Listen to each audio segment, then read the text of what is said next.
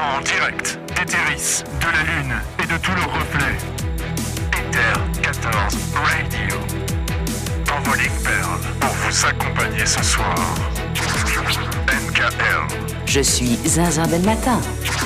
Castel Destiel. Oh, apparition expliquée. Oh, Naouyel Al-Mugar. Oh mais quel enfer Kotias Kamora. You call this a ship, you miserable runt! Et Davey Natsumi. Ether 14 Radio à l'antenne maintenant. I think it's time we blow this scene. Get everybody in the step together. Okay, three, two, one, let's jam.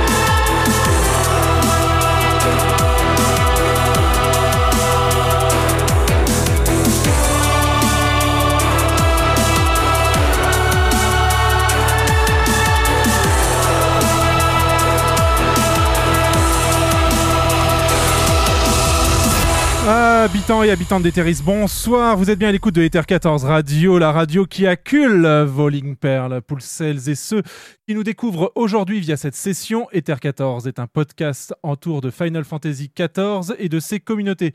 C'est également une libre antenne. Qu'est-ce que cela signifie? Tout simplement que vous pouvez nous appeler en direct pour réagir et également poser vos questions. Je suis NK, mais je ne suis pas le seul au micro pour cette session. À mes côtés, nous avons Deibi Netsumi. Nous serions bien sûr très reconnaissants d'avoir un tel cadeau, mais en êtes-vous sûr? Castel Destil, Alors, étant donné qu'on a un peu de répit, profitons-en pour faire le point. Kotias Kamora Tel le soleil, mes flammes ne s'éteindront plus. et Nawiel Almugar. Sous cette forme, je pourrais voir en vous, découvrir les secrets des mortels, embrasser la vie. Nous ne sommes évidemment pas seuls euh, pour cette session. Euh, on va parler de la 6.3 en mode spoil. On va y aller à fond. Mais on va également parler des autres contenus sortis avec ces 6.3, à savoir le protocole Omega, The Omega Protocol. Pour cela, on a invité des gens qui s'y connaissent un petit peu mieux que nous, puisque eux l'ont fait. Je veux bien sûr parler euh, des Stardust en, en les personnes ici présentes de Enae, Yamatsu et Oshua. Comment allez-vous? Bonsoir. Bonsoir. Allez, Très, très bien. Bonsoir, bonsoir. Est-ce que c'est une bonne façon de vous présenter ou est-ce qu'il faut en ajouter un petit peu plus Dites-nous? Bah non, je pense que c'est bon. Hein.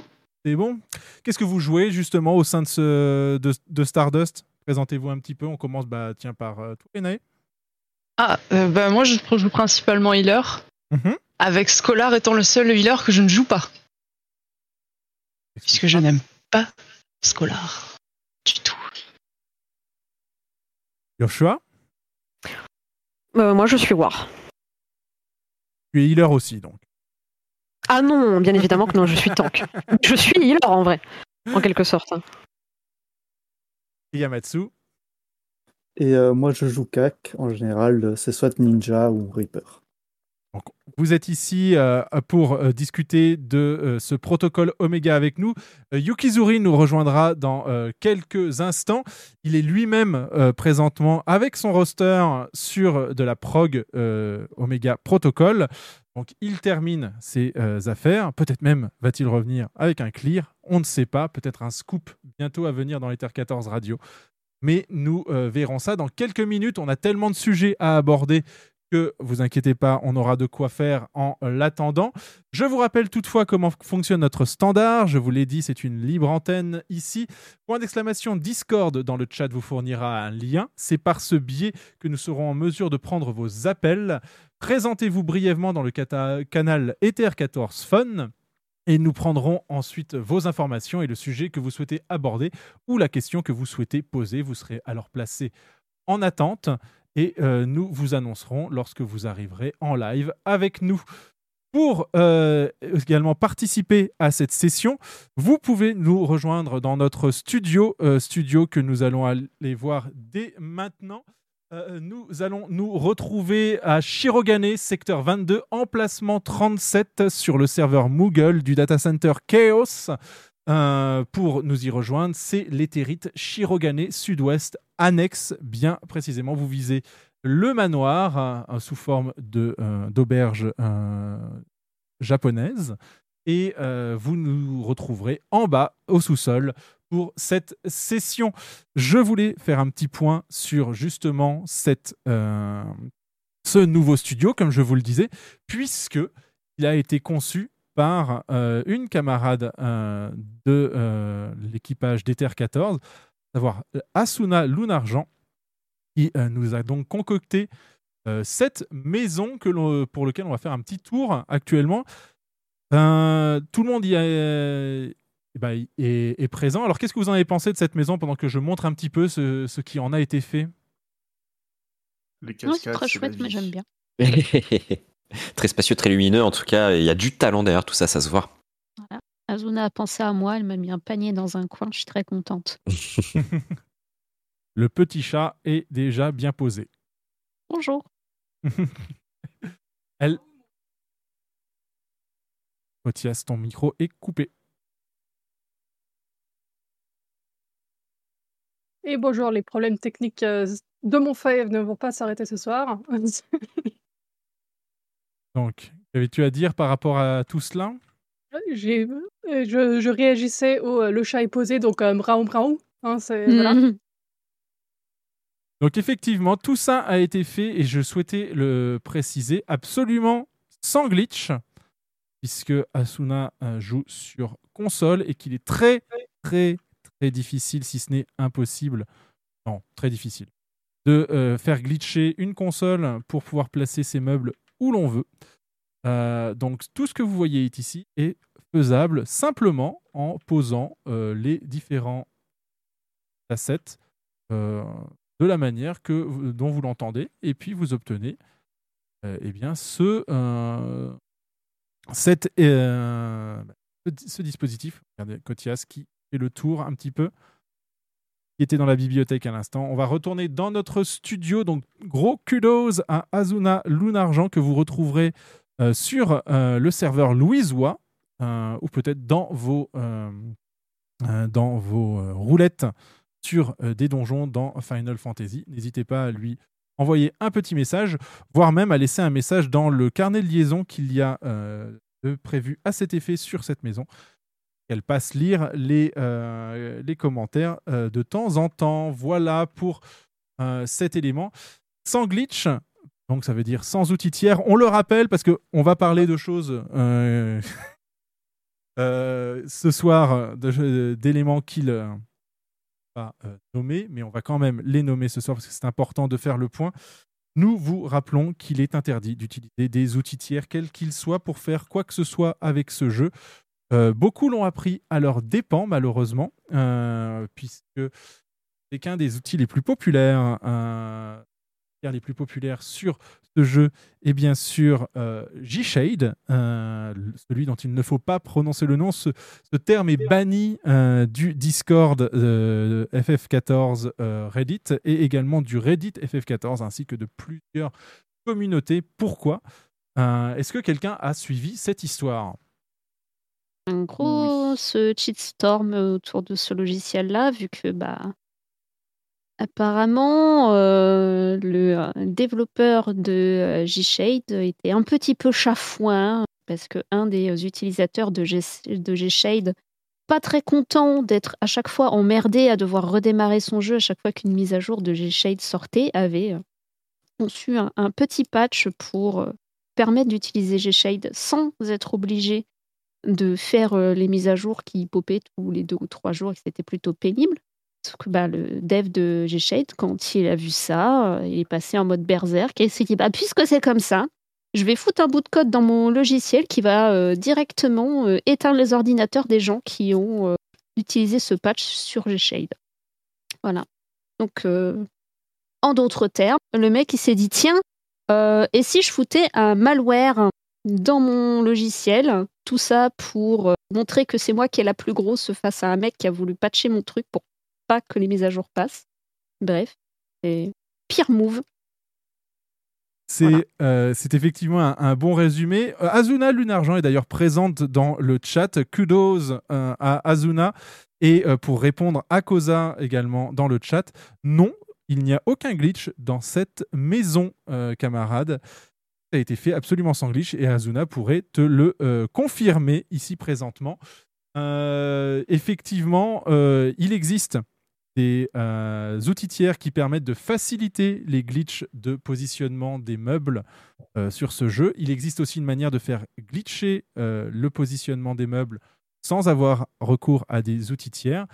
Ces pratiques ne sont pas par euh, les termes of services de, euh, du jeu. C'est-à-dire, quand je dis qu'elles ne sont pas couvertes, c'est-à-dire qu'il n'est ni indiqué qu'on n'a pas le droit de le faire, ni indiqué qu'il est autorisé de le faire. Contrairement aux outils tiers qui font partie des Terms of Services et où il est clairement établi que c'est illégal, illicite, vous ne devez pas utiliser d'outils tiers, quel qu'il soit, pour euh, altérer ou euh, jouer à euh, Final Fantasy XIV.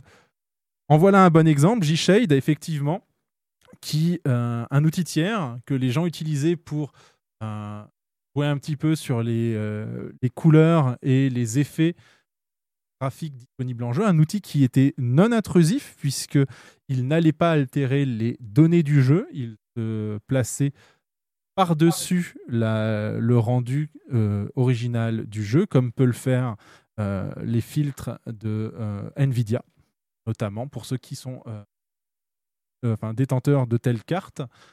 Malheureusement, effectivement, un petit conflit de personnes, c'est un euphémisme, et une très mauvaise façon de voir le développement logiciel et informatique, ça c'est l'informatique en moi qui parle, a fait que euh, bah, G-Shade a implosé en vol, que euh, non content de mettre en place un malware au sein de son propre code, le développeur euh, a complètement nié euh, le fait d'avoir réalisé des actions malveillantes et euh, est même parti en croisade contre euh, ce jeune développeur de 16 ans qui, euh, entre deux cours et deux révisions de contrôle, euh, avait fait effectivement deux, trois petits euh, outils pour euh, faciliter la vie de plusieurs utilisateurs et utilisatrices de G-Shade qui euh, avaient émis leur, euh, leur souci à devoir le, leur, leur configuration sauter à chaque mise à jour et de devoir systématiquement euh, bien, repatouiller avec le, logiciel pour préserver leur, euh, leur preset. Bref, n'utilisez pas les logiciels tiers. Les logiciels tiers, c'est le mal. Et bah, je pense que c'est un bon moyen d'avenir euh, sur un des autres sujets, à moins que vous vouliez rajouter quelque chose à ce sujet que dans le Bah. studio là? Oui? Après, en soi, euh, c'est comme tu disais, euh, G-Shade, euh, c'est c'est purement et simplement euh, un fork de, euh, de Rayshade spécialisé pour FF14 parce que Rayshade est euh, un logiciel tiers qui permet d'appliquer euh, différents types de shaders pour une liste plutôt conséquente de jeux. Mhm. Donc bon, si euh, vous êtes utilisateur de G-Shade et que vous souhaitez en changer, il existe des tutos pour passer sur, sur Rayshade. Parce que oui, malheureusement, outre le fait que le mec qui a développé G-Shade en a fait un malware, il a aussi en fait tellement bien codé son logiciel que quand tu demandes à G-Shade de se désinstaller, eh ben, certains fichiers restent que tu es obligé d'enlever à la main. Parce que Ah. sinon, derrière, quand tu essayes de passer sur Rayshade, le logiciel ne peut juste pas fonctionner à cause des fichiers euh, restants de euh, la précédente installation de, de G-Shade. C'est pour dire à quel, à quel point euh, c'était en fait euh, prévisible que euh, G-Shade finisse par tourner mal quand tu vois comment le mec euh, était en fait parti d'un logiciel open source parce que Rayshade pour le coup est open source donc c'est déjà un petit peu plus euh, compliqué de, euh, de développer un malware quand le code est visible de tous. Donc il avait pris le code de Reshade pour en faire un fork personnalisé, mais pas open source. Et donc il en a fait ce qu'il voulait. Tout à fait. Et c'est d'ailleurs euh, un, bon, un, bon cas d'école euh, pour. Euh, G-Shade, grosso modo, était spécifique à Final Fantasy XIV, là où Reshade, comme l'a dit, disponible pour plein de jeux, mais n'a pas l'aisance ni euh, la, mise en place intuitive que pouvait avoir G-Shade dans le cadre de l'utilisation autour d'FF14. Heureusement, il y a des gens euh, bienveillants qui ont mis en place des tutos pour que vous puissiez euh, translater ce que vous aviez euh, avec G-Shade dans Reshade. Et tout en restant donc sur quelque chose d'open source. Qu'est-ce que ça signifie open source notamment? Ça veut dire que vous pouvez aller lire le code au sein de son repository sur Internet et chercher vous-même si jamais le code est malveillant ou pas. D'ailleurs, généralement, plutôt une garantie de, que le code ne l'est pas puisqu'il est à la disposition de toutes et de tous et que tout le monde peut contribuer, voire même le corriger, l'augmenter si jamais il, rencontre, il trouve des, des soucis.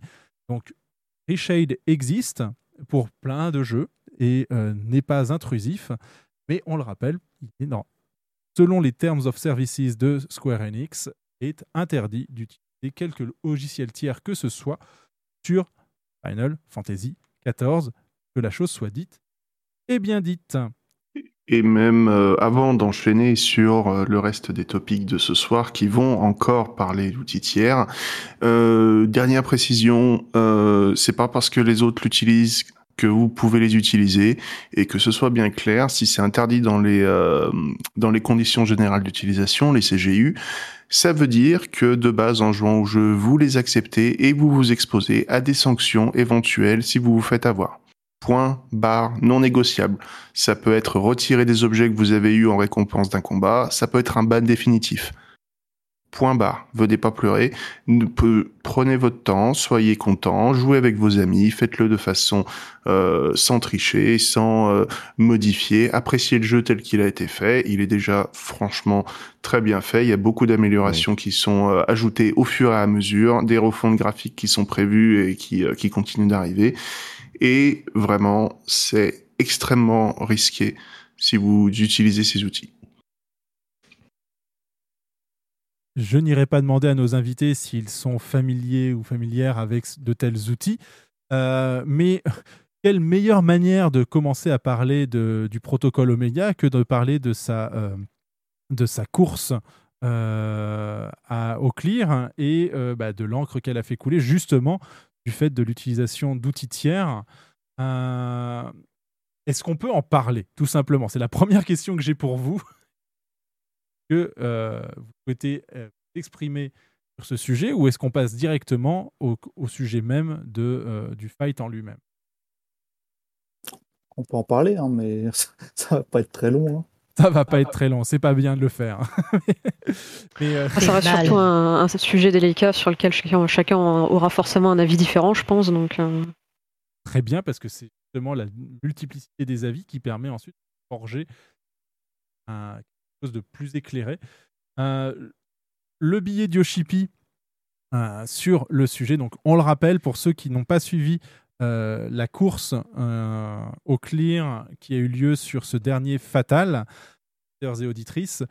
Euh, depuis quelque temps maintenant, la communauté FF14 euh, s'organise pour organiser en fait un suivi des différents hardcore raiders qui attaquent le contenu difficile de ce jeu dès qu'il est disponible et euh, qu'ils les suivent jusqu'à ce qu'ils obtiennent un clear, c'est-à-dire qu'ils arrivent à euh, passer, réussir le contenu. Donc ça a eu lieu sur euh, les sadiques de Pandemonium Abyssos. Ça a également eu lieu sur Dragon Song Reprise, le fatal qui est sorti il y a deux patchs déjà, si je ne m'abuse. Et ça a eu lieu donc sur ce Omega Protocol, le nouveau fatal, le contenu le plus difficile euh, dans le jeu actuellement, aux côtés de Dragon Song Reprise. Euh, un contenu euh, qui n'est pas ouvert à tous et à toutes en, termes de difficulté. mais un contenu qui est très challengeant et pour lequel la communauté mondiale s'est réunie pour essayer d'obtenir un clear. Et le premier clear qu'il y a eu sur ce contenu s'est révélé être un, clear malveillant, euh, enfin, ou plutôt mal euh, illicite, on va plutôt le dire comme ça, puisque euh, des outils tiers ont été utilisés pour casser les, les- les règles du jeu et obtenir notamment un point de vue plus confortable pour la lecture de plusieurs mécaniques. Euh, ce qui a bien sûr invalidé euh, non seulement leur clear, mais Yoshipi a été très clair sur les précédentes euh, courses au clear. La seule chose qu'il y avait à gagner, si ce n'est que d'être premier, ça, euh, vous apportait absolument rien, c'est un petit message de la part de Yoshida qui vous disait félicitations, bravo. C'est assez cool que vous ayez réussi. Il n'y avait pas de cash prize, il n'y avait pas de, euh, de véritable gain euh, autre que ce Littéral- fourni par- Littéralement juste un pat-pat sur la tête, quoi. Exactement, parce que même le, ce que propose, enfin ce qu'offre le, le jeu en récompense, c'est une récompense qui est euh, générique et qui, dans le sens où que vous soyez les premiers à le clear ou euh, les, que vous le, le cleariez dans 3, 4, 5, 6 ans plus tard, la récompense est la même. Donc, bon, il y a effectivement une notion euh, à ce sujet de euh, qui sera le premier à l'avoir, mais c'est à peu près tout. Et euh, Yoshida a bien cla- clarifié que pour celui-ci, pour ce contenu-là, il se garderait bien de féliciter qui que ce soit, même si le clear s'avère légitime. Et au-delà de ça, eh bien, la question de euh, que faire de ces contenus se pose pour l'équipe de développement par la suite. Donc, on peut déjà commencer la discussion par là. Et euh, est-ce que cette réaction de la part de l'équipe de développement et même du producteur du jeu euh, vous, a, choqué d'une manière ou d'une autre ou vous a comment comment vous avez reçu l'information? Le, fait d'ailleurs pourquoi vous faites du fatal d'ailleurs? C'est une première bonne question aussi Le challenge avant tout. Ouais. Ouais, c'est ça. c'est c'est vraiment je- vas-y oui Ouais, moi, je pense qu'il n'y avait pas de reward, euh, même pas un glamour, je m'en foutrais un petit peu. Tout ce que je veux, c'est c'est un combat difficile, quoi. Mais euh, est-ce que, est-ce que tous les autres du groupe voudraient faire le, le fight si- s'il n'y avait pas de reward? Je pense pas, mais Non. C'est toujours plus sympathique d'avoir un reward quand même, hein, histoire de, de se dire qu'on l'a pas fait non plus pour rien, même si le challenge y est pour beaucoup. Mais euh, oui, on a peut-être probablement qui peuvent s'en passer. hein. Après, moi, je ferais pas le fatal s'il y avait pas de récompense. Même raison pour laquelle je fais pas euh, le dernier truc de Blue. Non plus, parce qu'il n'y a pas de récompense. Donc la récompense sur ce, euh, sur ce dernier fatal, vous pouvez expliquer un petit peu euh, laquelle elle est. Donc c'est un titre et euh, une arme un peu fancy. D'ailleurs, est la meilleure arme du jeu, si je ne m'abuse. Pour le moment, ouais. t'as il oublié le aussi plus important. plates aussi. Ouais, les plates. C'est Ah. le truc le plus important. Mais ils en ont pas rajouté hein, sur, ce, sur cet ultimate là, je crois, des plates. hein. Ah bon? Ah ouais? Ouais, il me semble qu'il y en a pas. Il y en aura sûrement. euh, Bah, y a plus qu'à arrêter, je pense. hein. Ouais, bon, bah ça y est, c'est fini. Allez, un jour, au revoir. Et Je vais voilà. retourner sur, euh, voilà, je vais retourner sur le jeu des sorciers, et puis euh, c'est bon. Hein. Je, suis- je suis complètement à la ramasse, mais il y a une arme avec un. Avec, enfin, une, une arme jouable, quoi. C'est pas juste du skin. Ah non, non, elle est Dessus. Oui, oui. Ah non, non, c'est une Alors, arme. C'est c'est une arme. Ah ouais, une ok. Mais je pensais vraiment que c'était une euh, arme, les euh, armes une de- arme skin. Oui, c'est une arme euh, du- de l'e-level le plus haut qu'on peut avoir et euh, qui gagne un truc en plus euh, par rapport à- aux armes du Savage, c'est un slot de de matériel. C'est ça, il y a une, Ok. un slot Mm. de matériel en plus. Ouais. 635 avec un slot de matériel en plus. D'accord, d'accord, d'accord. Qui. Bah, c'est les mêmes stats que le, celles que là on peut avoir en, en Pandemonium 8S, ça va être les mêmes. Pour le coup, ça change pas. Mais euh, le troisième slot de matériel, il fait plaisir. Après, quand tu repars sur le prochain progress du Savage, ça fait plaisir quand même. Ça paraît peu, Ouais. Mais ça fait plaisir quand même. C'est pas que ça paraît peu, c'est toujours qu'on te donne la meilleure arme, mais sur le contenu le plus difficile, donc là où on en aurait techniquement besoin. Donc c'est vraiment pour le, pour le flex, quoi, la fin. Mais de toute façon, le glamour, ce sera toujours que du flex hein, au final. Oui, mais c'est le endgame, le true endgame du jeu. Bien sûr. Donc oui, donc le, le- sur, la, sur la position de Yoshida, sur le, justement, bah, alors, je pense qu'on est tous d'accord, hein, euh, atteindre un résultat en trichant, euh, bah, justement, ça, ça brime le challenge, donc euh, quel est l'intérêt finalement? Euh, Voilà, je pense là, il y a- il y a pas, enfin, on est ou non, vous avez quelque chose à rajouter là-dessus, non, vous êtes plutôt d'accord? Moi, je pense que c'est des gens qui sont dans le délire qu'être premier, c'est le flex ultime. Et que donc, pour être premier, autant y aller avec tout ce qu'on peut pour être sûr d'être premier. Par contre, je pense que le, le petit message de Yoshida, il s'en fout un petit peu aussi. S'entendre dire euh, GG, vous êtes les premiers. euh, c'est- Oui, c'est pas, c'est clairement pas la reconnaissance de Yoshida qu'ils veulent. hein. Non, c'est juste être premier. Alors là, vous me, vous me mettez une colle du coup, parce que si c'est pas ça qu'ils cherchent, euh, et si c'est juste être premier, là, véritablement, je pose la question, c'est quel intérêt? Ah, pour- L'Internet fame. Ouais, c'est juste pouvoir dire haha. Voilà.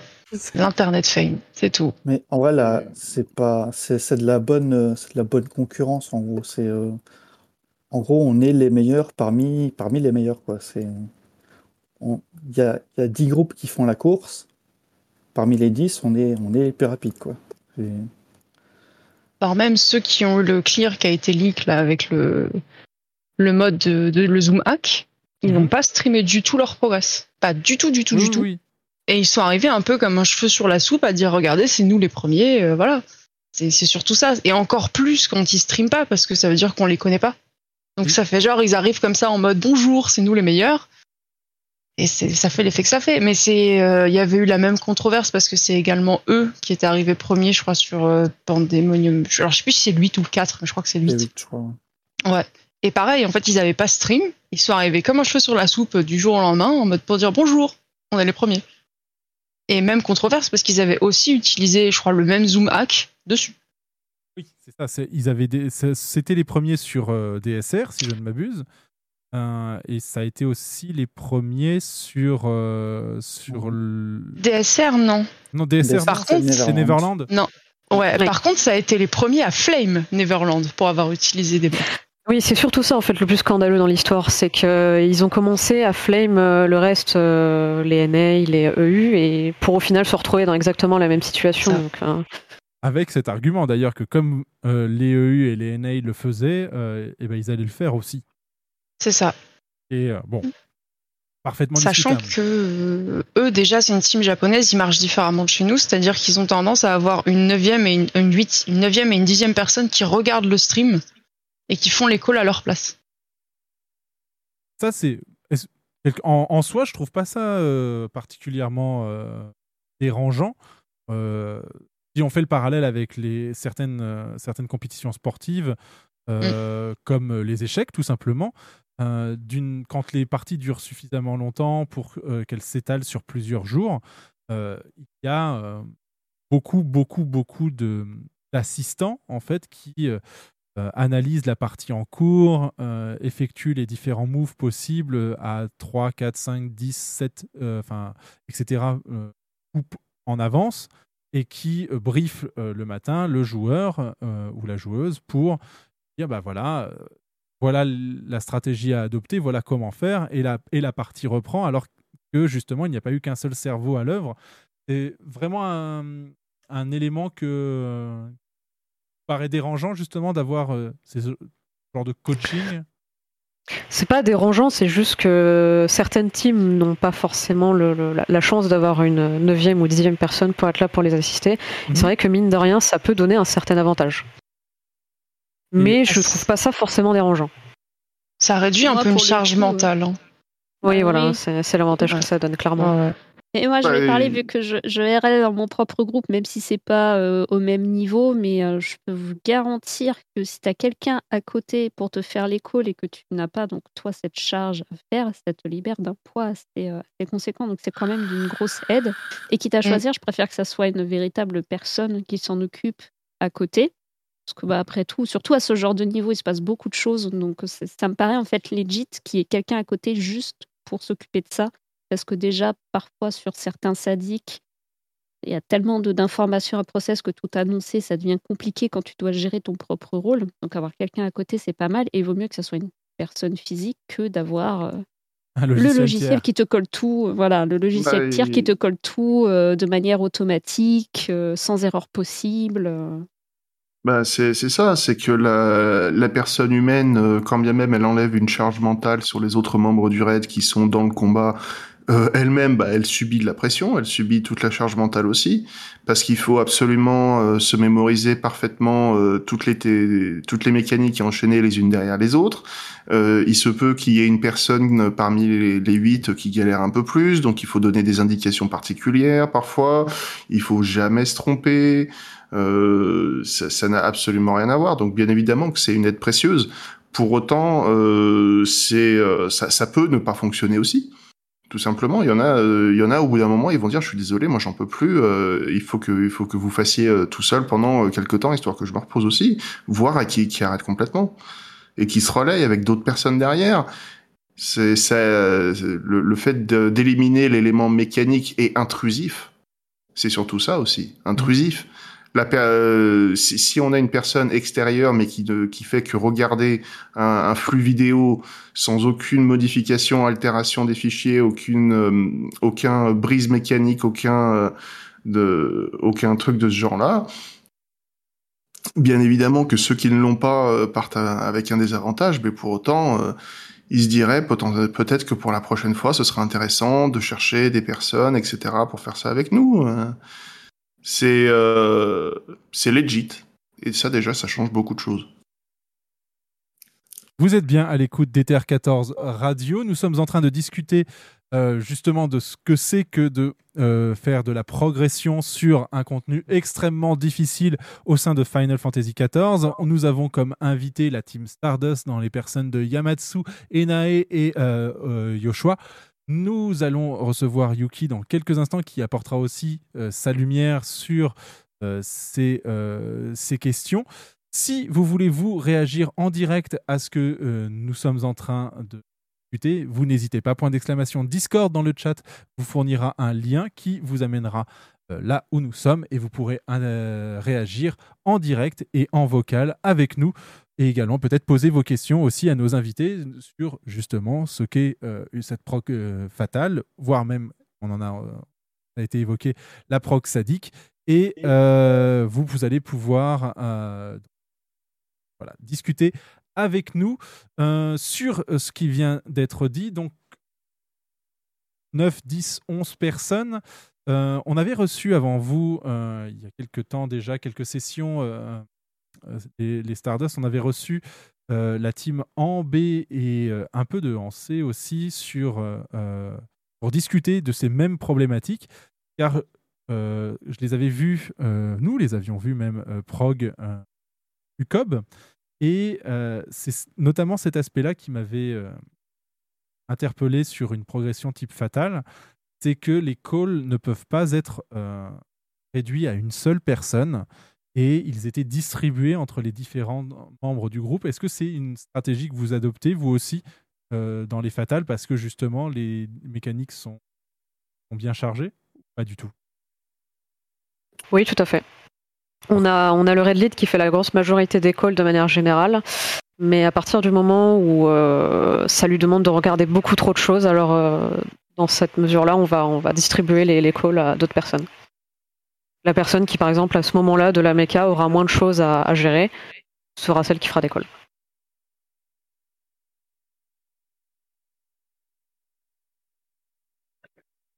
Oui, euh, Debbie te- Oui Non, non, non, pardon. euh, je, je commande. Ouais, pour rajouter à ce que Yoshua disait, globalement, c'est ça. C'est euh, le Red Lead qui fait un bon 80-90% des calls. Et après, en fonction de euh, qui est le plus à l'aise sur la mécanique, c'est quelqu'un d'autre qui va faire des calls. Par exemple, on a notre invocateur qui va faire des calls pour euh, localiser euh, un élément sur le bord de l'arène. Après, quelqu'un va faire d'autres calls à un autre moment parce que lui, il voit mieux, par exemple, la droite ou la gauche, etc.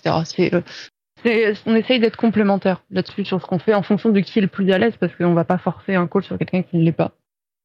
Mais c'est vraiment globalement notre lead qui fait pratiquement tout. Si- S'il y a des adjusts aussi à faire, on essaye de. La personne qui est, qui est ciblée par l'adjust fait le call lui-même. Mhm.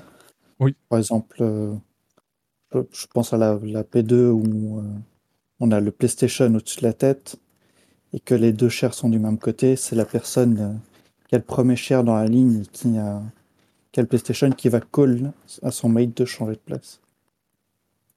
D'accord, très bien. C'est également quelque chose qu'on fait euh, avec le roster de Missel euh, chez Naui euh, sur, euh, sur certaines mécaniques de Sadik, notamment sur les, mécaniques Serpent 2 euh, dans, dans, dans partie 1. Euh, il faut adjust les, les groupes sur, sur différentes strates. Justement, en termes de strates, comment vous évoluez? Est-ce que vous êtes en blind et vous réaliser les strates au fur et à mesure ou est-ce que vous vous inspirez de la progression des autres et de la façon de faire euh, des autres groupes? En fatal, on regarde beaucoup de vidéos un peu à droite à gauche. Et après, on fait une strat maison. Par contre, pour le sadique, comme on fait du week 1, Mhm. c'est full strat maison. C'est-à-dire que, pour le coup, moi, j'ai beau avoir fait du week 1, je suis incapable d'aller clear avec les strats du PF. Puisqu'on a tellement des strats à la sauce euh, Stardust que c'est juste pas gérable pour repartir dans le PF après.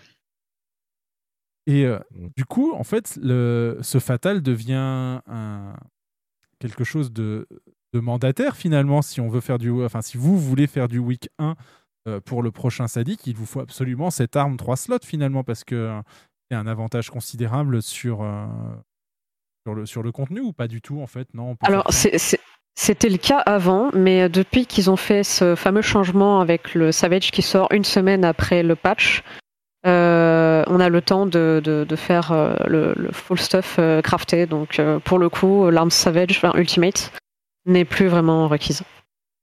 D'accord. Mais elle a été utile sur, enfin au préalable finalement. Elle pouvait l'être, euh, oui, pardon. Elle pouvait l'être sur les, les- les premiers turns, à la limite, où le DPS check n'est pas aussi exigeant que, que les deux, le, le troisième, avait- voire le quatrième. Mais il y a, il y a souvent, un, même tout le temps, si je me trompe pas, un, un trial qui sort aussi euh, extrême. Bah, elle servait un peu plus euh, à Shadowbringer, mais juste le temps d'avoir le stuff crap, quoi. Ça dépanne sur le premier combat, voire le deuxième, mais après c'est vite remplacé par l'arme craft. Ce qui rend le, le- la récompense encore plus triste, en fait. Mais vous, vous le faites quand même parce que le challenge. Évidemment. C'est ça. Justement. Et le glam. Et le glam. D'ailleurs, est-ce qu'elles sont classe? Euh, Je suis même pas allé voir hein, les, les armes de. Ah, elles sont pas mal et en plus, euh, elles ont un, un glow qui change de couleur. La sage, elle est beaucoup trop grosse. Elle est pas jolie. Ça dépend des jobs. hein, ça dépend clairement des jobs. Par exemple, l'arme ninja, je pense la prends. Ça, c'est pour Citrax dans le chat. Désolé. Ah oui, j'ai vu ça. Top. Il y en a qui sont jolis, il y en a qui ne le sont pas. Mais c'est comme pour tous les ultimates à chaque fois. hein. Il y en a des sympas, il y en a des moins sympas. Et est-ce que c'est toujours les mêmes qui ont les moins sympas? Non, non. Non. Non, ça change. Ça change. J'ai- J'aimais bien les armes ninja de DSR, j'aime pas celles de top. Ça dépend. Puis bon, les goûts, les couleurs. Exactement. Et du coup, ça fait combien de temps que vous êtes ensemble dans Stardust Puisque là, vous parliez de Shadowbringer. Ça, ça fait combien de temps que vous raidez ensemble? Euh, ça dépend des gens, mais je suis la dernière personne à avoir rejoint. Et j'ai rejoint à E12S après leur premier clear. J'ai remplacé une personne qui était là pour le week one. Mhm. Et après, euh, je suis resté. J'ai fait, j'ai fait, euh, j'ai fait tous les tous les clears de Savage et Ultimate depuis. Et je pense qu'il y a des gens qui sont là depuis, euh, qui sont ensemble depuis Evansward. Ah, quand même Ouais. Même, Malheureusement, pense, euh, ces gens-là ne sont pas ici aujourd'hui. Je pense que même il y en a qui sont ensemble depuis Realm Reborn en fait. Salut néanmoins, euh, que ça force le respect quand même. Euh, je ne vais pas lancer la question tout de suite parce que je le sais que c'est une question que souhaitait aborder euh, Yuki, donc on va lui laisser la primeur de poser la question quand il arrivera parmi nous dans quelques minutes. C'est son retard hein, ne vous inquiétez pas, il arrive. Et euh, pour, pour, rebondir, bah, pour rebondir justement un petit peu sur, euh, sur, euh, sur la prog, donc euh, même Abyssos, ça a été week one pour vous? Pratiquement le 8, on n'a pas réussi à peu de choses. Ouais. Mais c'est parce Mais- que l'avantage qu'on n'avait pas par rapport aux autres procs, c'est qu'on avait beaucoup moins d'heures de prog aussi. Oui aussi. Mais sinon, globalement, moi j'ai rejoint Stardust depuis euh, au 5. Et pratiquement à chaque fois, voire même je pense que c'était à chaque fois, depuis euh, donc le deuxième tiers d'Omega, ça a été de la week 1, systématiquement. À raison de combien d'heures par semaine? Euh, En général, hein, c'est- justement, c'est quoi votre organisation? Et comment, comment Euh, quand on fait du gros week 1, on commence généralement vers 14h, on fait 14-19, Mhm. et après on fait 21 minuit. D'accord. Le, le lundi, le mardi, le mercredi, le jeudi.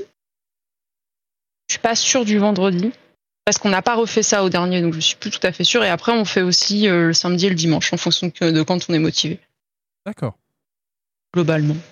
Et sur ce, sur ce enfin sur ce Fatal, euh, quelle est votre, euh, votre organisation, si vous avez le droit d'en parler? Voilà, on est beaucoup plus chill, hein, je pense, hein, à part les samedis et dimanches, mais globalement, c'est plus, on est à 4, 4 heures à peu près par jour. Sur la Pas semaine, tous on les fait jours. 17 heures de raid, ouais. On est à 4 soirs et une après-midi. Et la semaine dernière, on a fait une semaine un peu plus, un peu plus chargée vu que tout le monde était, tout le monde était là, mais on était, euh, on était au double, je crois. Ouais, à peu près. Ouais, je pense, ouais. Je vais continuer avec Oui. mes questions parce que je suis très intéressé par, par votre organisation, du coup, puisque euh, vous le dites, vous, ah, c'est un groupe qui stick quand même depuis un petit moment pour, euh, pour la plupart, euh, malgré les, les années qui avancent. Et donc, ça veut dire aussi bah, peut-être des, euh, des disponibilités qui évoluent. Vous arrivez quand même à, trouver le. à- trouver le moment, enfin à préserver ça, ce moment de, jeu ensemble. c'est pas trop difficile avec l'IRL qui frappe à la porte. hein Non, ça va. Moi, j'arrive à poser des vacances à chaque fois pour le, le raid. Ça va. Mais euh, Ça dépend un peu de chaque personne. dépend, quoi. mais, euh, Bah, on a une personne en particulier qui peut difficilement poser des vacances, donc c'est surtout basé sur ses beaux disponibilités à lui. Et, euh, D'accord. On s'organise. Des fois, c'est au jour le jour. pareil, quand on a des imprévus IRL, bah, le- la soirée ou l'après-midi saute. Hein, on force pas. Pas non plus. hein. Ok. Et toujours donc avec euh, donc, de l'inspiration de ce qui peut se faire à côté, mais une adaptation et en fait une euh, prérogative à, ce, à des strates qui vous, euh, qui vous conviennent, vous, en fait. Si, c'est pas le tout de voir une, une, une, une vidéo, une strat. Euh, si ça vous convient pas, en fait, vous trouvez. Souvent. Ça, c'est- Quand c'est quand c'est possible, vous y allez. Enfin, quand c'est possible, hein, évidemment, euh, vous y allez pas en blind, quoi. C'est pas vraiment un plaisir pour vous de découvrir un fight euh, sans rien derrière. Bah, le fatal, un peu moins. Mhm. Parce que comme on n'a pas envie de progresser pendant des mois et des mois pour le fatal, puisque là encore plus maintenant parce qu'on est quand même limité avec la 6.4 qui arrive, avec le nouveau tiers de, de Mhm. Savage. Donc on peut pas se permettre de faire et le fatal, l'arrêter, partir dans le Savage, refaire le fatal. C'est, ce sera juste pas, pas rentable. Mais euh, le Savage, ça fait souvent ça. Les, pour les 1, 2 et troisième combat un petit peu, j'en ai souvent en, en blind là-dessus. Surtout, les, les, surtout les semaines où on fait beaucoup.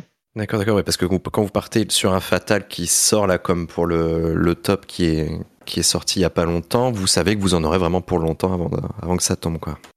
Ouais. Par exemple, DSR, on a mis un mois et demi, je crois. Un mois et demi Ouais, c'est ce Ouais, que j'avais un mois demandé en demi. moyenne. Ouais, ok. Un mois et demi, Ti, je crois que c'est pareil, on avait mis. euh, un mois et demi, je crois. Non, c'était moins, c'était plutôt un mois.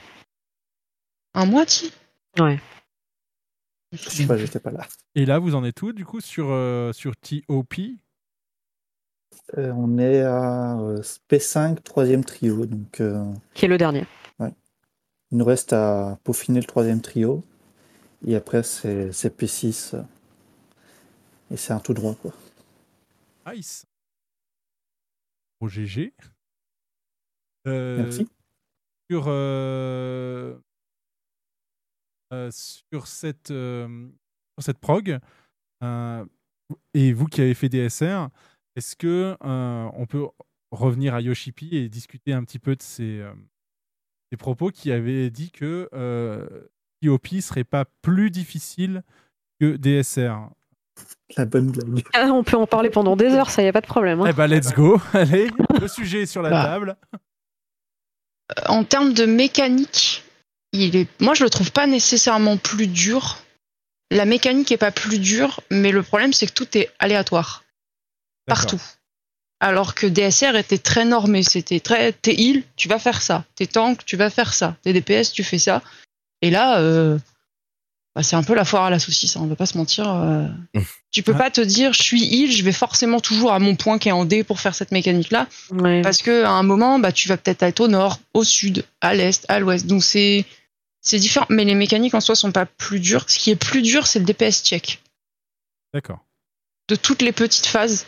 Enfin après, hein, ça reste mon avis. hein, mais et euh, mais vraiment, c'est tout est trop aléatoire. C'est ça mon gros problème avec celui-là, c'est que tout est trop aléatoire, partout, tout le temps. Chaque pôle est différent. C'est impossible. C'est quasiment impossible de faire la même chose à chaque pôle parce qu'on aura forcément un debuff différent sur telle phase et euh, pareil pour la prochaine. C'est pas vraiment. C'est. Il demande vraiment beaucoup de concentration ce, ce fight, beaucoup plus certainement que, que DSR. Après moi personnellement, je trouve quand même que les mécaniques sont légèrement plus compliquées que celles de DSR. Mais encore une fois, le DPS check y est aussi pour beaucoup. Est-ce que c'est euh, c'est pour ceux qui justement qui cherchent le challenge à faire du fatal Est-ce que plus intéressant justement de devoir s'adapter à chaque pool ou c'est plutôt mieux d'avoir vraiment un truc toujours carré qui doit être fait au poil euh, au poil euh, de, de ce que demande la mécanique quoi? Pour, pour moi, hein, juste pour moi, dans le- problème d'adjust dans, dans un fatal, c'est c'est pas vraiment un problème. Le problème, c'est d'avoir en plus le DPS check. Mm. C'est c'est on doit toujours faire quelque chose de différent et en plus continuer à faire sa rota euh, parfaitement parce que sinon, euh, si, si on rate un spell, euh, ça peut mener à l'enrage si on n'a pas un bon taux de crit ou Ah oui, tout le monde doit avoir sa rota parfaite quoi. Ouais, parce que le problème des DPS check qu'il y a, c'est que malheureusement, on est obligé de faire quelque chose d'assez euh, fixe sur la P1, par exemple. C'est-à-dire garder des trucs pour la P2, sinon on la passe pas. Mm. Et également garder des trucs pour la P3, parce que sinon la P3, on la passe pas non plus. Enfin, c'est- un... C'est crescendo, quoi. Il y a, il y a- y a toujours... euh, Ah, je pensais pas que ce serait aussi. Et euh, ça, ça snowball vachement vite. Parce que Ouais. suffit qu'on ait du retard sur la P1, on prend du retard sur la P2, on prend du retard sur la P4. Et après, le, le problème, c'est que le but, c'est d'arriver à la, à la P5, qui est pour l'instant celle qui est la plus dense en termes de mécanique. Les trios sont assez costauds quand même. Moi, je suis, ils se sont fait plaisir hein, sur les mécaniques en, en, en même temps.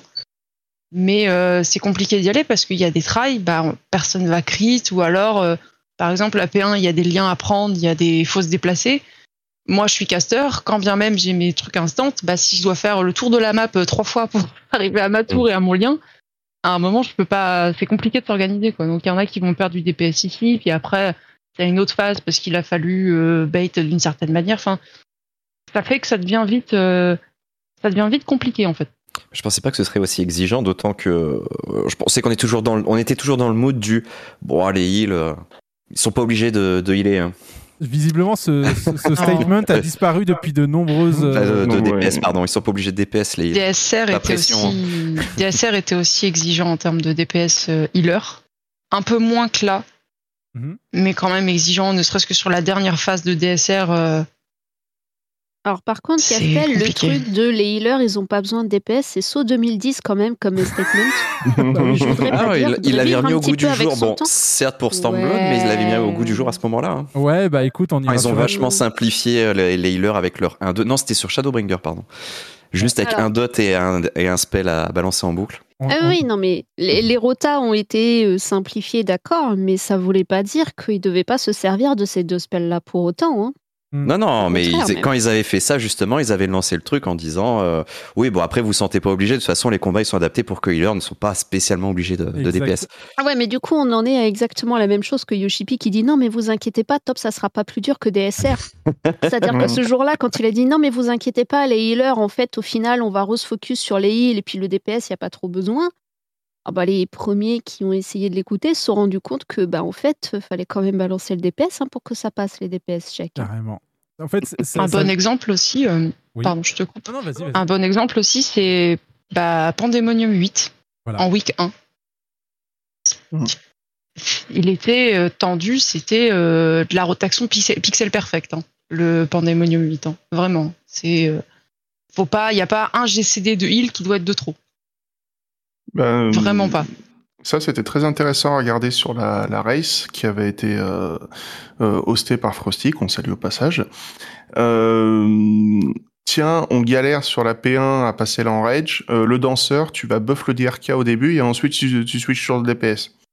Ça paraît euh, contre-intuitif. On se dit, on va buffer le DPS, on va pas buffer le tank. Mais le burst de DRK est tellement Ah ouais, fort à l'opener que c'est plus opener. intéressant. Il y a des groupes, ils ont fait, on galérait comme pas possible.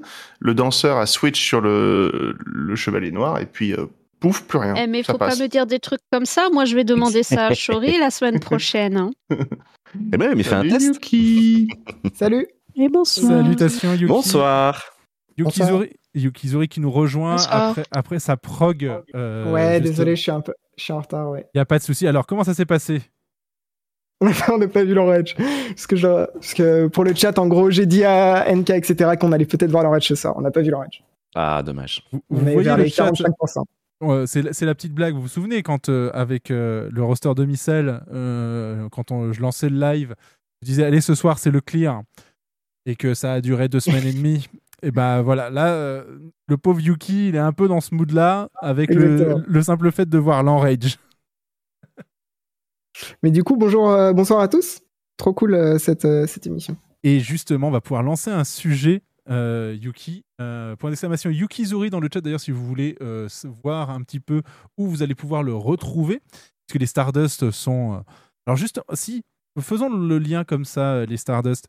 Euh, le seul moyen d'avoir des infos sur vous, c'est d'aller sur un site euh, tiers et euh, de, de voir les, l'équi- enfin, le- l'évolution de votre équipe. Il y a tous euh, les. euh, comment on pourrait dire Il y, a- tous les éléments qui sont disponibles sur ce site ou alors vous ne mettez que les, les bons clears hein, sur.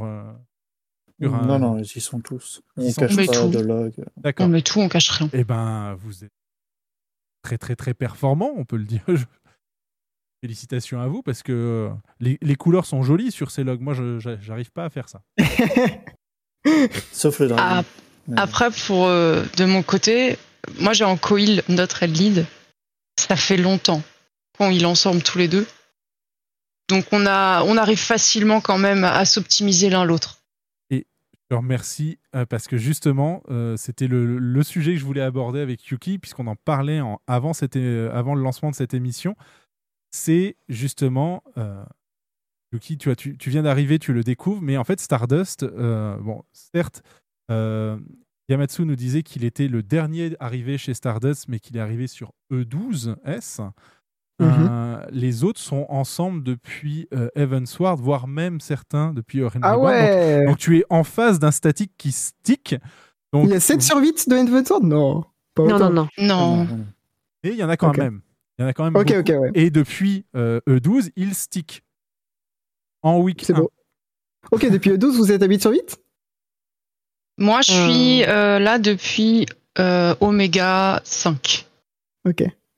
Mais oui, c'est Oh, ça. Depuis, euh, depuis E12, oui, on est. euh, C'est super. Enfin, je me souviens Oméga 5. Peut-être avant, mais je suis pas sûr. Parce que justement, c'était une discussion qu'on avait avec, euh, avec Yukizori, c'est que visible. Enfin, de nos points de vue, enfin en tout cas du point de vue d'Internet, quand on regarde effectivement les gens s'exprimer euh, sur euh, les statiques, euh, essayent de rejoindre et de... bah, c'est assez difficile de les tenir en fait tout simplement. Et vous êtes le contre-exemple parfait. Est-ce que vous pensez être une exception justement sur la scène euh, des Raiders de FF14 ou euh, en fait non pas du tout, c'est euh, c'est plutôt classique d'avoir un, un roster qui stick à ce point Euh, je t'avoue, j'en j'en ai aucune idée. Mais euh, j'espère pour les autres que ça, que ça dure aussi longtemps que nous. Mais... Je me suis jamais trop posé la question. Je sais qu'il y a certains groupes qui, sont, qui arrivent à tenir plusieurs tiers ensemble, Mhm. mais euh, aussi longtemps, je saurais pas le dire. Ouais, moi, moi, de mon point de vue, c'est rare que. Peut-être que je- un noyau dur, ça peut tenir, mais euh, c'est vrai que. Bon, ensuite, j'ai pas beaucoup d'expérience, hein, mais euh, des, strati- des statiques que j'ai fait et des statiques que mes amis ont fait, ça dure rarement plus d'une extension, quoi. On va dire, et encore, je suis gentil, et à 8-8, ça dure rarement plus de deux tiers. mais ensuite, euh, vous, vous- c'est un contre-exemple, du coup, c'est cool. La statique où moi j'étais avant avait en effet duré qu'un tiers. hein. Ouais. Donc, euh, Après, en même temps, c'était euh, Alexander Mhm. et il a détruit beaucoup de statiques, Alexander. Ouais, ouais, Ouais, Euh, oui, oui. Liquid. Ouais. J'ai fait, euh, j'étais à- au départ, j'ai commencé avec Abby. Hmm. Il y a longtemps, le Savage sur euh, Alexander et euh, ça a pété. Le le, euh, le, euh, le A8 a fait péter la statique. voilà. Donc c'est un peu euh, c'est un peu le problème d'Alexander. Mais c'est vrai que Stardust ça faisait longtemps parce que moi quand je raidais déjà avec une autre statique, il y avait déjà Stardust à ce moment-là. Donc ils, c'est- ils restent depuis un petit bout de temps quand même. D'accord. Et donc, Et du C'est vrai qu'ils ont un noyau dur qui est là depuis un petit bout de temps. et que du week 1 du coup. Même Vous êtes plus que vous êtes plus que 8 du coup dans la statique au final ou euh, ça marche Non, on est que, Non Ok. on est que 8. D'accord. On, est plus- 8, mais euh, il y a des gens qui pourraient remplacer euh, s'il y a quelqu'un qui devrait partir. D'accord, ok. Et vous clear avec ces personnes-là aussi, vous faites des, des entraînements ou des, des, des descentes euh, de des tâches sadiques ou, euh, ou de fatales avec également? Enfin, vous, vous avez peut-être un deuxième un deuxième roster, non? Comment ça se passe? Non, non, c'est c'est juste des gens qui, qui sont là, qui qui ont pas trop envie de jouer pour le moment ou, D'accord. Et qui peuvent euh, revenir si on a, si on a besoin.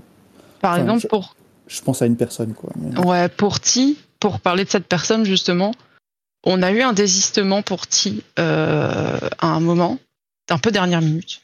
Donc on a pris cette personne et en une semaine, on lui a fait rattraper tout le retard qu'elle avait sur Ti par rapport à nous, mais c'est du, du jour au lendemain quoi. D'accord, ok. Fast Ouais. learner. C'est ça. C'est un peu, c'est un peu comme ça que quand on fait, quand on récupère cette personne-là, c'est toujours un peu euh, bon bah demain on y va, hein. Voilà. Et euh, je remarque qu'on est complètement passé à côté de euh, Yuki qui dit ouais désolé je suis nouveau moi je j'y connais trop rien alors que voilà, on parle de Yuki quoi. Non, mais des- c'est vrai que non, mais genre d'un point de vue longévité, j'ai pas du tout la longévité que bah par exemple Stardust peut, peut avoir quoi. J'ai j'ai commencé à raid assez tard, même par rapport à, à Nawi ou euh, ou d'autres ici. Je sais pas depuis quand tu raid Cédric toi NK. Alors, euh, c'est compliqué parce que enfin, je suis mid-core que depuis euh, depuis bon depuis que demi-sel. Avant, on était quand même en, casu. Enfin, je sais pas comment tu nous décrirais Castel sur sur Shadowbringer. On était. Oh, c'est compliqué, c'est compliqué. Ça, en fait, euh, le truc, c'est que sur, sur Shadowbringer, on n'avait pas un, un roster. euh, je- Enfin, j'ai surtout souvenir du moment où on n'avait pas un roster à 8, et du coup, on, complétait avec, des, des- Ouais. avec un PF, et, et dans ce cas-là, c'est compliqué de dire qu'on était, qu'on avait une régularité dans les, Mhm. dans les trains, quoi. Donc, pour ma part, oui, non, moi j'ai fait euh, Bahamut à l'époque où Bahamut existait. Euh, Puis j'ai complètement lâché. Je me suis, euh, me suis satisfait du story mode. Euh, pour, enfin, Yuki, tu, tu me connais maintenant un petit peu, enfin, et les auditeurs et les auditrices euh, également. Donc, vous ne serez pas étonnés quand je dirais que euh, même en ayant tombé euh, les 13, eh ben, j'osais pas aller en extrême parce que je considérais que c'était un contenu qui était plus difficile et pas adapté à, à mon- à mon niveau de jeu. C'est ce qui s'est passé en fait sur Heavensward, sur euh, Stormblood, euh, même si Stormblood est un petit peu particulier comme extension pour moi, euh, fait, de, la période de vie qu'elle euh, représente. Euh, et ensuite, bah, Shadowbringer, c'est euh, une, connaissance commune euh, à elle et moi-même qui un soir m'a dit Tiens, il nous manque quelqu'un sur, euh, sur Ruby, euh, viens s'il te plaît. Ça a commencé sur Ruby. Ça a, commen- ça a commencé sur Ruby et puis ensuite on a enchaîné euh, les. euh, et ben maintenant, ça y est, on a nos armes. Allez, let's go, euh, let's go Sadik. Et vous êtes sûr euh, Je sais pas. Et en fait, finalement, ça s'est bien passé et me voilà. Le roster. Les- J'aime bien avoir les histoires des commencements. Et toi, du coup, Yuki? Euh, bah, euh, Et avant de, de, de t'embrayer sur la question, il y a une question qui m'était venue. Vous êtes full francophone chez Stardust ou pas du tout? Oui. Ouais. En plus, Yuki, euh, pour euh, ta statique, toi, t'es en, en anglophone. Ouais, Stardust, c'est vraiment une exception, je pense. Ou alors, il y a d'autres teams francophones qui stick autant et qui, euh, et qui, euh, qui prog autant euh, que vous? Il y a d'autres teams FR, mais j'ai l'impression que plus le temps passe, euh, moins il y en a. Ouais, Ça, j'ai c'est peut-être l'impression juste une impression. J'ai l'impression que les Français vont de plus en plus dans les groupes anglais euh, Ah. ou internationaux en tout cas. Ouais, ils se dispersent un peu en fait. hein. Et voilà, ça, du coup, on en revient à Yuki. Vas-y, explique-nous un petit peu ton parcours, Yuki, même s'il est jeune. Pourquoi tu nous boudes, Yuki? Pourquoi tu vas avec les Anglais?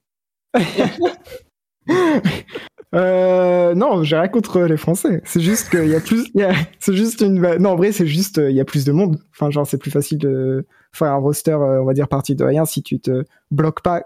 Dans mon roster, il y a un Français. Et souvent, il y a un ou deux Français dans le roster. C'est plutôt, euh, bah, FF, malheureusement, en, en France, il n'y a pas encore énormément de joueurs qui jouent.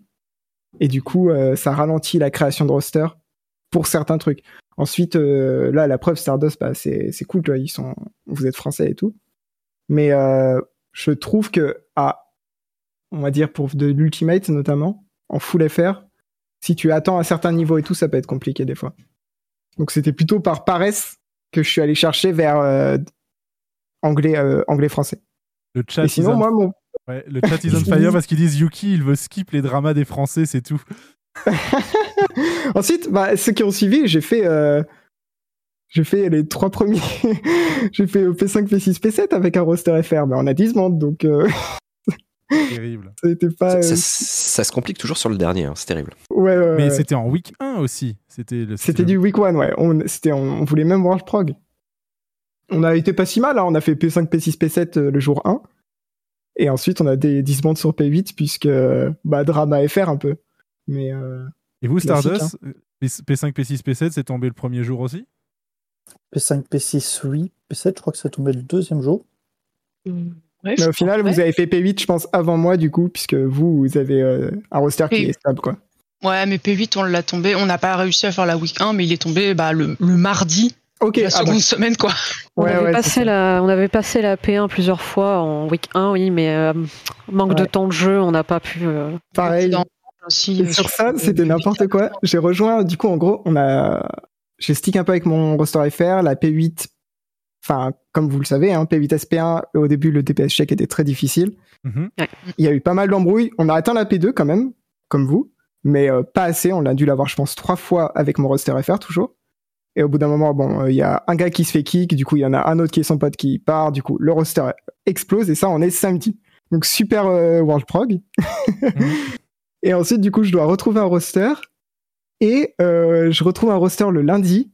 Et on voulait tellement essayer de faire la week one que genre le lundi soir, on voit qu'on on doit aller dormir, quoi. En gros, je sais pas, il est minuit. Et on se dit, est-ce qu'on euh, se connecterait pas à 6 heures pour essayer de le kill avant 10 heures?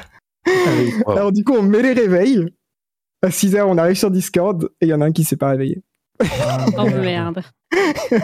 Donc du coup, comme vous, on a fait ça le mardi euh, après euh, la, la maintenance. Donc c'est pas du week one qu'on a fait. Mais c'est Non, je en vrai, je pense que Pseudo- C'est du pseudo week one, quoi. Après, ouais, si mais pas on avait une arme de plus et tout quand même. Enfin, pas Oui, une arme voilà. de plus, mais euh, un- un- Une jambe de plus, etc. Ouais, en même temps, nous, on, on avait vu l'enrage plusieurs fois.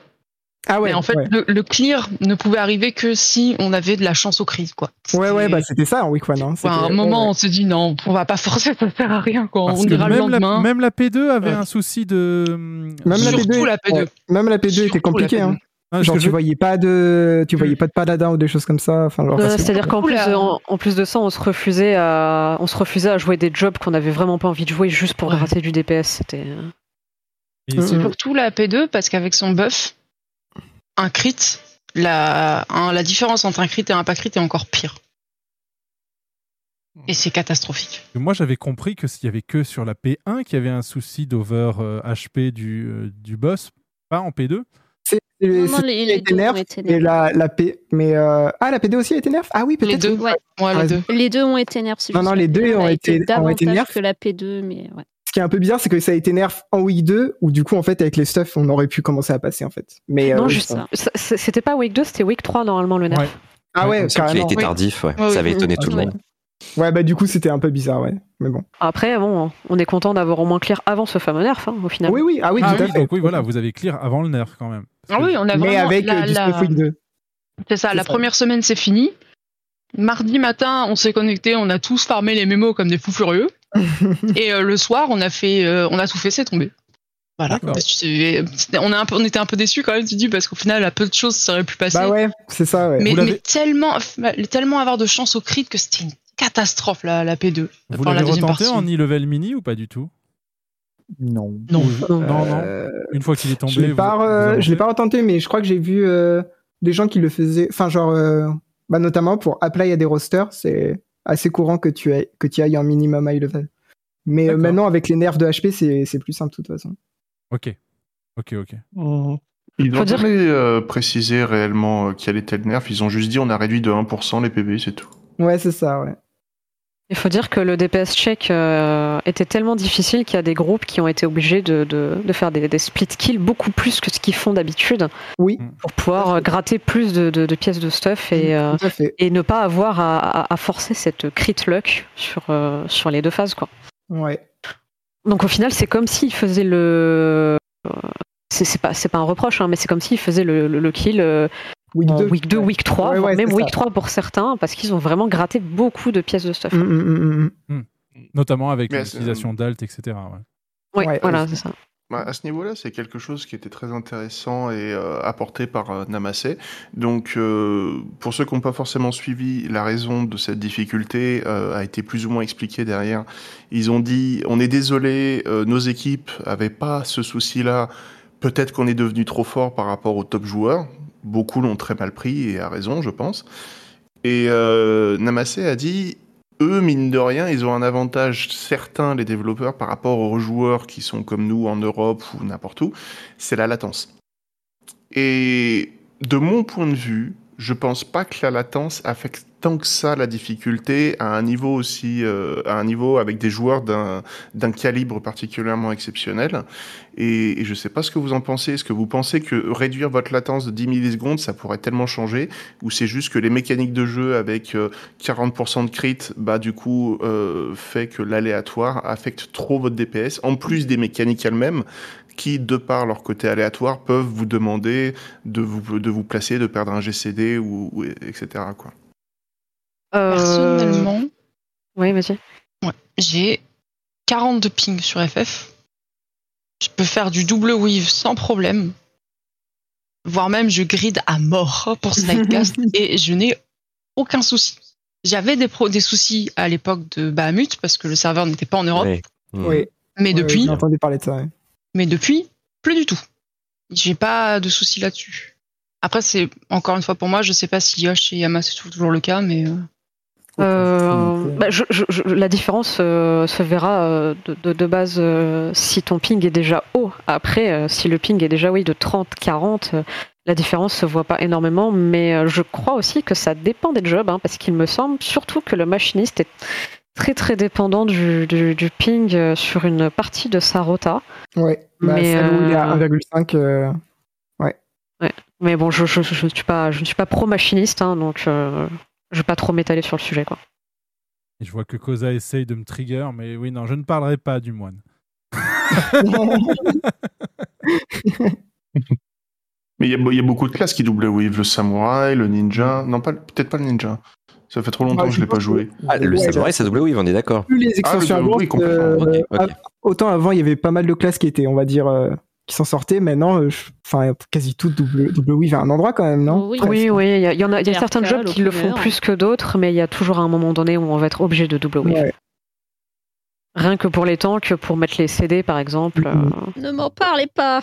Le danseur aussi. Oui, le danseur, oui. Le- son burst, danseur en il face de double wave burst, beaucoup. ouais. Pour les mythiques aussi, tout simplement.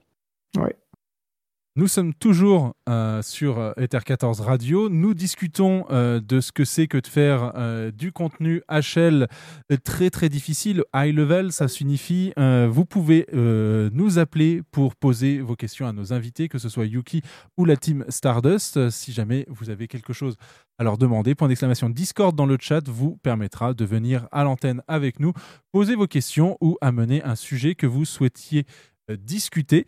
Euh, je voulais revenir sur justement des trucs tout bêtes. Euh, pour les auditeurs et les auditrices, est-ce que vous pourriez expliquer ce que c'est qu'un trio? On a parlé un petit peu. Il serait peut-être quand même euh, pas mal de- d'expliciter le, le terme. C'est un Euh, peu un abus de langage. hein. Je vous laisse- ouais, moi, moi c'est un truc qui, me fait, euh, qui me fait rire, mais vas-y, euh, je vous laisse. C'est c'est un complet abus de langage par rapport à ce qui se passait sur UCOB. Mhm. En fait, sur UCOB, on appelait ça un trio parce qu'à chaque fois qu'il faisait une mécanique, il y avait toujours Bahamut, Naël et Twintania qui spawnaient systématiquement. Voilà, c'est ça. ouais. Donc ils sont tous les trois, donc c'est un trio. Et en fait, généralement, un trio, c'est un moment où le boss devient non targetable et il y a euh, 50 milliards de mechas en même temps. Voilà. Exception faite, il y a des trios où le boss ouais, continue de pouvoir être tapé. qui idéalement partent du coup de trois entités différentes, non Voilà. ciblables ou un truc comme ça. Sauf que c'est pas le cas parce que par exemple sur Ultima, euh, bah des fois il y a Ultima, il y a Ifrit, il y a Garuda, il y a Titan, donc ils sont quatre. Mais C'est ça. ça continue de s'appeler un trio. C'est une des premières choses que j'ai posées euh, en question à, mon Reddit quand ils, nous- commencent à nous sortir les toolbox pour la P5 et tout. Ils disent donc ça pour le trio 1, machin et tout. Moi je dis mais pourquoi trio 1 Il y a que deux entités là. Qu'est-ce qu'on, qu'est-ce que c'est que ce truc? C'est un abus. C'est comme le le Dynamo Chariot.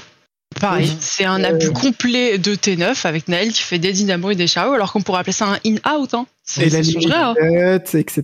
Mais ça Ouais. continue de s'appeler euh, Dynamo Chariot. Pareil, il y a des mechas qui sont gardés. euh, le limit cut, c'est Ah par ouais, le rapport à, à, à 11 parce qu'il faisait un truc qui était un limit cut, c'était les numéros. Mais maintenant, pour il est dans Ruby. Ouais, il est dans Ruby aussi, mais on Ouais, appelle ouais, ça aussi ouais. un limit cut. Enfin, c'est. ce qui peut être Diamond Cut aussi. ce qui peut être difficile pour des nouveaux joueurs, c'est que quand t'arrives sur, je sais pas, euh, P6 et qu'on te dit, euh, bah on fait la limit cut comme sur Diamant, si tu viens d'arriver à Endwalker, tu comprends rien du tout. hein, mais Oui, complètement. Protéin, oui, mais Ah oui, il faut, sortir un dictionnaire. hein. C'est une, position protéine. euh. Protéin, ouais. c'est A3. Hotspot, Ouais. en Ouais, gros. Ça vient du nom de la méca. Ouais, ça vient de A3 qui fait une Protean Wave. Mm. Oui, c'est ça, ouais. Et, euh, et on, Et même on peut- Omega aussi, il en fait, non? Non? Je sais pas. Ouais, mais au départ, c'est A3, c'est euh, le Living Liquid. Ouais, c'est Crochezer qui a initié Limit Cut. ouais. Et euh, également, tiens, puisque, même si ça a déjà été répondu, euh, je, je vais te laisser répondre, Yuki, parce que toi, tu fais des, des guides, notamment euh, sur ce genre. de- Vas-y, explique ce que c'est qu'un double, double weave. Ah, un double weave Euh, Bah, en fait, euh, il faut, bah, le concept de GCD d'abord. Euh, donc, le GCD, c'est les sur le global cooldown, qui sont généralement, on va dire, sans célérité ou. Euh, ou comment ça s'appelle euh, le truc des Vivacité. Vivacité, démêlé. euh, sans célérité, vivacité, t'es à 2,5 secondes. Donc en gros, par exemple, si je suis sur euh, le match blanc, tu peux lancer ton glaire toutes les 2,5 secondes. Sauf que euh, le temps de lancement dure 1,5 secondes et du coup, t'as une seconde, on va dire, de vide. Tu peux mettre un petit sort. Et ces sorts, c'est les OGCD qui sont hors du global cooldown. Ça, ça s'appelle un whiff du coup. Si je glisse par exemple glaire, tétragramme, glaire, le tétragramme était un weave. Double weave, c'est mettre deux sorts de ce style. Généralement, du coup, il faut que le premier sort soit instant. Donc pour les mêlées, il n'y a pas de problème, tous leurs sorts sont instantanés, généralement, presque. Et pour les mages, il faut soit avoir une prompte avant, soit avoir quelque chose comme un dot pour les healers ou les choses comme ça. Et euh, notamment, vous pouvez entendre parler de problèmes de weaving. Donc, weave, ça veut dire euh, tisser, hein, c'est faire de la couture. Et c'est exactement ce que vient d'expliquer Yuki, à, à savoir qu'il faut placer des OGCD, des off GCD entre deux GCD. Et quand on vous dit que vous avez un problème de weaving, c'est que vous avez placé, enfin, les off GCD que vous avez placés entre deux GCD vous ont fait décaler le moment où vous auriez plus appuyé sur votre GCD. Exactement. Soit vous en avez fait trop, soit vous les avez fait trop lentement. Euh, voilà, c'est aussi. euh, donc, Et ça, euh, c'est peut-être la, la base principale du combat dans Final Fantasy XIV. En tout cas, moi, quand des amis rejoignent le jeu, ça va être un des premiers trucs que je vais leur expliquer d'un point de vue combat, euh, pas basique, c'est-à-dire euh, s'ils me demandent euh, qu'est-ce que ça fait soin, bah, là, c'est les premières choses que tu expliques. Mais si tu veux vraiment comprendre le combat dans FF14, le système de GCD et d'OGCD, c'est le truc plus- le plus important, je pense. Et euh, ce qui permet notamment d'avoir une petite la chose, euh, et quelques outils tiers. On, en- on va y revenir parce que à la base, les outils tiers, euh, c'est pas vraiment euh, problématique en suivant la façon dont vous les utilisez. Mais d'un point de vue de Square Enix, puisqu'il y en a des mauvaises utilisations, ils sont bannis. Ça, on n'en reviendra pas. C'est la discussion qu'on a eue euh, en première partie d'émission. Mais il y en a un outil qui existe qui s'appelle euh, Xiv Analysis. Et je le mets sur. Xiv. ouais, on va le dire Xiv Analysis ou XIV Moi, ça Analysis me va, si hein. tu veux. Ouais. Vas-y, vas-y. je t'interromps. 14 Analysis si tu veux. Allez, vas-y. On va faire. Voilà. Non, mais Jixiv, moi j'aime bien. Xiv. Alors, et, et donc sur Xiv, euh, on a eu une petite discussion lors, de- lors d'un d'un stream euh, assez récent avec Toki qui est d'ailleurs présent dans le chat et euh, qui disait donc Toki qui officie dans le euh, roster de, de Silé, euh, Station hein, pour ceux qui suivent, le camarade Grousqueter. Et il me disait, bah, écoute, Xiv, c'est vachement bien pour euh, apprendre les bases d'un job sur des contenus challengeants. Euh, mais euh, ça atteint très vite ses limites sur le contenu HL parce qu'il n'est pas capable de, d'analyser correctement les optimisations possibles sur telle ou telle faille donnée. Est-ce que c'est quelque chose que vous ressentez vous-même euh, dans vos progs et aussi dans, votre évolution sur le, contenu euh, difficile de ce jeu, qu'il soit fatal ou sadique? Moi, je pense pas que ce soit très utile d'utiliser euh, 14 Analysis à partir du moment où, tu connais ton job et que on t'a dit n'utilise pas tes deux minutes à cette phase-là, euh, tu les utilises pas, tu, gardes tes trucs. euh. T'as pas besoin de 14 Analysis pour comprendre ce qu'il faut faire en fait. C'est plus un, c'est un bon outil pour savoir euh, sur poteau, sur des boss poteaux. Si Quand tu de apprends un job, à la limite. Ouais, mais euh, à partir du moment où tu fais de l'ultimate ou même du savage, je pense pas que tu aies besoin de cet outil pour euh, comprendre ce que tu fais. Mhm. Je pense que je pense que c'est un très bon outil pour commencer, comme vous dites. Euh, je pense que c'est euh, aussi utile pour les, puisqu'il y a des jobs qui vont être plus con. Enfin, toute façon, le support de 14 Analysis, euh, ça se voit euh, direct quand tu choisis certains jobs. Il y en a qui sont considérés comme obsolètes ou des choses comme ça. Par exemple, je crois que l'Astro, actuellement, il est considéré comme obsolète puisque c'est maintenu en fait par des mentors différents. Merci beaucoup, Dolo Reefer, pour Wow. le follow. Stylé l'alerte.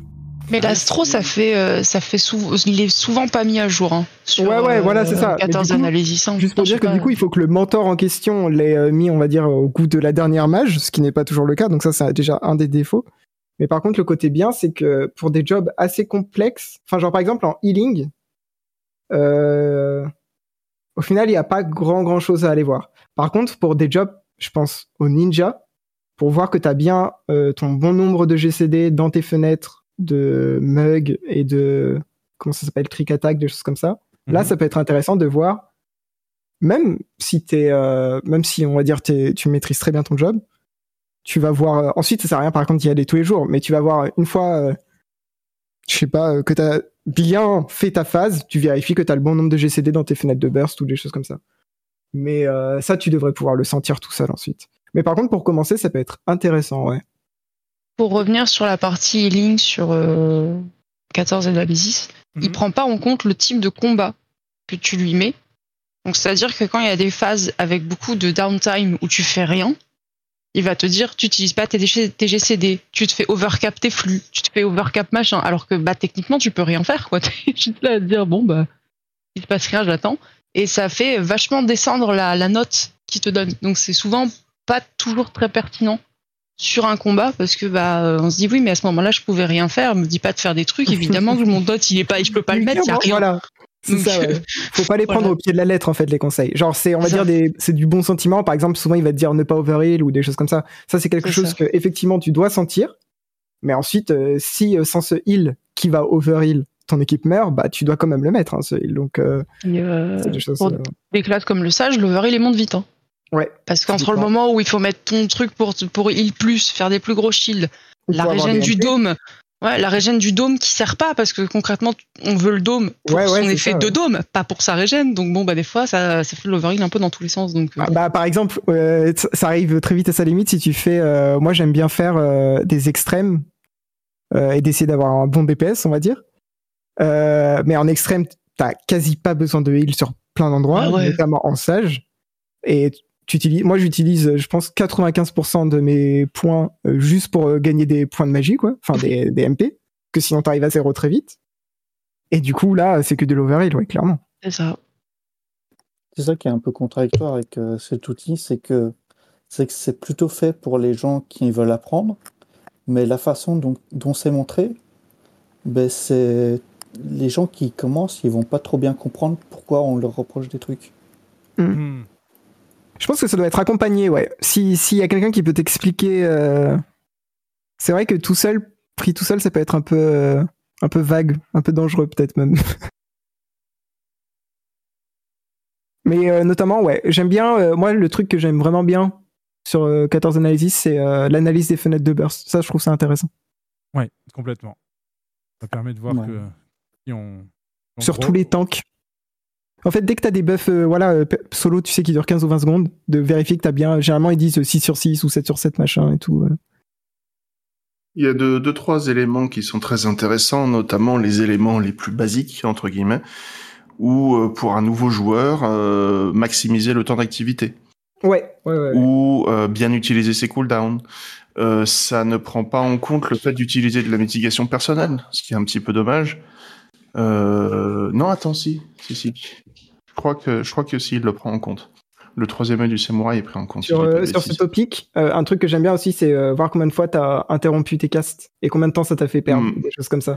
Euh, rater les combos aussi. Mm. Euh, obtenir, euh, dépasser la ressource. Ah, il fait même les positionnels aussi, non, je crois. Ouais, il fait les les positionnels, ouais. Ça, c'est pas mal aussi. Ouais. Donc, euh, sur ces éléments de base, c'est très facilement compréhensible et mine de rien, euh, bah, on va pas se mentir, ça fait, ça fait déjà quand même beaucoup de choses. Hein. Ouais, ouais, Euh, et euh, une personne qui respecte toutes ces données de base sans entrer dans euh, l'analyse spécifique de la fenêtre de burst, le weaving, euh, faire du double weaving à chaque fois quand c'est possible, utiliser les potions, ça c'est tout du bonus. Mais ne, de respecter les principes de base, respecter ses positionnels, euh, ne pas casser ses combos, ne pas faire des combos répétitifs, par exemple en samouraï, euh, et ainsi de suite. Ça, déjà, ça peut faire de, de vous un, un, un joueur euh, tout à fait correct. Et déjà, même euh, à même de pouvoir clear facile le premier étage du- d'un tiers en, en sadique. hein. Mm, mm. Je pense que le premier truc à regarder, c'est l'uptime. C'est Mm. vraiment le truc le plus Ouais. important. En général, les, les gens, ils, ils sont Ah pas oui. DPS. Tu vas voir leur log. Prochaine, première chose, chose qui frappe, c'est euh, ils ont pas tapé le boss pendant 30 secondes du combat. Quoi. Mm. Oui, pour, pour ceux qui, qui ne connaissent pas les termes, l'uptime, c'est effectivement donc le temps d'activité, euh, le le temps boss. que vous passez à utiliser vos techniques sur le boss. Vous, si on dit vous avez un manque d'uptime parce que vous êtes à 95 au lieu de 99, vous vous êtes arrêté de taper à une raison bon, pour une autre, euh, vous êtes mort, euh, vous avez perdu le focus sur un ennemi, n'importe quoi. Et au final, ça rejoint, ça rejoint le sujet auquel, euh, duquel on parlait tout à l'heure avec le, le, le weaving. Parce qu'au final, on peut perdre justement de l'uptime à essayer de, de faire plus que du double weaving. Le dou- euh, on peut pas faire plus que du double weaving. Le double, c'est Alors, vrai Oui, Ah bah double, si, double, c'est le de masque. faire ton mais- GCD. Oui, voilà. Mais en l'occurrence, il y a plein de gens Mm. qui vont perdre justement de l'uptime parce qu'ils Mm. veulent euh, weave beaucoup plus que ce qu'il faut. Ouais. D'aucuns te diraient que c'est possible de faire plus que du double weaving, mais c'est en utilisant des euh, moyens qu'on a déjà dit qu'ils étaient illégaux. Oui, Ah ouais oui, oui. Nous n'en parlons pas. Oui, oui, en fait, euh, il y, a, il y a un certain, un certain, voilà, un, un certain moyen qui permet en fait de. Ouais, mais ça, en vrai, personne n'utilise, non? Oh, Enfin, genre, ça, ça se remarquerait quand même. Et Ah en fait, en gros, ça, ça, ça cancel les animations, ce qui permet en fait euh, Ouais, de ne pas avoir le, le, le animation downtime et ça te permet d'être plus à l'aise sur ton weaving et donc peut-être même de faire du triple weaving. Ok, ok. Je crois qu'il y a des gens qui s'en servent, mais plus les gens euh, des serveurs européens qui jouent sur les serveurs américains et vice versa. Ouais, voilà, ok, ça a plus. Je crois que c'est plus dans ces cas-là que les gens tendance à s'en servir. Mais il me semble que de base, le logiciel avait été créé pour ça, pour pouvoir simuler Ouais, un semble. ping normal pour les gens qui en ont un beaucoup trop haut. Ok, Ouais. Sauf qu'on peut clairement en abuser et il y en a qui l'ont fait, quoi. D'accord, ok. Ah bah, comme d'hab. hein. et qui ont pou- et comme il n'y a mo- pas moyen de voir que ça a été fait, c'est c'est une des raisons notamment pour lesquelles euh, on s'en amuse. Enfin, on s'en amuse. Je suis sûr que je saoule tout le monde en, disant que je suis le pire moine des GTA. Mais euh, Non, non, ça nous fait rire aussi, t'inquiète. hein. Mais euh, en fait, c'est une des raisons pour laquelle il était extrêmement difficile d'obtenir des scores, on va dire, satisfaisants en, en moine sur certains outils de diagnostic. Et parce qu'en fait, justement, euh, les moines sont les plus avantagés, on va dire, sur, à l'utilisation de ces, ces mé- de ces méthodes-là. Et donc, ça leur permet d'avoir des. de biaiser en fait les résultats et donc d'avoir des, on des résultats qui sont inatteignables euh, sans l'utilisation de tels outils. Donc c'est pour ça, ces outils sont bannis, rappelons-le. Et comme Et, on ne euh, peut pas voir qu'on les utilise, On, on va remettre aussi un petit peu les choses au point. Donc, euh, Yuki a parlé tout à l'heure de- des toolbox. Pour ceux Mhm. d'entre vous qui ne connaissent pas, euh, c'est très intéressant. Donc, on parle des logiciels bannis, les logiciels tiers qui interagissent avec le jeu, qui vous donnent un avantage. Il y a beaucoup d'outils faits par la communauté, anglophone, francophone, tout ce que vous voulez. Mhm. Euh, euh, des guides aussi, bien évidemment, ça, ça englobe là-dedans. C'est beaucoup euh, des outils web qui n'ont pas pour but de, de vous filer un, un coup de main dans le jeu directement, mais de vous donner des informations, avec notamment euh, des présentations type PowerPoint pour vous expliquer la mécanique d'un boss en animé sur une page web.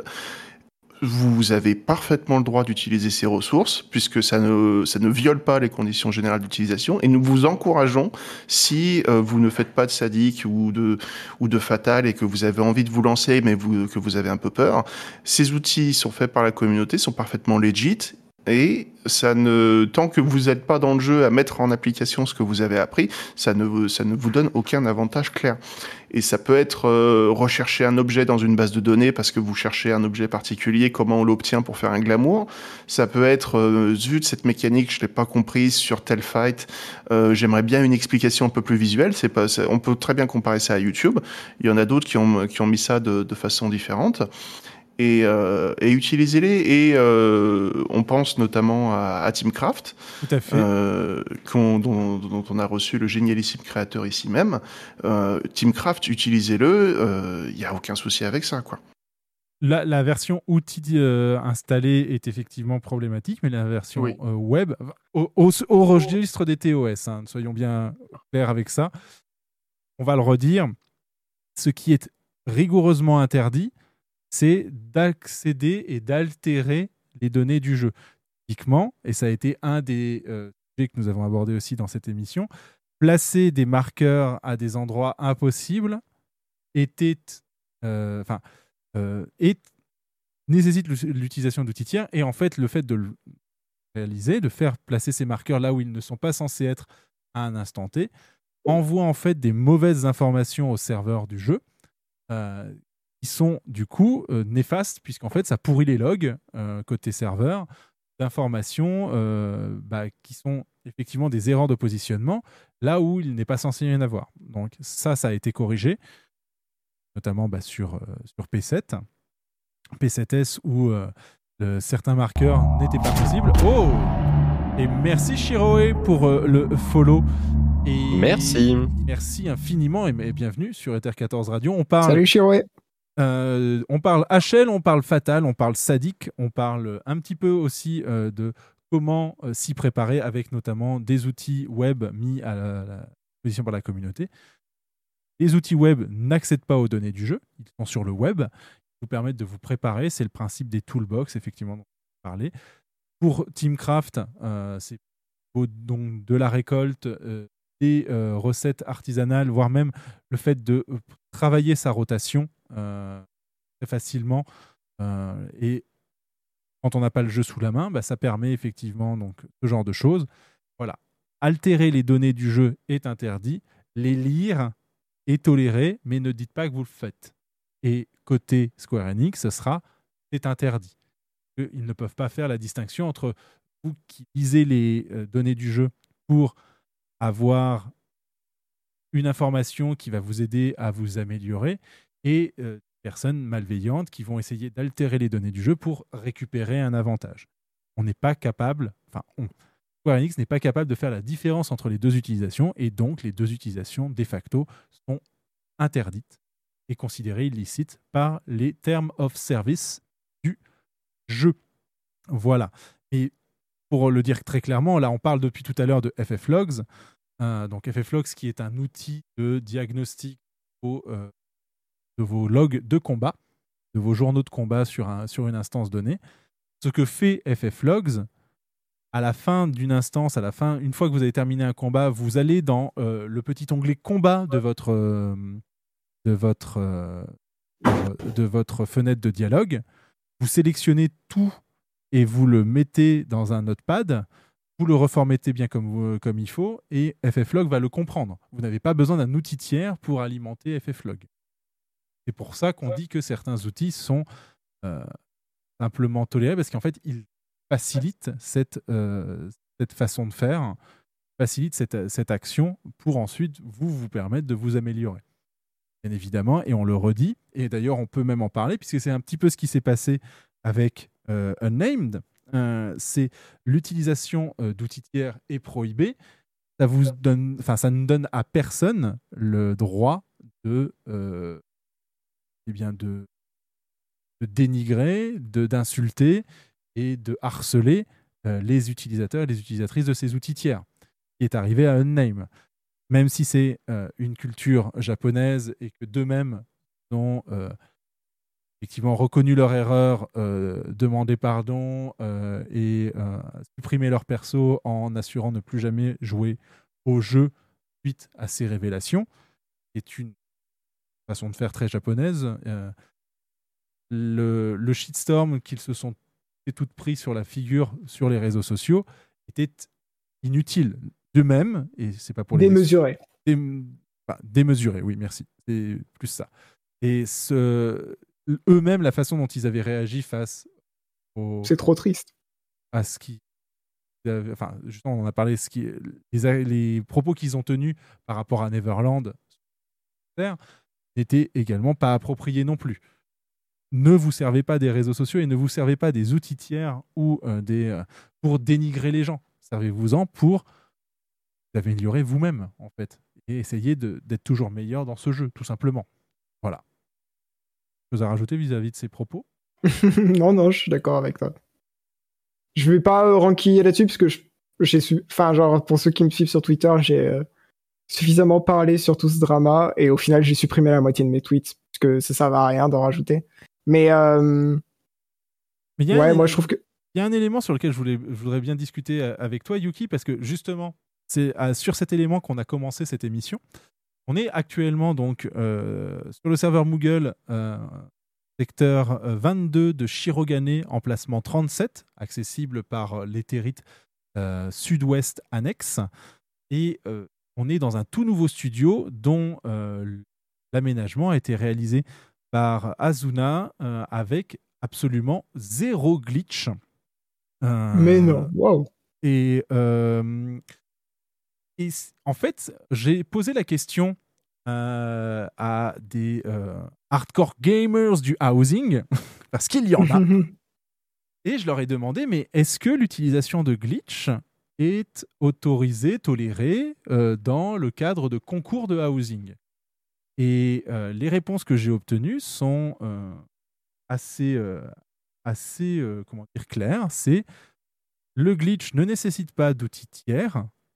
Il est donc dans une zone grise des termes hors service, c'est-à-dire qu'il n'est pas censé être possible, mais ça- Mais il arrive. mais, mais il arrive. Donc, du coup, le fait de s'en servir bah, ne déroge pas aux termes of service. C'est le jeu qui euh, réagit d'une certaine manière au positionnement de certains objets. Mhm. Et en conséquence, on est dans une zone grise, mais les, les concours communautaires euh, ne, euh, ne dénigrent pas l'utilisation de tels glitch et même plutôt Ouais, plutôt même les récompenses. En Voilà, vrai. les- Enfin, les- genre, euh, ah, les généralement, accueils, plus ouais. tu glitches, plus t'es fort. ou- Et euh, il s'est euh, vraiment dissocié de l'utilisation d'outils tiers qui seulement peuvent permettre à n'importe qui de faciliter l'utilisation de ces glitches de positionnement, puisque le logiciel va le faire pour vous et ensuite vous n'avez plus qu'à placer l'objet comme vous le souhaitez.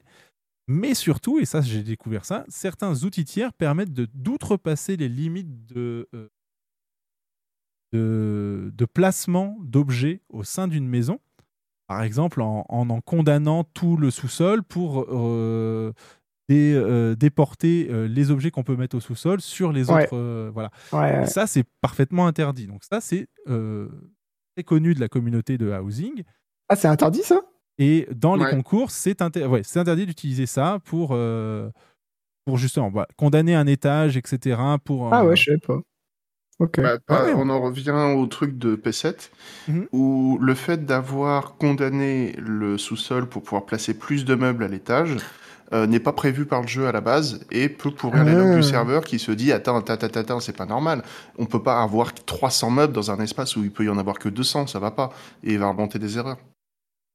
Et plus le plus il y a de monde qui passe dans un endroit, parce que là, si c'est en intérieur, ça va, ça va faire des erreurs à chaque fois que des joueurs vont Ah, mais attends, rentrer. attends, tu peux dépasser la limite des meubles?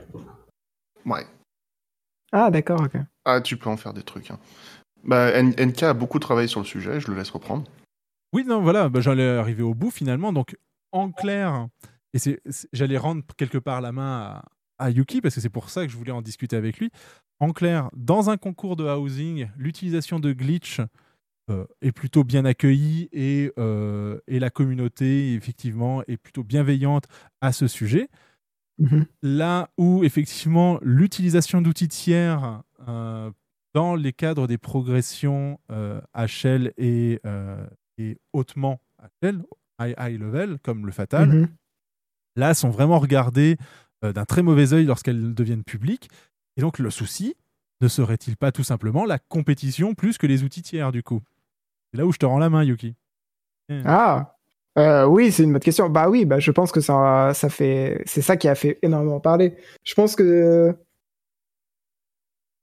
puisque, enfin, genre moi, ce que je trouvais hypocrite, euh, c'est que par exemple, si vous, euh, je pense c'est plus sur Light que sur Chaos, puisqu'il n'y a pas trop de PF d'Ultimate sur Chaos.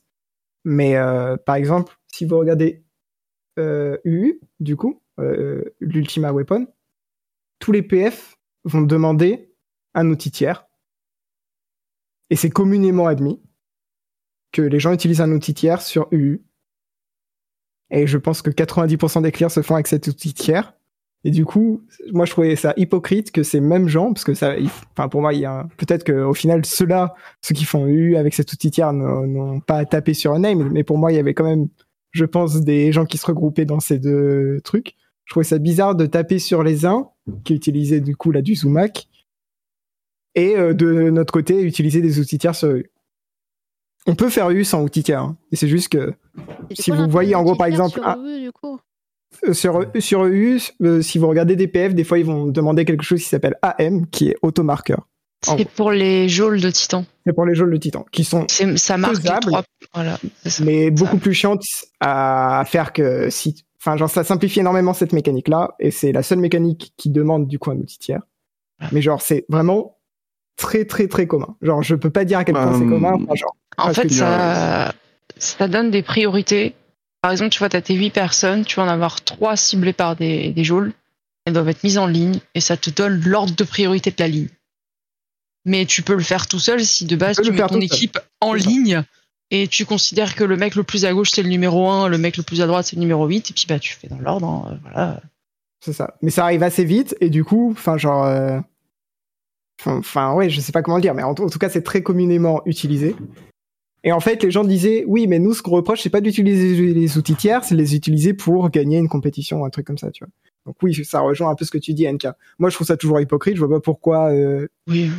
certains pourraient l'utiliser et pas d'autres. Euh, mais du coup, au final, on sait qu'on ne doit pas utiliser de l'outil tiers, hein, bien sûr. Je ne- moi, je, je ne suis pas en mode genre, euh, ils ont bien fait d'utiliser tout Mac. Pas du tout. Je trouve ça juste hypocrite qu'une partie des raiders qui en utilisent tombe sur un name sur ça. C'était juste mon point. en gros.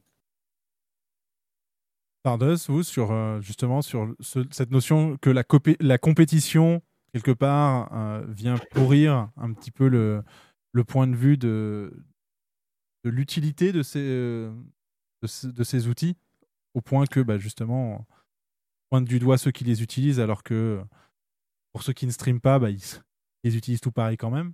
C'est pas la plus grosse hypocrisie, moi, que je remarque, que j'ai remarqué sur Twitter par rapport aux modes. Ouais. C'est plus la séparation entre les modes qui aident le raid et les modes de glam. et alors là, euh, c'est n'importe quoi. T'as beaucoup de gens sur Twitter qui utilisent des modes cosmétiques qui ont insulté les gens qui utilisent des modes de raid, hein, que ce soit le mode le plus basique qui va juste te mettre une barre sur euh, un petit trait sur ta barre de casse pour te dire tu peux slide cast, vas-y, qui en soi ne fait rien, hein, c'est un mode il fait. À côté de bah, des autres plus gros modes qui te disent quoi faire, où aller, etc. Et eux, ils étaient vraiment euh, partis dans une croisade à dire oui, mais si vous vous utilisez ça, nous on pourra plus modder nos jeux, on pourra plus utiliser les skins et les machins. Mais c'est pareil au final. Que tu fasses des skins ou du raid, c'est pareil, c'est un mode au final. Et, l'hypocrisie est plus grande là parce que euh, il y a euh, cette espèce de communauté euh, à fond dans les modes cosmétiques qui se prend vraiment pour euh, la communauté supérieure du jeu. Et qui est vraiment dans euh, oui mais euh, moi j'utilise un mode cosmétique c'est inoffensif. Toi t'as pas le droit d'utiliser euh, ton mode qui te dit quoi faire où aller. Hmm. alors c'est pareil. Il n'y a pas de raison d'utiliser ni l'un ni l'autre. Que tu veux utiliser des modes cosmétiques c'est bien. Mais t'es pas supérieur à quelqu'un qui a besoin qu'on lui fasse des calls c'est pareil les deux sont criminels de la même chose en fait c'est pas Oui, Mais c'est euh, Voilà, hein. contraire aux conditions d'utilisation. Mais je me, suis, ça. je, me suis, je me suis posé la question et j'aimerais avoir votre avis là-dessus. Euh, de, de mon analyse, euh, c'est beaucoup lié à, à la vie réelle. Donc je m'explique. Euh, bah, la triche, ça, exi- ça existe dans le jeu, ça existe dans la vie réelle. Il n'y a rien de surprenant à ça. Euh, dans le sport, dans l'e-sport, dans la vie de tous les jours. Mes études, il y en a qui ont triché. Dans le travail, il y en a qui ont triché, qui ont gonflé leur CV. Et euh, j'ai constaté une chose, c'est que dans un cas ma- maje- majoritaire, les répercussions sont au pire minimes, euh, sont au, mieux minimes, au, pire voire carrément inexistantes. On, a beaucoup trop de cas où on a des personnes qui se foutent ouvertement de la gueule du monde avec des politiques qui gonflent des CV, qui mentent ouvertement et qui n'ont absolument aucune répercussion. On a des personnes qui achètent des, euh, des codes de la route euh, sur WhatsApp. Et bah, on considère ça comme limite normal pour beaucoup. Et malheureusement que ça se répercute sur le jeu. Et euh, que ça explique en partie, pas entièrement, mais en partie. Ok, pour toi, bah en, vrai, de toute façon, le jeu c'est juste une, une- Enfin, en plus, moi je trouve que FF14, tu sais que, euh, vous savez, il y a les. euh, En ce moment, il y a tout ce qui est métaverse et tout. Et je trouve les graphismes tellement moches par rapport à ce qu'on fait sur FF14. les gens devraient juste faire leur réunion dans FF14, mais bref. Oui, FF14, c'est une, euh, c'est un réplica euh, du monde réel au final. hein. Et les mêmes problèmes et les mêmes bienfaits euh, s'y s'y retrouvent aussi. Alors, Shi- Shiroe, pour rebondir sur ce que tu dis, euh, il faut vraiment se rappeler que Unnamed sont des Japonais. Et là, pourquoi je le dis? Parce que ça explique vraiment une grande partie de ce qu'ils ont fait, à savoir supprimer leur perso. Grosso modo, ce qu'ils ont fait, c'est ils ont fait harakiri de leur perso. Ouais, ouais, mais c'est horrible. Moi, ça m'a fait trop pitié, hein, tout oui, ce mais c'est- hein. c'est culturel. C'est exactement la manière dont ils gèrent les conflits et les, et ça. les, et les, euh, et le déshonneur euh, dans leur culture. Alors, ok, plus personne. Enfin, plus personne. Pas dire Ouais, mais genre le modo qui vient le voir et qui lui, le modo qui vient le voir et qui lui demande de jeter son arme par Euh, terre et tout. ça. Ça, c'est pas culturel. Exemple, exemple culturel, je sais pas si vous vous souvenez, il y a, un- il y a longtemps, il y a le groupe d'idol, les KB48. Bah, je suis un Il gros y fan, avait moi. une chanteuse dedans qui s'est rasé la tête. qui, qui, voilà, qui a été, euh, enfin qu'on a vu dans la rue avec son copain. Le, Il y con- a contrat il y a les AKB48 sur tous mes streams, moi. Donc, euh, qui suppose que le contrat des idoles, c'est que t'as pas le droit d'avoir un petit copain. Elle s'est fait, elle s'est fait gauler dans la rue, il n'y a pas d'autre mot. Et donc, bah, en punition, pas que, elle s'est rasé la tête. C'est Ouais. Comme ça. C'est la culture, c'est là-bas. Moi, je suis persuadé que si le, le groupe qui avait cheaté, qui était le numéro 1, n'était pas japonais, il n'y aurait eu aucune sanction. Il y aurait Bah, c'est ça qui est bizarre, ouais. Pas celle-là, en fait. je pense pas que t'es un modo qui serait venu qui dit euh, vas-y, jette ton arme et tout. tu vois. Après, pense ça a pris des proportions, ça a pris des proportions énormes parce que justement, c'était les premiers à cracher sur Neverland pour avoir triché. Pour Ouais. faire genre, on est mieux, euh, tout ça, tout ça. Et puis derrière, au final, non. Parce que, ils- ça, parce que derrière, ça a été appris qu'ils avaient fait pareil sur P8S. Donc non, ils ont pas été mieux. Et ce qu'il faut voir aussi, c'est que la, la sanction a été un petit peu sans précédent, dans le sens, on n'en a pas trop parlé, mais rappelons-le, c'est ok ceux qui ont été pris la main dans le sac ont euh, supprimé leur perso, ont dit qu'ils ne rejoueraient pas au jeu. En fait, se sont fait une sanction avant même que la sanction tombe. Mais euh, et c'est Atars, euh, le, le le streamer, euh, je crois qu'il est Le Sasuke. Ouais, et je crois qu'il est, il est pas hongkongais, il est, euh, il est d'une, euh, il est de l'Asie du Sud-Est, mais j'ai oublié de quelle, de quelle partie de l'Asie du Sud-Est il est. Euh, Jean, je te présente mes excuses, Ata- Arthas, mais donc Arthas qui comprend très bien le japonais avait lu le tweet euh, d'une des personnes de Unnamed de, du groupe qui euh, n'a pas utilisé de mode, qui a clear de manière legit avec un groupe qui euh, a utilisé des modes, mais voilà, qui a eu son, lui son clear de manière totalement legit et qui a en gros partagé la discussion qu'il avait eue avec le, le GM et le GM lui disait nous avons les preuves que ton clear a été fait de manière legit, mais avec des personnes qui ne l'ont pas eu de manière legit. Donc tu vas avoir comme sanction le retrait du haut fait, le retrait de ton arme et euh, tu devras le refaire. En fait, tout simplement, il y aura aussi une. Je suis pas sûr qu'il y Ouais, non, mais c'était même plus pervers que ça, je vais ajouter. C'était. Parce que comme le gars avait l'arme équipée, les mods ne peuvent pas t'enlever ton arme, puisque sur... c'est pas pensé en fait pour... dans Final Fantasy. Tu ne peux pas enlever ton arme. Genre, par exemple, là, si t'es mage noir, tu peux pas enlever ton arme. Tu dois soit remplacer par une autre arme. T'es obligé d'avoir une arme. Du coup, le, le mod lui a dit Tu n'as pas le droit d'avoir cette arme, du coup, je te demande de la discard. Qui est quand même assez. euh, Pour le mental, ça doit faire mal, ouais. Mais oui, de toute façon, la personne. Enfin, genre, ce qui est, ce qui est absurde avec ces punitions, entre guillemets, c'est que ces gens, certes, alors ils ont, euh, ils ont utilisé des trucs interdits et ça, c'est pas bien. Mais euh, leur retirer leur arme, enfin, genre, si le gars a fait le combat, il, peut, il va pouvoir le refaire la semaine d'après, de toute façon. Oui. Et- Enfin, ouais. Mais c'est symbolique en fait. La, la symbolique est là. Et c'est vrai que c'est sans précédent. C'est-à-dire que là, on a une personne qui est même pas complice. C'est-à-dire qu'elle ne pouvait. C'est ce que disait Zepla en fait. C'est que euh, cette sanction amène en fait un degré de rigueur encore plus euh, haut dans le recrutement pour du contenu compétitif. Euh, Mhm. encore Et une encore, t'as enfin, t'as pas de moyen de vérifier ça quand tu, euh, quand tu recrutes quelqu'un dans ton roster. Ou quand t'es en C'est-à-dire PF. quoi, tu, tu Quand dire en PF aussi, euh, tout mets un partage Ouais, d'écran sur ton ordi que je vérifie que t'as pas de logiciel tiers, c'est bien, il va les Enfin, enlever oui, mais euh, quand en PF, avant, comment tu fais pendant la play et puis après il remet tous ses trucs et puis, euh, et puis toi t'en sais Et, rien. et ce que disait Zepla, c'est que je ne vais pas risquer la perte de mon arme fatale parce que quelqu'un dans le groupe que je ne savais pas, euh, enfin que dont je n'avais pas conscience, utilise des outils tiers. Donc là, en fait, ça, ça met un coup à la confiance de pas mal de, de constitutions de roster sur des, euh, bah, des groupes qui ne se voient pas finalement. Et, euh, et toute la logique est là. Et aussi, c'est pour ça qu'il y a un, un autre élément du message de Yoshida qui a été particulièrement euh, souligné, c'est qu'il a exprimé qu'il réfléchirait à une manière d'officialiser la compétition. Parce que, grosso modo, aujourd'hui, euh, sans, donc on l'a pas cité, mais on va le citer maintenant, sans Advanced Combat Tracker, sans ACT, l'outil qui vous permet de lire le log de combat de euh, Final Fantasy XIV, mais pas que. Il lit aussi d'autres euh, éléments dans d'autres jeux. Sans cet outil-là et sans FFlogs, donc le site qui répertorie les, euh, les logs de combat et qui permet de faire des analyses dessus, une World Race comme celle qu'organise Frosty, que nous avons reçue dans cette mission, n'est tout simplement pas faisable. Ce n'est pas possible d'organiser de tels événements, sachant qu'on le rappelle, la World Race organisée par Frosty est un événement caritatif qui lève des fonds pour euh, les enfants malades, les enfants hospitalisés, euh, depuis maintenant euh, plusieurs, euh, bah, plusieurs runs, en fait, que ce soit pour le sadique ou pour le fatal. Les événements sont des événements caritatifs. Et effectivement, le fait de ne pas avoir ces outils-là ne permet pas d'organiser de tels événements. Et là, ce que dit Yoshida, c'est pas réfléchir à officialiser la chose.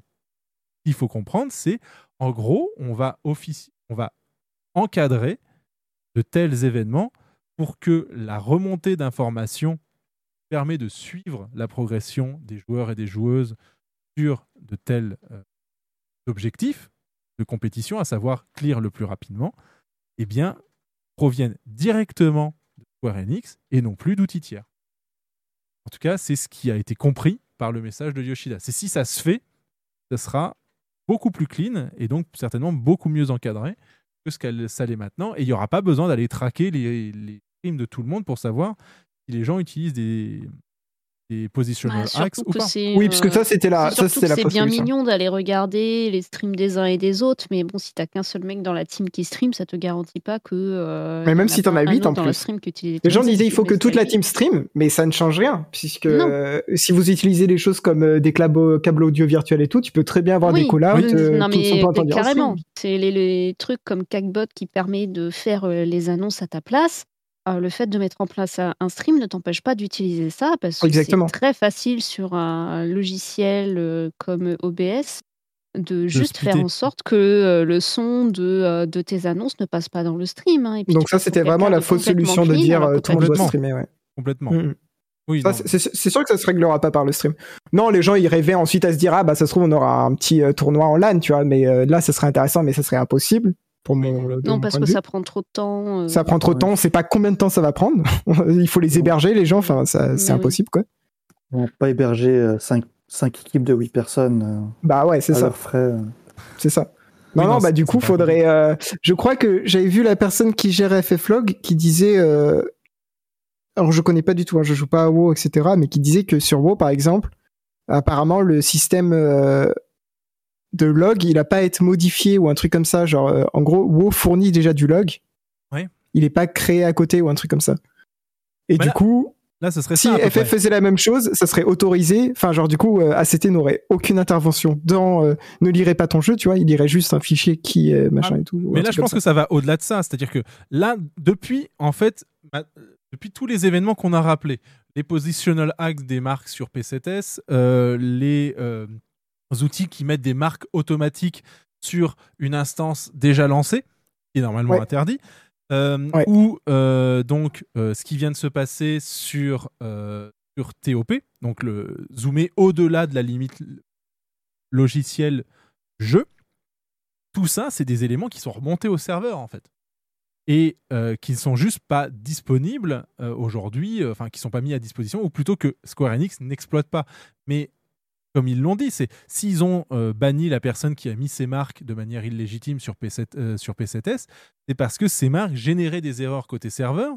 Si, euh, donc si elles génèrent des erreurs, c'est que placer des marques pendant qu'un combat est lancé doit générer des erreurs aussi.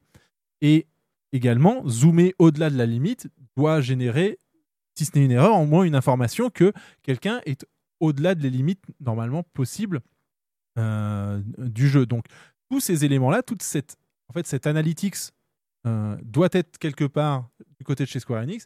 Et le message de Yoshida, il faut le comprendre un petit peu comme ça, c'est en grosso modo, si on organise un événement officiel, ça sera pour exploiter ces éléments-là qui aujourd'hui ne sont que chez eux et que à leur disposition. Ouais. Euh, donc voilà pour. Le, Oui. le, le problème, c'est que Euh, ils ne peuvent pas implémenter toutes les mesures qu'ils voudraient. Ça, on en avait, on en avait déjà discuté quand on, a, on avait euh, parlé Teamcraft. Euh, il y a des, des éléments de vérification au niveau du client, c'est-à-dire au niveau de votre machine, de votre euh, console ou PC, qui ici, ça, ça analyse déjà tout ce qui est extérieur au jeu. Ça, c'est dans beaucoup de pays, c'est illégal. Euh, potentiellement des vérifi des il faut pas oublier aussi que euh, ajouter des vérifications sur le client du jeu qui ne- n'interagit pas avec, le système peut consommer des ressources qui seraient compliquées à, à avoir sur des machines plus anciennes. Et, euh, et l'autre problème que je vois à ça, malheureusement, c'est que les personnes qui développent ces, ces outils euh, sont très, très, très motivées pour continuer à le faire, à trouver des méthodes de contournement. Et euh, je vais faire un aveu. Pour cette émission, je me suis posé la question en combien de temps, chronomètre, il me fallait pour faire un zoom hack? La réalité est consternante. Il m'a fallu 3 minutes et 47 secondes. Mais non, wow. 3 minutes et 47 secondes entre le moment où j'ai tapé la recherche dans Google et le moment où c'était actif dans le jeu. Ouais, d'accord. Les ah oui, ok, donc sont j'ai cru que tu l'avais codé déter. toi-même. Ok, Non, non, non, non, non, non, non, non, je suis, non, non, non, moi, je suis, je suis un débile profond à ce niveau-là. Moi, je peux pas y arriver à, à coder ce de genre coude. d'outil. Mais, mais là où moi, je suis complètement teubé en matière de développement informatique, il y en a visiblement, euh, ils connaissent euh, des, des méthodes, ils ont euh, des outils pour pouvoir le faire. Euh, ils se gêneront certainement pas pour trouver des solutions de contournement. Et quand on voit je répète, 3 minutes, 47 secondes pour faire la recherche, télécharger, le logiciel, vérifier qu'il n'y ait pas de spyware, de malware et autres, euh, relancer le jeu, utiliser le software, la totale.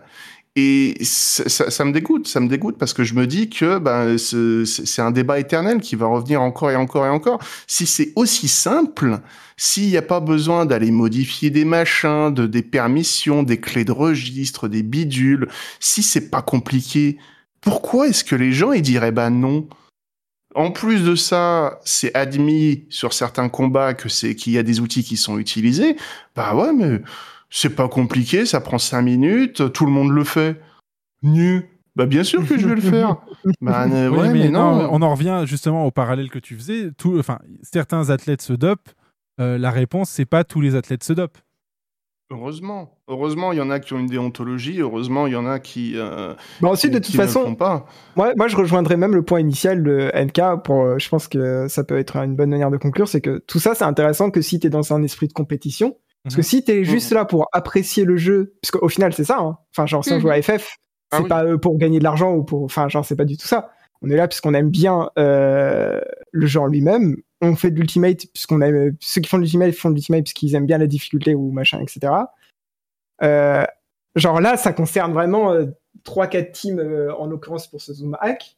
Enfin, genre, euh, moi, je fais mon top. C'est un combat, je pense, c'est euh, un, des un de mes préférés jusque-là. Je m'amuse énormément et je pense qu'on est bien plus nombreux. Je, vais dire, je sais pas exactement la proportion de teams qui font top actuellement. On doit être au moins 500, 1000 teams qui s'amusent très bien sans ça. Enfin, genre, c'est pas. Je suis d'accord que s'il y en a qui le font, ils vont peut-être l'utiliser. Et puis, limite, enfin, genre, on s'en fout que les gens l'utilisent ou pas, quoi. Toi, tu t'amuses juste de ton côté. Là où ça commence à être Hmm. problématique, c'est si euh, c'est il y a des balles, euh, il y a si une euh, la communauté compétition des quelque gens- part que du coup c'est euh, ça fait autant autant de discussions. Ouais. Que, Bah, et c'est c'est pour ça aussi que euh, je crois que c'était Nae qui, euh, qui qui parlait de ça, qui faisait le parallèle avec ceux qui ont leur euh, mode cosmétique qui change l'apparence de, de leur perso. C'est voilà, c'est- il n'y avait pas cette côté de euh, de compétition, de euh, de savoir c'est qui qui a la plus grosse, c'est qui qui va le plus vite Mhm. pour euh, clear le truc. Bah, tu aurais effectivement plein de gens qui utiliseraient euh, des modes, que ça soit des trucs pour euh, changer l'apparence de leur glam, changer l'apparence de certaines compétences, euh, rajouter des éléments d'interface pour que ce soit plus lisible, pour pouvoir agencer leurs trucs différemment, Mhm. ou les fameux zoom hack et trucs d'annonce. Tous ces trucs-là seraient utilisés et personne n'en aurait rien à secouer. Oui, oui, oui. Oui, c'est juste en fait, les... je pense qu'on en fait un peu tout un fromage, puisque effectivement, t'as du coup en fait c'est limite quoi, deux fois dans l'année où t'as euh, un raid qui sort et là on regarde qui est le premier, mais en dehors de cette période, Enfin, genre, on s'en fout hein, de qui utilise quoi. Complètement, hein, sincèrement. Je pense qu'il y a même pas tant de gens que ça qui s'en servent. hein. Oui, oui, moi, voilà, je pense que très peu de gens euh, Bah, ça. Il- je- donc là, c'est encore du, du vécu avec mon, mon groupe de raid sur euh, le dernier tiers euh, Pandemonium. L'un des membres euh, utilisait euh, un outil tiers euh, qui commence par un C, qui fonctionne avec ACT, qui fait toutes les annonces, qui fait tout. Ah oui. Voilà. On- J'ai pas envie d'en faire la promotion de ce truc. Après, On, on l'a déjà cité, mais pour on va pas le rajouter, reciter. pour rajouter pour cette, pour ajouter sur cet outil-là, Ouais. pour avoir vu un peu des gens s'en servir, il est useless en week 1. Il sert à rien. Parce que qu'il est pas mis à jour, parce qu'il y a rien hein, concrètement. Mhm. Mais c'est vrai que les gens vont de- avoir de- tendance de à l'utiliser après. euh, C'est ça. C'est en fait euh, le logiciel tel quel, euh, une fois qu'il est installé, ne sert à rien. C'est même à toi de le configurer pour qu'il t'annonce euh, ce qui t'intéresse. Donc du coup, Mhm. forcément et fatalement, quand tu arrives sur un fight pour la première fois en week 1 et que tu n'as aucune foutue idée euh, des compétences lancées par le boss, ça te fait une belle jambe que le Mais c'est surtout t'annonce qu'il y a telle mécanique qui est en train d'arriver, tu ne sais même pas ce qu'elle fait. Mhm. Et c'est surtout que celui-ci en fait est mis à jour par un gars. C'est un gars tout seul Ouais, ouais. qui met à jour les calls en fonction de ce que lui il a vu dans les combats. Mais tu vois C'est-à-dire ça que si lui il a jamais mis les pieds dans un combat, tu les Oui. auras pas tes calls. Il y en aura pas. Ouais, c'est ça. Il va être là, il va, le, le logiciel va te regarder et dire oui, mais Ah. tu- ouais, Bah, voilà. hum, là, malheureusement, le, dans la, la situation dans laquelle on était, c'est que bah, on avait une strat qui était différente de, de, Oui. de Ouais. l'outil en question. Donc forcément, quand l'outil te dit va à gauche, alors que dans la strat, Oui, oui, il fallait qu'il aille à droite, euh, c'était particulièrement énervant. Ouais, ouais. On a perdu énormément de temps avec ça. Et quand on s'est quand on s'est rendu compte de ce qui se passait, on lui a non, c'est bon ça. Il y avait d'autres éléments, mais ça a euh, légèrement euh, joué dans la balance pour lui dire tu prends tes clics et tes claques. Hein. Ouais, ouais, non. Je pense vraiment que les gens qui s'en servent et qui rejoignent des groupes devraient se taire. Que tu l'utilises pour toi, vis ta vie, fais-le si ça t'éclate. Mais pareil, c'est si tu l'utilises pour toi, ne l'impose pas aux autres. C'est-à-dire que tu peux pas en vouloir à, des, à tes, aux sept personnes qui sont avec toi de pas vouloir le faire. Ce qui fait des. Et euh, on voit souvent des, des histoires un peu bah, d'horreur comme ça sur Reddit de gens qui disent bah ouais, il y a un gars, il a rejoint mon groupe, il a voulu qu'on tous qu'on télécharge ça. Non, tu peux pas l'imposer aux, gens. arrivé, Il y a des c'est arrivé à. Toki, Ah c'est arrivé à Toki dans le chat. En fait, Toki s'est fait éjecter Ah bah voilà. de son euh, de son roster Uwu parce qu'il refusait d'installer euh, AM. Ouais, Ouais, ouais, ouais, mais ça me surprend pas, hein, parce que ça, ça arrive souvent sur le Reddit, prend le Reddit de FF14, on voit souvent des, images comme ça, dire ah, Le truc sur EU, normalement, c'est. Alors, il y en a plusieurs. Il y en a qui te font écouter quelque chose, mais il y en a aussi euh, automarqueur.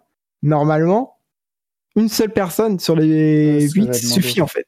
Donc là, on est Mm. vraiment dans le cas où, euh, dont ces plats euh, parlent, et- etc. Après, l'automarqueur, c'est difficile parce que comment tu sais que c'est un logiciel et pas quelqu'un qui est hyper rapide? Parce Ah. que vous savez, on voit souvent les gens avec l'overlay de, de la barre à côté des pseudos, souvent chez les astros. Ouais. Il suffit qu'un gars il ait mis sa barre avec des infos comme ça, bah, ça se trouve, il est peut-être juste ultra rapide. Les gens diront, non, non, je suis juste très rapide. Voilà. Ils sont... Celui-ci, Il est il il difficile. mais... celui-ci, pour- il est difficile. Pour, C'est- pour revenir, pour revenir là-dessus, moi, ce que j'avais vu passer euh, à l'époque avant qu'il y ait euh, intégré dans le jeu le système de, euh, de presets de marqueurs enregistrés et que donc des personnes utilisaient un logiciel tiers pour poser les marques au sol, euh, notamment sur, euh, sur Hades, je crois, pour euh, le, le Ah, le- placement euh, c'est pixel pour cheese, euh, la, la fameuse Ouais, mécanique. Là. Et bah, en fait, quand tu, euh, quand tu voulais mettre en place ce truc-là, euh, on te disait attention, mets euh, tel ou tel paramètre, histoire de vaguement simuler euh, le fait que c'est une vraie personne qui pose les marques, que t'es pas tout qui pop d'un coup pour Ouais. pas te faire griller que tu utilises ce logiciel-là. Donc c'est-à-dire que même sur ce genre de trucs qui peuvent automatiser donc la pose de marqueurs, bah en fait les, les mecs ils sont ils sont malins, ils te mettent juste une option pour dire eh ben écoute euh, les marques elles se posent une par une avec une demi seconde, une seconde de latence entre les deux. Comme ça, bah tu peux juste t'as pas moyen de savoir si c'est euh, le logiciel ou si c'est une vraie personne qui a posé les marques vu que les trucs se sont posés les unes après les autres. T'en sais rien.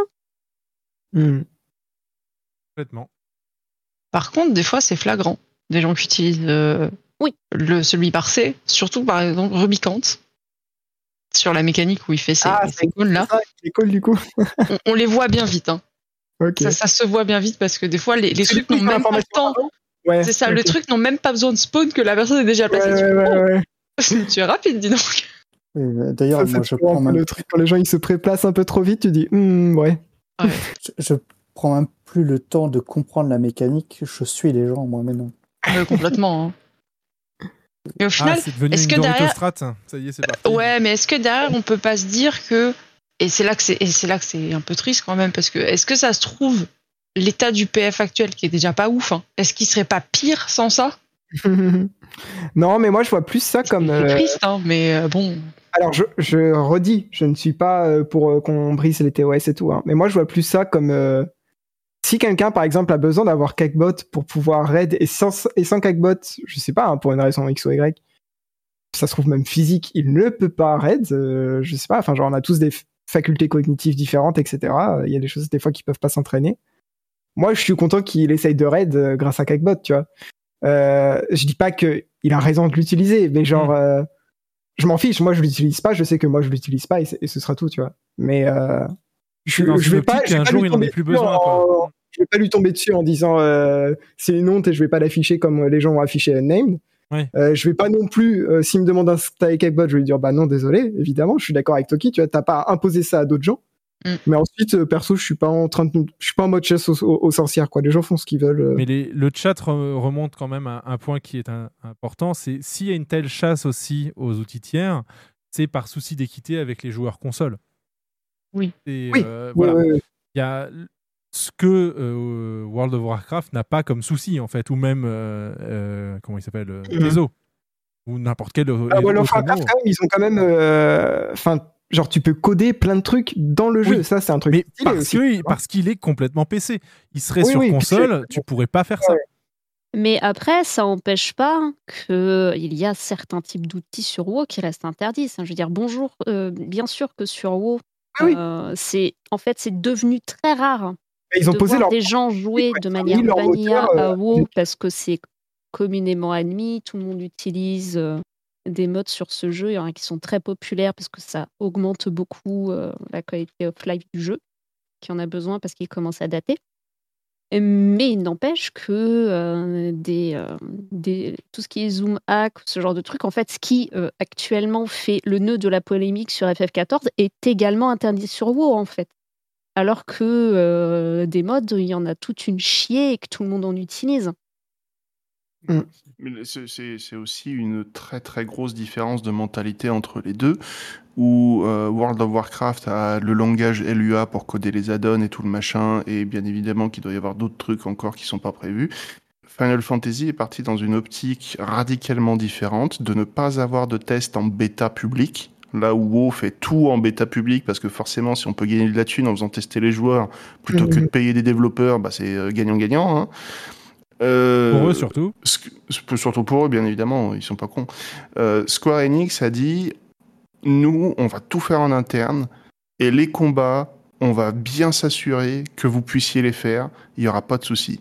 Alors bon, on a des exemples où malheureusement, euh, parfois c'était ric-rac, voire quasi impossible. Mais dans l'ensemble, c'est vrai que c'est particulièrement vrai que si on retire tout, il y a aucun souci. Et la quasi, euh, l'écrasante majorité des joueurs, sans aucun, euh, sans, sans aucune modification, seraient parfaitement capables de, de, faire le contenu. Et je comprends, je, suis parfaitement d'accord avec les personnes qui disent qu'il y a des améliorations à faire, et je suis parfaitement d'accord quand ils disent que Square Enix euh, se bouge, mais que ça prend trop de temps. Mais pour autant, il y a quand même cette volonté de, de vraiment euh, faire un fight, de le, de le garder secret pour pas euh, spoiler, pour pas, euh, etc. Et aussi parce que ça, enfin ça.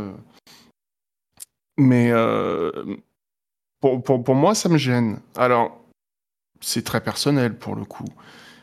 Mais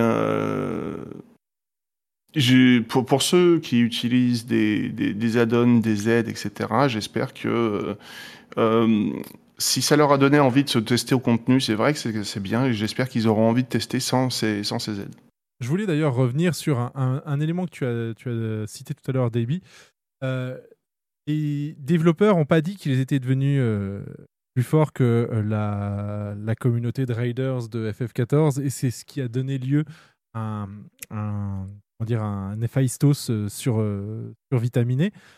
Ils ont dit, et euh, ce qu'ils c'est surtout qu'ils n'avaient pas vu que l'augmentation de temps à quality check le fight s'était traduit par euh, en fait une aisance plus marquée Ouais, qu'à l'habitude, qu'à qu'à l'accoutumée de leurs tests. C'est- C'est-à-dire qu'en gros, eux, ils sont arrivés à week 4 de, quali- de, de quality check sur le fight et ils avaient l'équivalent quel- bah, voilà, d'un groupe qui a passé 4 semaines. Là où d'habitude, ils y passaient à peine 2 semaines et quand ils ont release le, contenu, ils ne se sont pas rendus compte de la, distance de skill que ça représentait et ils se sont dit, mais non, ça va être comme d'habitude en fait. Et malheureusement, non. Mais, et, et ce qui est assez fou, c'est que justement, euh, ce que ça traduit, c'est que les groupes qui ont kill week 1, week 2 ont le même skill, voire même surpassent le skill que des développeurs du contenu, qui connaissent donc le contenu par cœur, qui connaissent effectivement euh, la façon de gérer euh, leur job par cœur depuis l'intérieur en fait. Parce que c'est- une chose de savoir bien jouer son job, c'est une autre chose de, euh, l'avoir codé, de l'avoir travaillé, d'en connaître les arcanes et de savoir comment c'est fait et surtout d'avoir codé le combat en fait. Et eux, n'y sont arrivés qu'au bout de 4 semaines en fait. Ils y sont arrivés. Disons qu'ils ont le, le combat avec l'équivalent de 4 semaines de progression. Et ben, les joueurs FF14 et les joueuses FF14 qui ont fait du week 1 et week 2 sont à ce niveau-là de skill par rapport à des développeurs dont c'est le métier. 5 jours par semaine, 8 heures par jour. Donc kudos à eux et gros GG pour avoir Bah, tombé ce contenu. Mais à, mais à culpa, j'ai raconté des bêtises. Non, non, mais c'est, euh, Yoship qui avait effectivement dû faire un, un, Oui, bah, un billet pour re- dire au fait, on n'a pas dit qu'on était meilleur que vous, hein. pas du tout. On est... non, non, mais techniquement, c'est vrai, on va, on va rétablir la vérité. C'est dans le patch note du patch 6.21 et c'est exactement les termes qu'a dit NK. Donc, euh, je, je reconnais ma bourde, effectivement. Et 8 heures, au- non, non, c'est aussi 8 heures au Japon, c'est différent en fait. Le temps passé au travail n'est pas le, pa- le temps passé à travailler, euh. Euh, C'est particulier au Japon. Mais ce n'est pas le sujet. Le sujet, c'est TOP. On a parlé plein de choses. On a parlé des mécaniques autour, on a parlé, enfin des, outils autour, on a parlé de la façon de s'y préparer avec nos invités présentement, les Stardust et Yuki. Mais on n'a pas vraiment parlé des mécaniques. Et je sais que dans le chat, il y a pas mal de personnes qui souhaitent euh, discuter un petit peu mécanique HL. Donc je lancerai tout simplement euh, le, sujet de cette manière. Vous pouvez appeler euh, point d'exclamation Discord dans le chat si vous voulez hein, réagir à euh, ce que c'est que de gérer des mécaniques sur du contenu HL dans ce jeu. N'hésitez pas à nous passer un petit coup de fil. Vous allez être reçu euh, sur le Ether 14 Phone. Vous allez pouvoir passer en attente et on vous passera à l'antenne pour poser votre question ou pour amener votre élément euh, à discuter. Donc la question, la voici pour euh, sur TOP ou même sur ce dernier tir sadique, c'est quelle est la mécanique qui vous a surpris et pourquoi? Surpris. à, euh, à laquelle vous vous attendiez pas dans le dans cette progression que vous avez dé- découvert en vous disant tiens ça c'est nouveau ça ça nous prend la tête ça c'est euh, voilà c'est il va falloir c'est pas quelque chose qu'on a pu travailler avant Moi, je vais, dire, je vais dire le High Concept 1 et 2 de P8.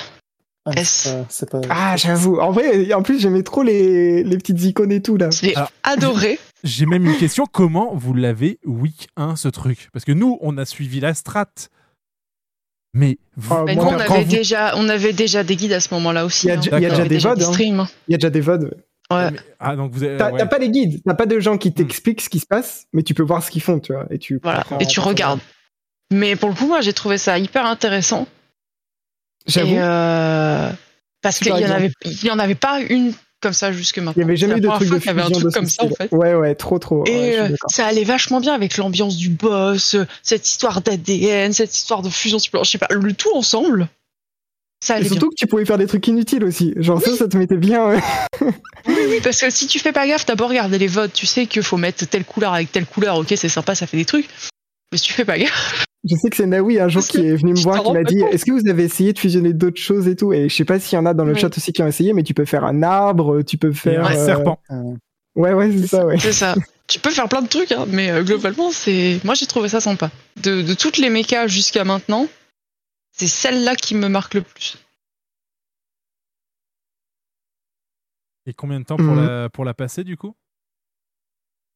On n'a pas mis longtemps avec les VOD.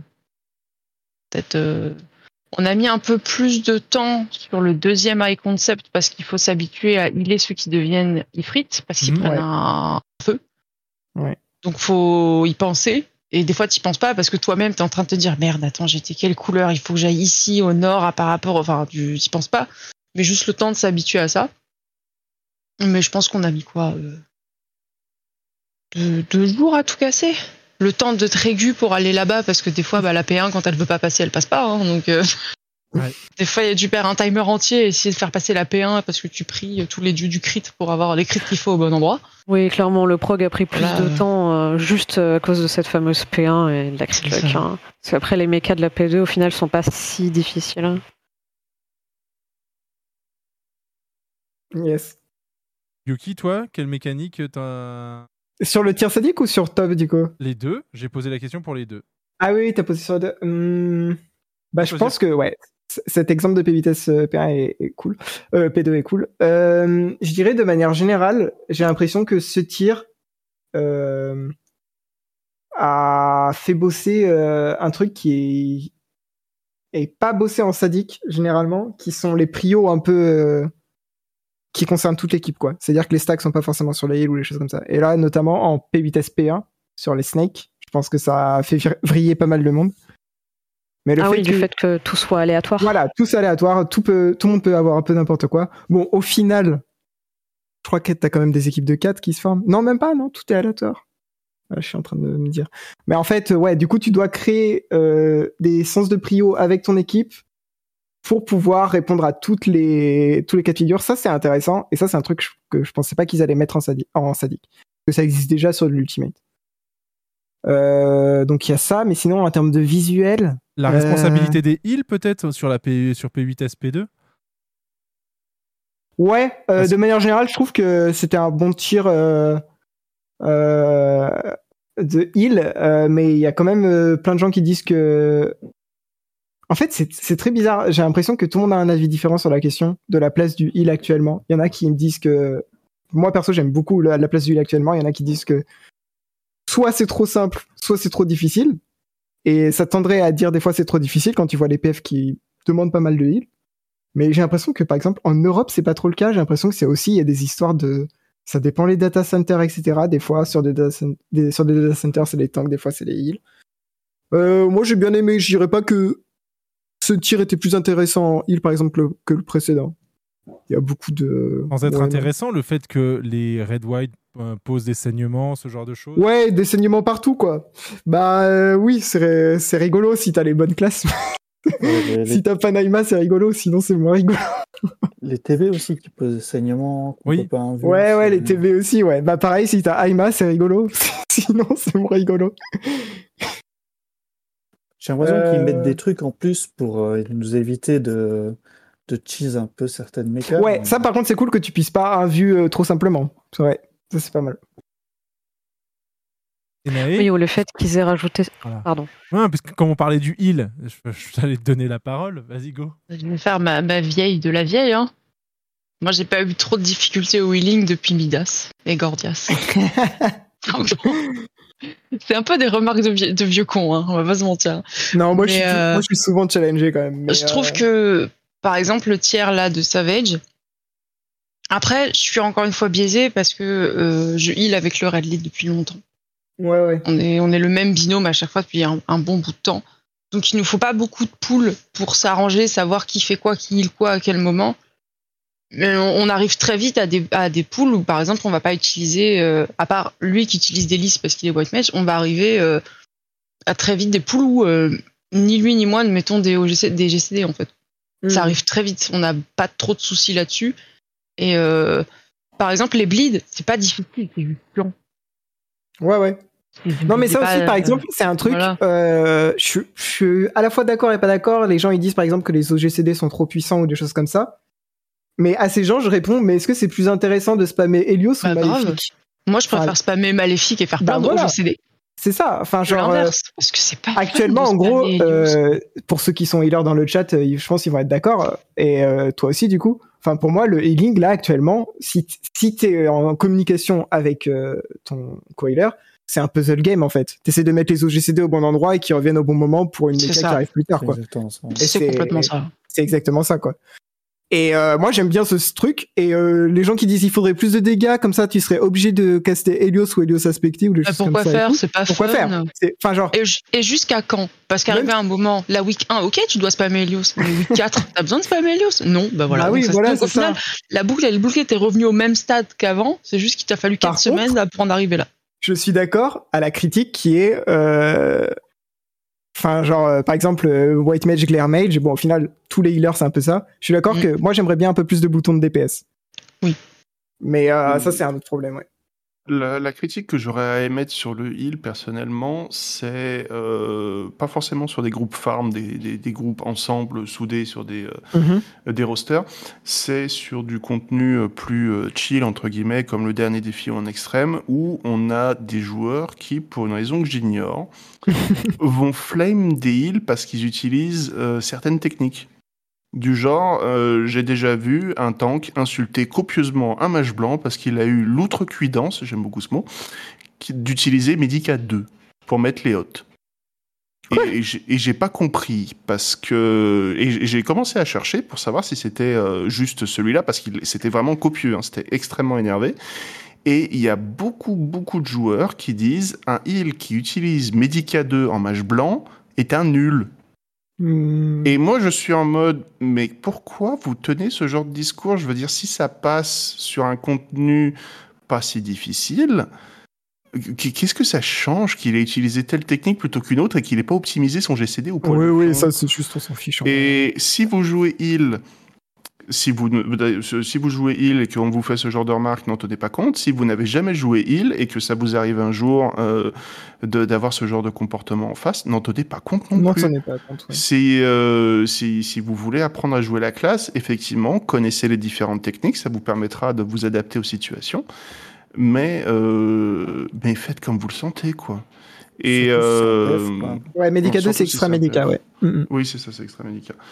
Euh, oui, bah, et, euh, et malheureusement, il y a ce genre de personnes qui, euh, vont reproduire leur, euh, comportement euh, néfaste sur, euh, du contenu en sadique. Et là encore, euh, si, si, ça passe, pourquoi est-ce que vous nous cassez les pieds?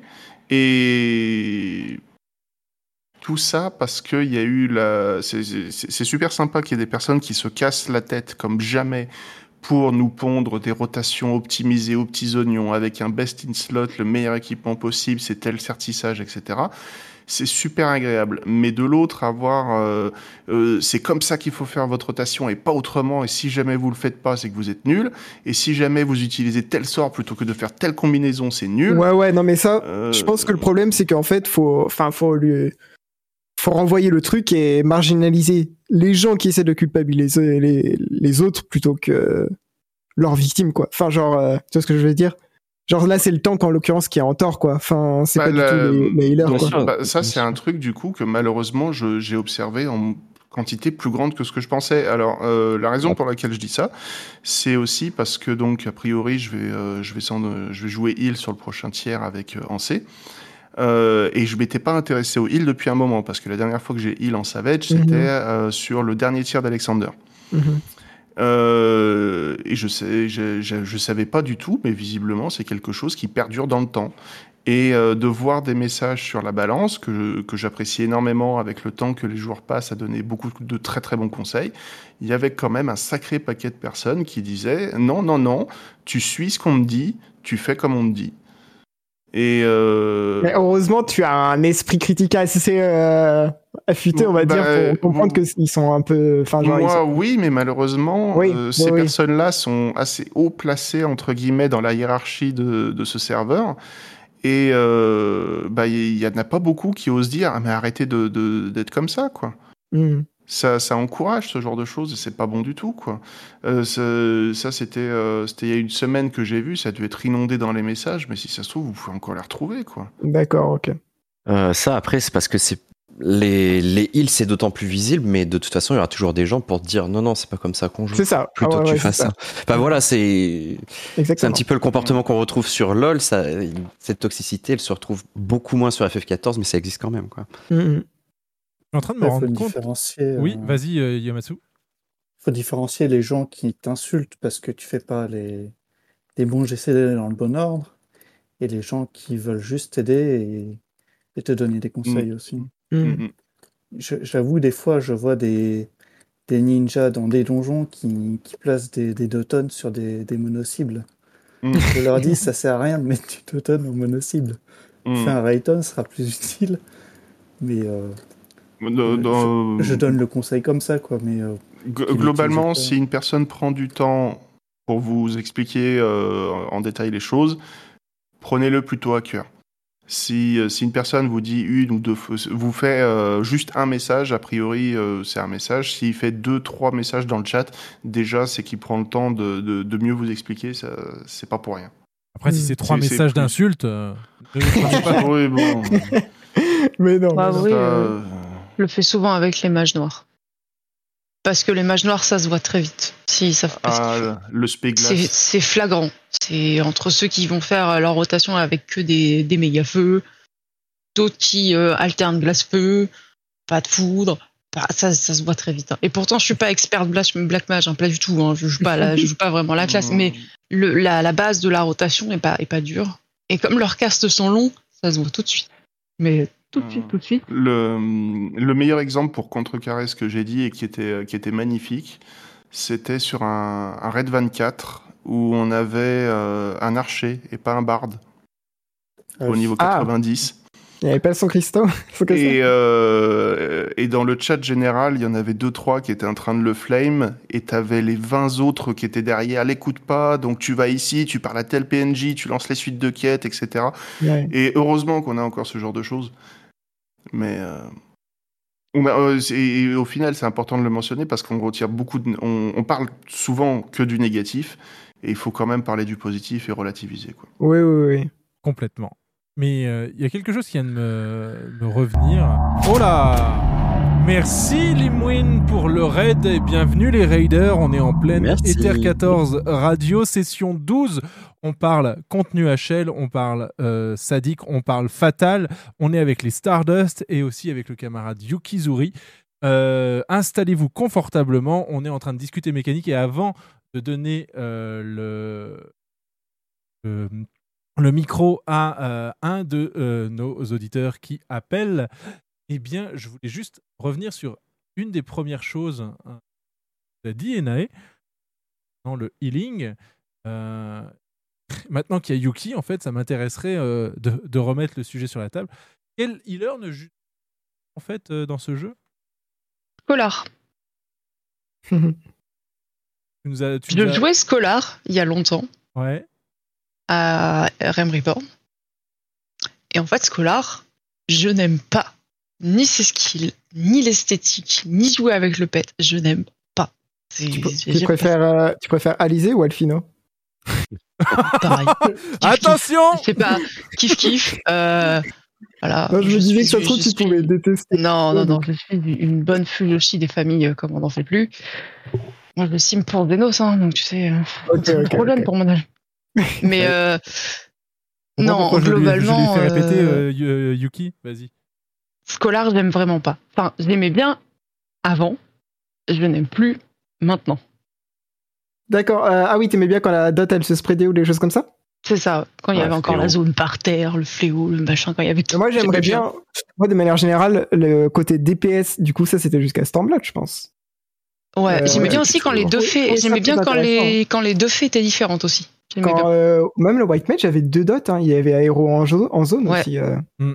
Moi, j'aimais bien quand Euh, la non, non, non. Il y avait Non, pas. non, euh, aéro, le- l'autre était en zone, hein, le gros aéro. Euh, je l'ai joué depuis Evansward et je m'en souviens pas. Non, non, non, je me souviens. Aéro on- 3, c'était euh, Il y avait un Aéro un 200, Aéro. ouais. Ouais, si, Je si. m'en ouais. rappelle aussi.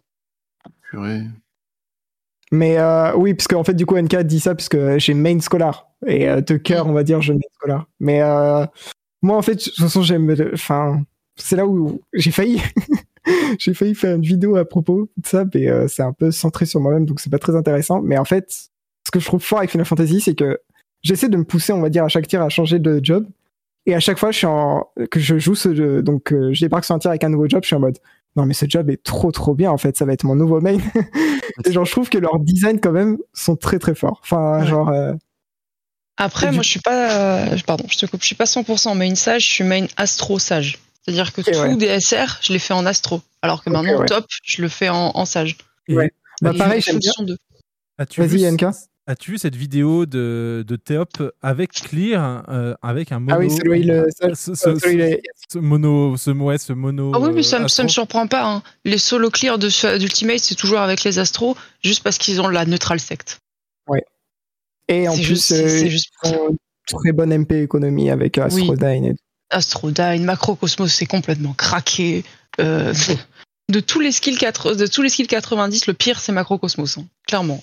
Et, et du coup, Il y a- un, un DPS de plus, c'est avec, hein. utile Du coup? Enfin, Ça serait utile sur. Bah vu les DPS checks qui sont tendus, ouais. Euh, après, on avait Et- remarqué que sur top, ça faisait pas une grande différence parce que l'Astro perd énormément de DPS euh, sur le Mm. fight en entier.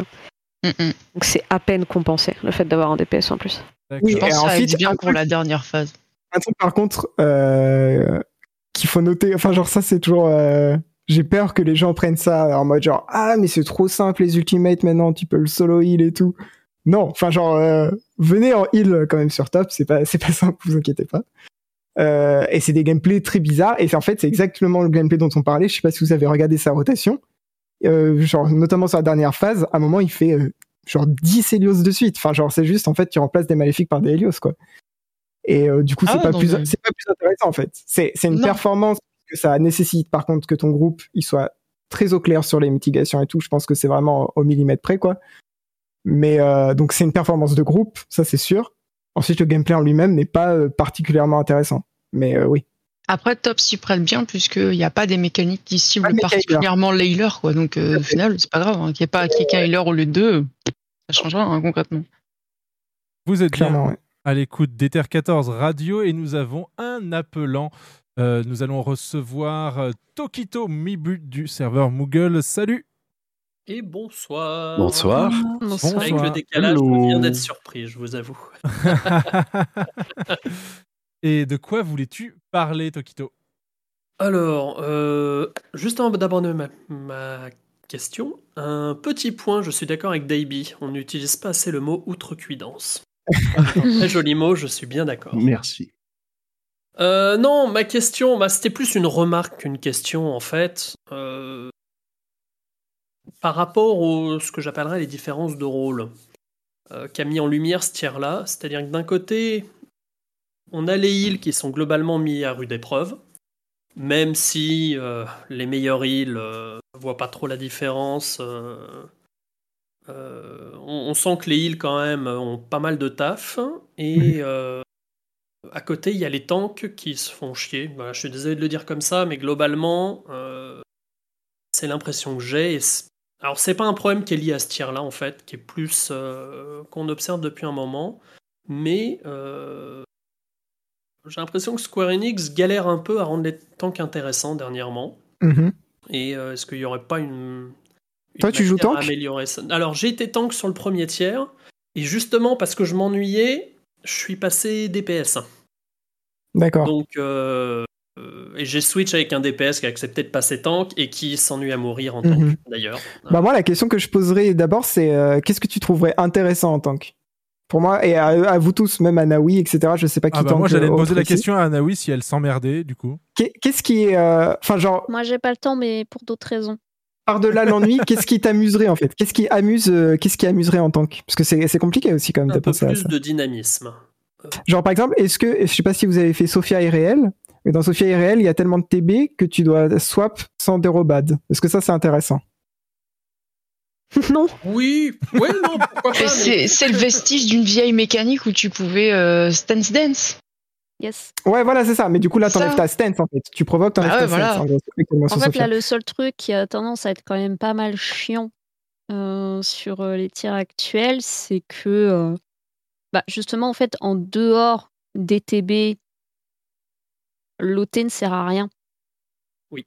En fait, c'est surtout ça qu'il y a. Alors bon, quand, t'es MT, t'as pas non plus excessivement de trucs à faire parce que, mis à part euh, faire ta rota comme si t'étais un DPS, les seuls moments où tu as entre guillemets des trucs à faire, ah, c'est quand t'arrives à un TB où il faut que tu euh, whiffes toute la terre pour continuer à burst et euh, mettre tes cooldowns défensifs. Mais ouais, du coup, c'est un petit peu con de euh, continuer à rester stick sur des compos de groupe à deux tanks, de heal, 4 DPS, tout ça, où tu te rends compte que, bah, au final, ton OT, il est utile euh, maximum TB. 30 secondes sur le C'est ça. fight parce qu'il y a un switch à faire euh, pour un TB. Hors, hors exception d'un d'un fight où les deux premiers à l'agro vont prendre les dégâts, bien évidemment. Ouais, parce qu'avant, il y avait, euh, il mais y avait alors, les cas voilà, où il y avait mais- des ZAD à tanker, par exemple, où c'était l'OT qui devait, c'est, euh, qui devait s'en charger pendant que le, le MT restait sur le, sur le boss principal. Quoi. Je pense notamment à Ramu, qui avait Oui. ça sur, euh, sur Eden. Ouais, c'était cool, Rami. C'est vrai que sur Eden, euh, même euh, je pense aussi aux oiseaux où t'avais les deux à faire tourner là. Ouais. Yes. C'est vrai Et, qu'il y avait peut-être et- plus. et pas les euh, faire rapprocher et tout. Ouais, c'était sympa ces, Mhm. ces mécaniques-là. Parce que même là, si tu prends P8S, où effectivement, il faut que tes deux tanks pensent à avoir leur stance pour être sûr que euh, sur les quelques fois sur la P2 où euh, il va y avoir des auto-attaques, que ça soit bien ton OT qui prenne la deuxième auto et pas un DPS. Je dirais, excusez-moi, c'est. Enfin, il faut juste vérifier que le bouton, il est, euh, il est on avant de lancer le fight. En plus, maintenant, comme le bouton il change de couleur, t'as plus d'excuses pour l'oublier. Donc, je veux dire, même ça, c'est même plus, euh, même plus un truc à- auquel il faut que tu fasses particulièrement euh, attention. L'agro, la gestion de l'agro n'est absolument plus, une Mais du coup, c'est plus rien, en fait. on en revient à la question euh, qu'est-ce qui serait plus amusant en tant que ça serait euh, du coup plutôt des swaps d'aggro ou des ZAD en gros? Ouais, moi, je Un peu les que deux, je pense. Sur FF, ça Mm. manque de multi-cibles en- de manière générale. Oui. Bah, c'est d'accord, hein, d'autant On- qu'il, euh, qu'à chaque patch, il donne des skills pour que ce soit, pour que toutes les classes soient, soient plus équilibrées là-dessus. Il y a, enfin, tout le monde maintenant a, a des sorts de, enfin, a de, de l'AOE et bah, ça sert que pour les donjons malheureusement quoi. Alors, Mm. multi-cible, on parle de DSR Non. Ah, avec les deux dragons là Ah oui. Ouais, mais c'est mais- pas, c'est pas vraiment du multi-cible, quoi. C'est, par exemple, moi, euh, mon flegma, euh, il touche pas les deux, hein. Il y avait que certains jobs qui pouvaient euh, profiter de Malheureusement, ouais. d'avoir deux Quand cibles. Et même en, et plus, moi, on m'a interdit de le faire parce que ça faisait des problèmes dans les Ouais. liens. Mais... Parce que Phlegma, il touche pas les deux, Gravité, il touche pas les deux, donc tu te retrouves un peu comme un abruti à te dire ouais, on va tous spammer les AO, sauf toi. Oui. Toi, t'as pas le droit. Ah bah moi j'ai surtout vu, j'ai vu des ait deux moines. cibles ou une cible, euh, ça change rien du tout. Moi je- j'ai vu un moine clear euh, DSR, je me sens incapable de faire ce qu'il fait. hein. Switcher entre les deux cibles tout en gardant sa rota. euh, mais, c'est- mais ça, en vrai, c'est stylé. J'aime bien euh, quand. C'est vrai qu'il y en a peut-être pas assez. Sur, euh, sur top, ça arrive à deux mini-moments. Mais c'est vrai qu'il n'y a, pas- il y a pas beaucoup d'aide euh, au final. euh. Est-ce qu'on pourrait penser pour les tanks, par exemple, à un tank buster euh, au même moment sur les deux tanks, mais avec deux résolutions différentes? Par exemple, euh, un tank buster où tu en as un qui doit absolument s'écarter, l'autre qui doit aller dans le groupe pour partager, ou euh, Ça mélanger, déjà, oui. mé- mélanger, des, mé- mélanger des mechas, tout simplement. On peut rajouter des, euh, un truc où euh, tu leur mets un lien plus, plus, plus, moins, moins, euh, les, les opposés euh, se rapprochent, les Mhm. mêmes s'écartent, etc. On peut penser à ce genre de choses aussi. Ou potentiellement, tout simplement, à une rotation plus simple que 1, 2, 3. Euh, Mhm. Parce que mine, enfin, Je pense qu'en fait, ils ont très peur de rendre le job compliqué, puisqu'ils veulent pas que les QE soient trop longues. Je pense que c'est vraiment ça leur, leur problème. Et c'est vrai que par contre, pour ceux qui sont tanks de cœur, je peux comprendre que du coup, vous trouviez ça ennuyant, même si, euh, notamment sur top, là, moi, mes tanks qui sont en P6, ils sont plutôt euh, challengés, on va dire. Ouais, les autos sont doivent être gérés euh, à la distance pour le deuxième. Ah, et, euh, Parce qu'en gros, il y en a, pour euh, résumer euh, rapidement au chat et à ceux qui n'ont pas vu, Il y en a, il y a le, le boss fait des autos simultanées sur les deux tanks, mais c'est pas vraiment sur les deux tanks. Il y en a un c'est sur le premier à l'aggro et un c'est sur la cible la plus éloignée. Donc il faut que le groupe soit plus interne, on va dire, que l'off tank qui va être plus éloigné, etc. Donc déjà il y a ça comme petite mécanique. Et de deux, il y a quand même en gros euh, 4 sets de TB, on va dire, euh, espacés de 30 secondes, donc il faut prévoir sa mitigation, etc. Et ça, Ça- encore une fois, Ça fait assez mal, et je peux dire que là, il s'ennuie pas du tout. Mais effectivement, c'est de l'ultimate, et en plus, c'est la dernière phase. Donc si euh, tu dois être, euh, pour être challengé, il faut aller là. Je sais pas. Euh, le healing, au final, c'est... Ouais, c'est... Je veux dire, j'allais dire, c'est un peu le, le même souci, quoi. je Mais pense c'est que, le même souci. Hein. je pense que Square Enix, ils sont vraiment pris entre ces deux trucs euh, où il faut proposer du contenu qui est intéressant pour nos joueurs qui jouent, et il faut aussi proposer du contenu assez facile pour que les gens le l'essayent, en fait, ce contenu. Pour ceux Bah, qui ne l'essayent pas Il y encore. aurait une, une solution toute bête déjà, et même pour le healing d'ailleurs.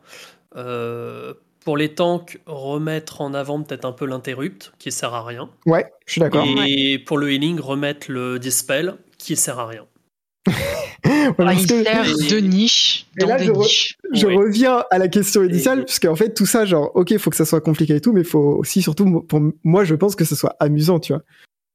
Parce que Mm. dans Ti, par Ouais, exemple, le, ouais, dans le Ti, dispel dispel sert. est cool. Ouais, le, Mais il sert au début, quoi. Ouais, Mais, non, c'est vrai, en vrai, j'avoue que dans Voilà. certains contextes, c'est amusant. Mais par exemple, moi, pareil pour l'interrupt. Euh, un, exemple Vas-y.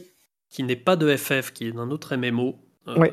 qui a Bah plein bon. de défauts. hein. On a le droit d'en on va parler. pas on va pas voilà c'est pas pour dire que le MMO, euh, le MMO que je vais citer est mieux que FF pas du tout sinon j'y serais encore Euh, mais qui avait quand même quelques bonnes idées Euh, c'était sur SWTOR pas si certains en ont- ont- y ont joué parmi vous Euh, sur un raid où bah, déjà le boss de fin on affrontait quatre boss en même temps donc déjà le truc un peu marrant et euh, chaque boss mettait un, dot avec un symbole différent sur des joueurs aléatoirement qu'il fallait dispel dans un ordre. Et si c'était pas dispel, ça, tuait le joueur. Et euh, alors les dispels fonctionnaient pas tout à fait pareil que, que dans FF, dans le sens où tout, tout le monde avait un dispel, Mhm. soit perso, soit sur les autres. Mhm. Mais c'était un dispel avec un, un CD qui allait entre 8 et 16 secondes suivant la classe. Mhm. Donc euh, voilà, fallait dispel ces 4 dots de, dans un certain ordre, tout en gérant les autres mécaniques du combat, bien sûr. Mhm. Donc voilà, c'est ce genre de petits trucs. Ouais, ouais. euh, bah, En vrai, pourquoi pas hein bah sur, pour, pour rebondir sur ton idée, une, une mécanique du dispel qui avait été implémentée sur WoW, par exemple, c'est euh, un debuff sur euh, X joueurs aléatoires. Tu dispel et ça va faire une vague de dégâts. Donc forcément, si tu dispel tout d'un coup, bah, tu prends toutes les vagues de dégâts d'un coup et ton groupe de raid, il va faire pouf. Sauf que si tu dispel à un certain moment, tu attends, tu, tu remontes, ça et le, ça demande une gestion et euh, de bien timer ses heals, d'utiliser peut-être des, des compétences qu'on n'aurait pas utilisées en temps normal, pourquoi pas. Euh, ça peut être euh, mine de rien, y a des pour, les tanks, il y aurait des, on pourrait penser à, d'autres choses comme euh, euh, des, des flaques au sol euh, sur lesquels il faudrait sortir le boss, comme on a eu sur euh, sur euh, sur P5S. Euh, On peut pas laisser le boss dans l'acide. On peut penser que le boss il laisse des petites flaques et qu'il faille le balader un petit peu, même si pour les cas que c'est. euh, c'est- Tu sais que même ça, ils l'ont ils l'ont enlevé dans des donjons. Oui. Parce que c'était. puis il y a c'est- aussi une autre, euh, une autre compétence qui est complètement euh, ignorée et que du coup tout le monde réclame à ce qu'elle disparaisse parce qu'elle sert à rien, alors qu'en fait il y aurait des possibilités de strat euh, intéressantes à faire avec, c'est le sommeil. J'en étais sûr. Parce que pour le coup, moi, avant d'arriver oui. sur, euh, sur FF14, je jouais à Ion. Et euh, sur Ion, tu as une classe. euh, enfin, Il n'y a pas que cette classe-là, mais tu as entre autres le sorcier, donc un espèce d'équivalent euh, bah, du BLM. Sauf que en fait, sur ce job-là, tu as une branche qu'on dit spémèse, avec des transformations en arbre, des endormissements et ce genre de trucs. Et, et ce sont des, euh, des jobs euh, qui euh, en PVE étaient utiles parce que bah, tu pouvais pas gérer euh, des packs de mobs par train comme on le fait sur FF14 et que tu avais besoin d'endormir ou de silence certains ennemis à certains moments pour les empêcher de faire certaines compétences. Et ça, je ne comprends pas pourquoi, alors que la compétence existe, que c'est une mécanique qui existe, hein, le, le silence, l'endormissement, le nombre de fois où les ennemis nous infligent ce genre de truc, nous on peut pas faire ça, ça donnerait de bonnes possibilités en termes de strat sur les boss de, de voir plutôt que de juste bourriner et taper des trucs euh, dès qu'ils arrivent, se dire ah bah non celui-là euh, avant de le gérer il va falloir l'endormir parce qu'il faut s'occuper du reste avant parce qu'on peut pas euh, gérer euh, tel ou tel ad en même temps que les autres.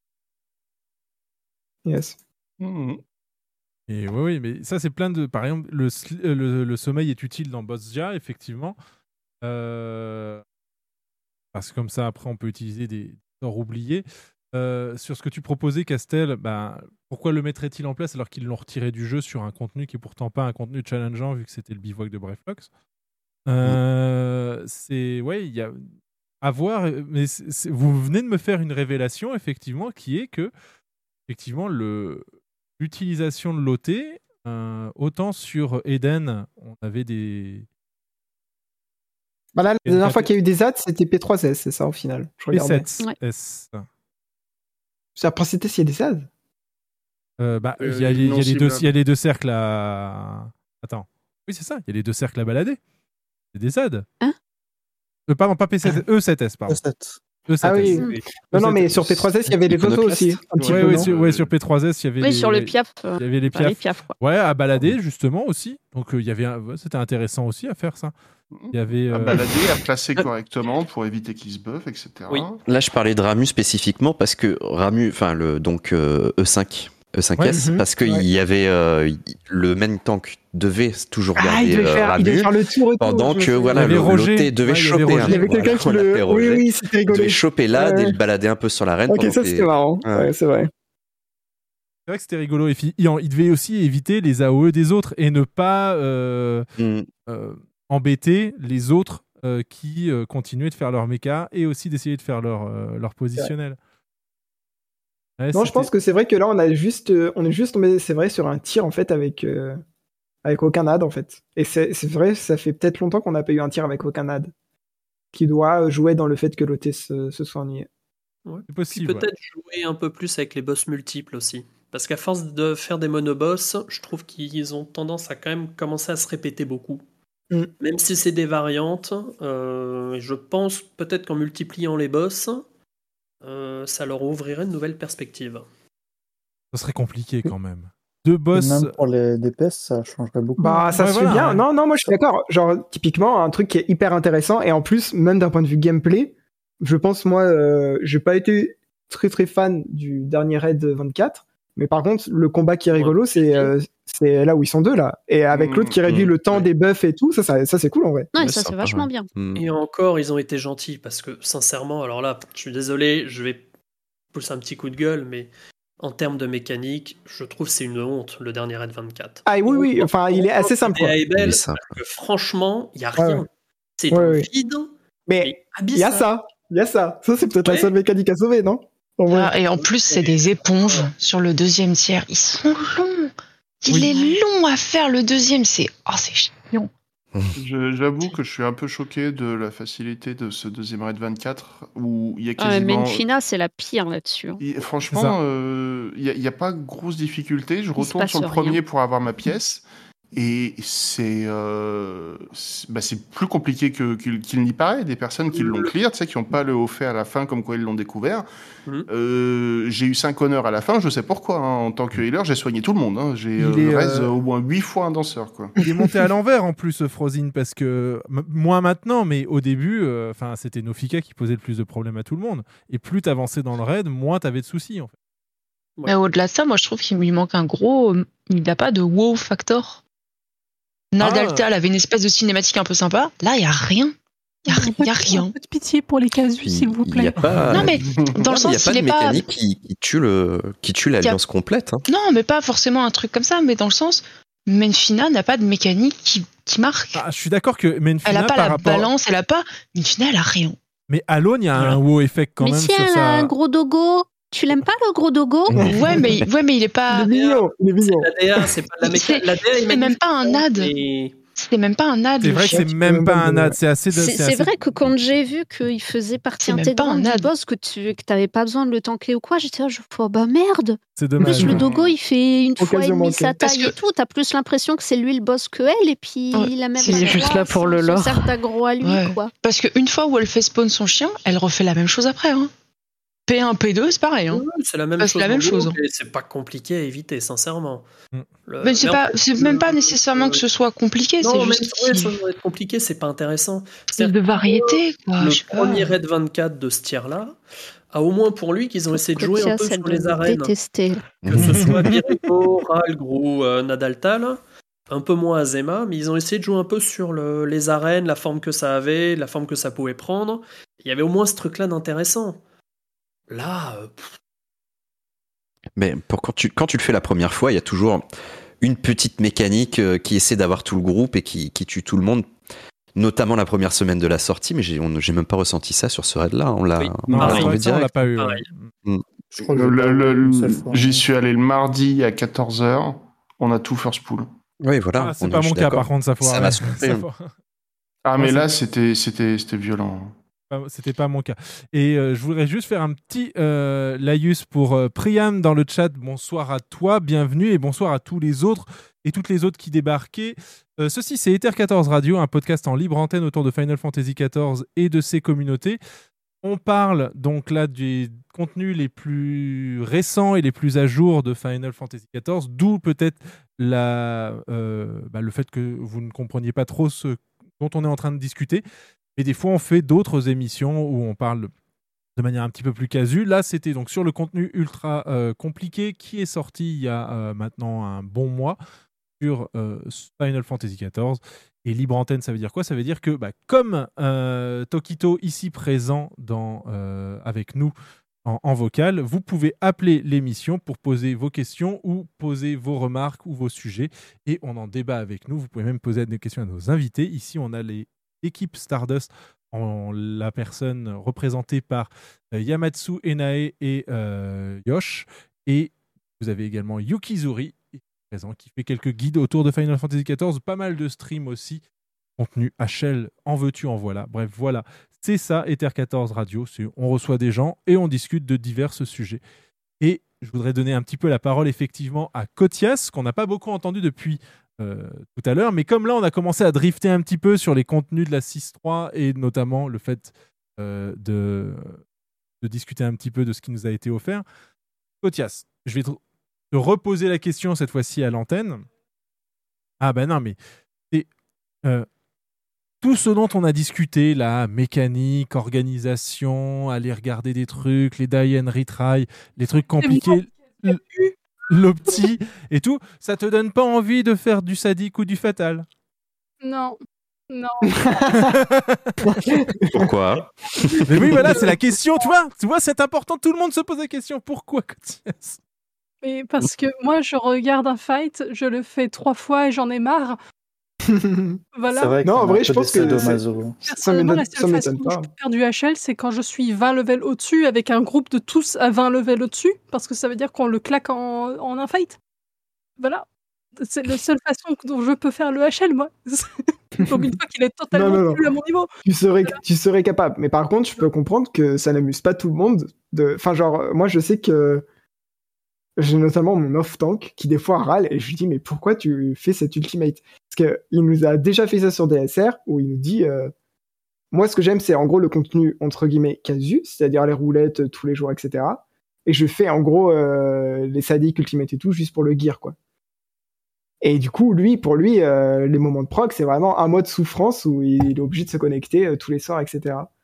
Donc, de ce point de vue-là, je comprends. Enfin, genre, euh, faud- faudrait mieux pas le faire. Enfin, genre, si ça t'amuse pas, je peux comprendre que, notamment sur l'Ultimate, où tu vas vraiment mourir en boucle, enfin, genre la P1, je pense que vous aussi, euh, côté euh, Stardust, on a dû la voir mille fois maintenant.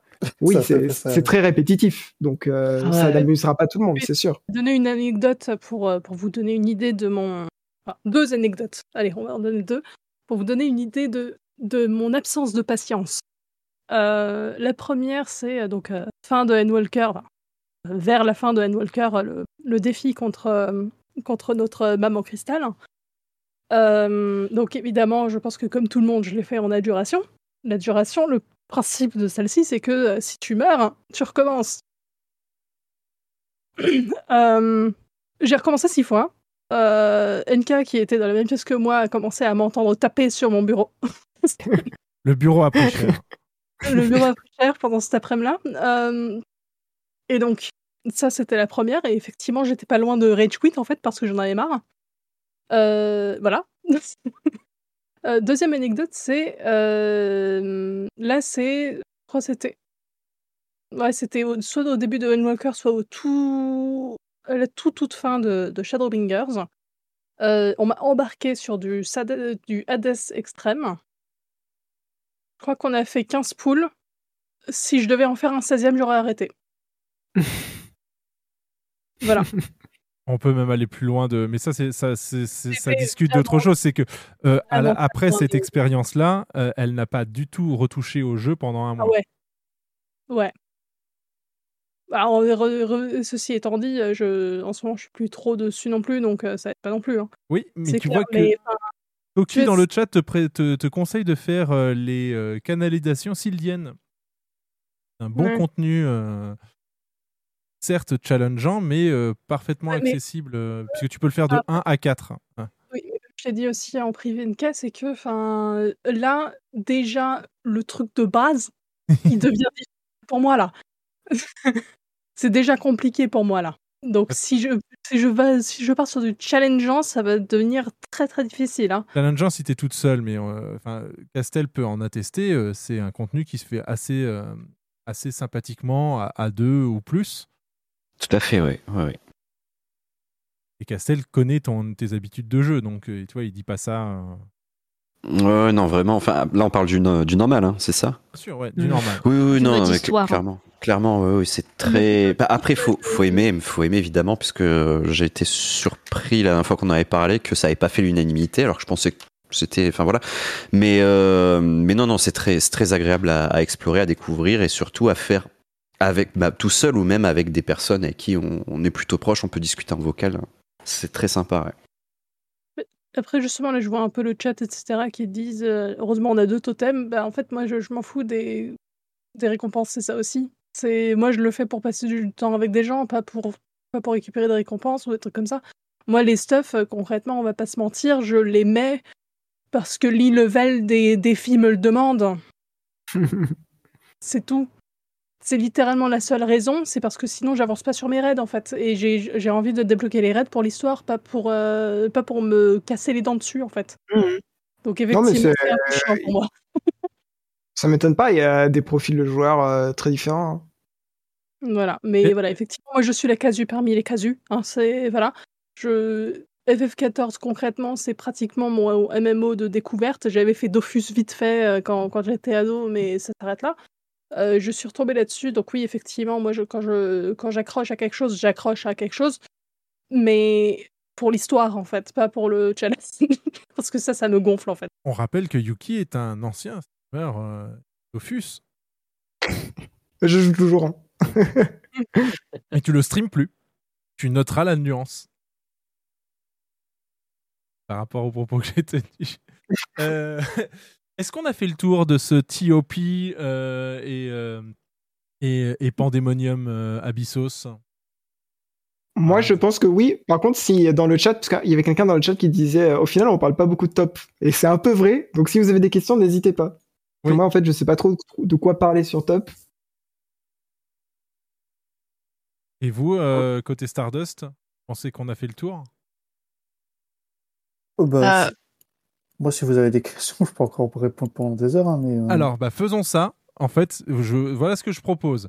On va switcher sur une petite discussion autour de euh, l'épopée de la 6.3 avec euh, bien évidemment spoiler alerte.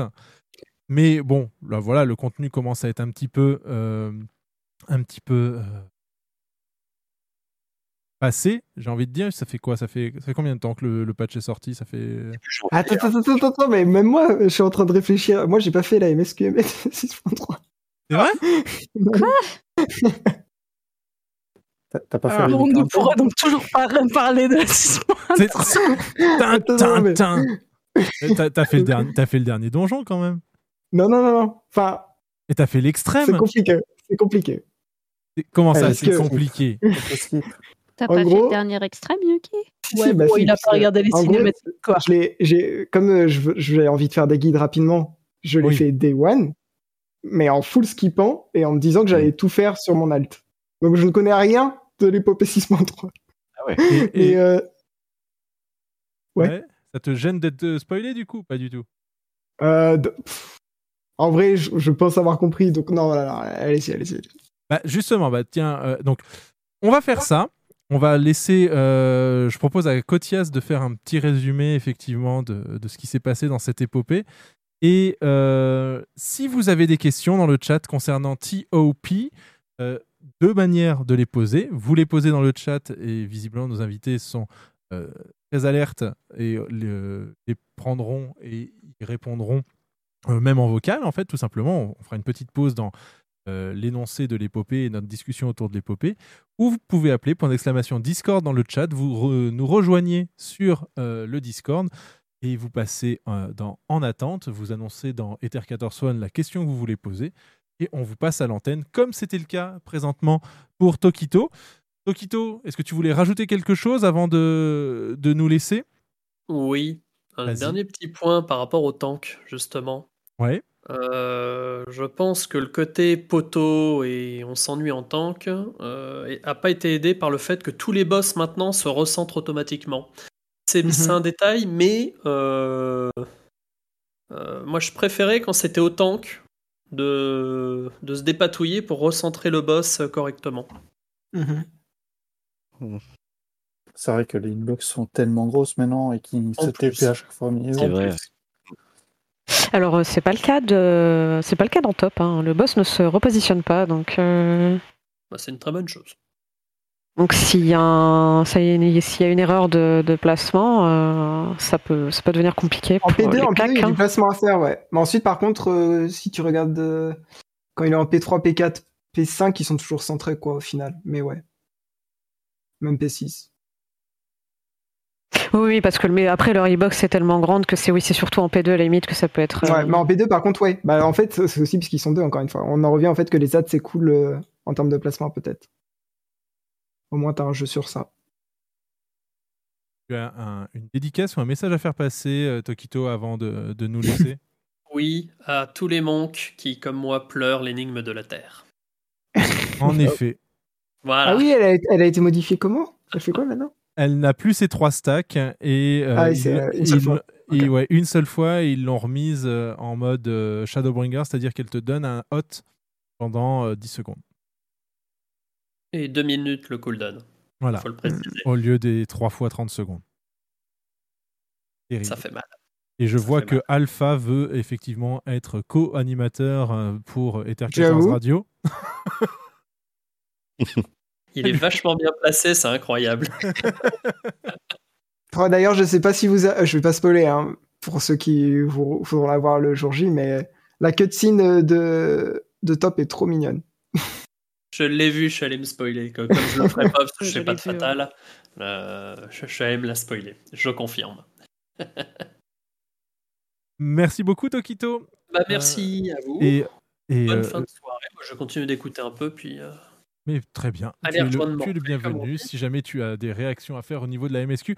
Et je rappelle que Tokito est aussi un Morbol Melo et qu'il stream. Donc du coup, n'hésitez pas, petite dédicace pour. Alors, j'ai pas stream depuis deux semaines parce qu'entre les emmerdes qu'on a eu dans le raid et j'étais malade toute la semaine. Il stream.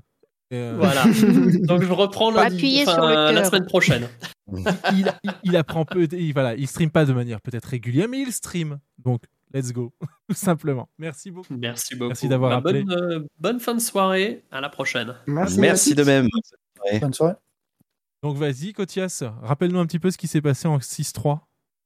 Alors, du coup, je vais faire un petit résumé euh, full spoiler, euh, spécial dédicace à Yuki qui ne l'a pas regardé. Vas-y, vas-y. Euh, Donc, pour faire simple, c'est vraiment un résumé, on va dire, dans- en quelques lignes, mais un résumé euh, tout de même relativement complet parce que je ne sais pas faire court. Euh, donc, euh, pour faire simple, pendant, ce, pendant cette 6.3, une porte vers le néant a été ouverte et l'objet de la première partie du patch est donc de trouver où elle se trouve et de vaincre toutes les créatures du néant de la zone, qui inclut entre autres le donjon du patch. On se retrouve donc avec une confrontation avec Kanyazo, qui est le, qui, est le troisième général de, de le général de l'eau. Et ça permet de révéler que, c'est un des yeux d'Ajdaya qui a permis d'ouvrir cette porte du néant du fait de la puissance en éther qu'il contenait. C'est la Un sœur Dragon, ça, c'est ça? Oui, et Ok, oui. Euh, ensuite, une fois, euh, une fois tout ceci passé et le choc évidemment euh, créé euh, pour, pour, pour Vritra, euh, on a une petite pause qui mène finalement à euh, euh, l'apparition d'un nouveau monstre en Radzatan qui, qui panique complètement toutes les personnes de la zone qui pensent être face à une nouvelle créature de l'apocalypse. Et en investiguant, on découvre que c'est en réalité Rubicante qui a, au passage, détruit notre propre porte vers le néant. Rubicante, qui est donc le quatrième général, le général du feu. On apprend que le but, euh, donc, dans le, donc, Rubicante euh, représente donc le défi de ce patch, et par une discussion avec lui, on apprend que le but de ces quatre généraux de Golbez, et donc par les cinématiques qui suivent, euh, et leur, objectif était donc d'être sacrifiés pour le plan de leur boss, et que la sœur de Vritra est enfermée à ses côtés sur la lune du 13e reflet. L'objectif du patch était donc pour Golbez, concrètement, de nous faire perdre du temps. Euh, ce que j'ai noté un peu là pendant, le, euh, pendant le patch, on va dire, c'est quelques moments de développement de personnages, en particulier vis-à-vis de Zero, euh, puisque Zé- Zero se découvre des émotions en mangeant du, du pain au curry et le repère en se mettant en danger. Moi, je vous dis, ce pain au curry devait être une tuerie. Euh, Zéro semble servir de point de vue de nouvel aventurier, là où notre personnage sert cette fois-ci plutôt de mentor. Euh, de ce fait, Zéro euh, sert donc de pont entre nous et Rubicante durant notre discussion avec lui. Et c'est à peu près tout. Ok, ça va, j'avais compris l'essentiel, je pense. Faut quand même que je, que je me la refasse. mais- Sauf le pain en curry, du coup. Ah mais le pain au curry, euh, clairement, euh, il valait le coup, quoi. Ah, mais ça donne envie d'en faire du pain au curry. Mais le, le curry pan, c'est une dinguerie, hein. Ah, C'est ce qu'on retient, de la- avoue, c'est ce qu'on retient de la Mais du 6.3 de toute façon. hein. Voilà. Et voilà. Et pendant ce résumé, nous avons un nouvel euh, appelant euh, au standard. A Toki. Euh, euh, hop là, je fais des bêtises. Complètement des bêtises. Donc nous avons Toki Ayanami euh, de Ragnarok. Euh, Bonsoir. Bonsoir. Tout le monde. Bonsoir. Et ta question? Salut. Ma question, elle était sur Top, et notamment par rapport à un sujet qui était abordé un peu plus tôt, c'était par rapport au DPS check, que certains, bah, je pense comme tout le monde qui sont qui proc ce combat, les trouvent assez vénères. Mhm. Notamment bah, au tout début pour les gens, le, celui de la P1. Ouais. Et que il y a des gros problèmes en fait, j'ai l'impression sur euh, non pas euh, le DPS check en lui-même, mais le le kit de certains jobs ou certaines compositions d'équipe qui font que les DPS checks sont plus simples sur certaines parties ou phases Ouais. qu'avec d'autres compositions. Par exemple, je prends un exemple euh, que moi je vis euh, assez souvent là avec l'avocateur, c'est qu'en fait j'ai beaucoup de sorts à très grosse potency comme l'Akmorn qui, si il ne critique connaît pas sous mon 2 minutes, je perds, on va dire, la moitié de dégâts qui peut monter jusqu'à 100k. Mhm. Donc euh, si je si je critique connaît pas, ça, me- ça fait un petit 50k, voire même moins. Yes. Et est-ce que c'est pas en fait un problème qui viendrait directement du kit de certains jobs Comme Ouais. par exemple, euh, si Ouais, ouais. l'exemple du Hackmon qui a une énorme potency, qui est un sort très puissant, Mhm. mais qui, euh, je prends par exemple en comparaison les sorts de samouraï, les Midare ou autres, qui eux par exemple ont des bonnes potency, mais dedans c'est un crit assuré. Ouais, qui autocrit, ouais. Bah, du coup, Est-ce que c'est pas vraiment un problème d'équilibrage des jobs plutôt que euh, un problème de DPS de DPS check, ouais. Hmm. Euh, bah, je vais, je vais répondre en premier. Euh, déjà, oui, euh, pour moi, encore une fois, j'ai pas vécu euh, tout ce que Stardust a vécu. hein. Je n'arrête pas depuis euh, très longtemps. Mais euh, pour moi, je pense que top est peut-être ouais l'ultimate avec le DPS check le plus vénère, parce que DSR ça allait au final. DSR il a été compliqué pour d'autres raisons pour moi. Mais ensuite, chacun a son expérience hein, en programme. Je sais pas si Stardust ont confirmé ou pas. Donc pour moi, oui, top a des DPS check très sévères. Un truc aussi, j'ai pas envie de démoraliser les gens, mais euh, si la P1 est un problème, ça va être très compliqué en P3, P4 puisque et je considère ces deux phases un peu ensemble parce que généralement ce que tu mets pas en P3 parce que c'est c'est bon tu l'as tué il faut le mettre en P4 et inversement quoi. Euh, donc ça ça ne s'arrange pas on va dire. En tout cas en allant dans le fight la P5 ensuite ça va et la P6 elle redevient assez compliquée.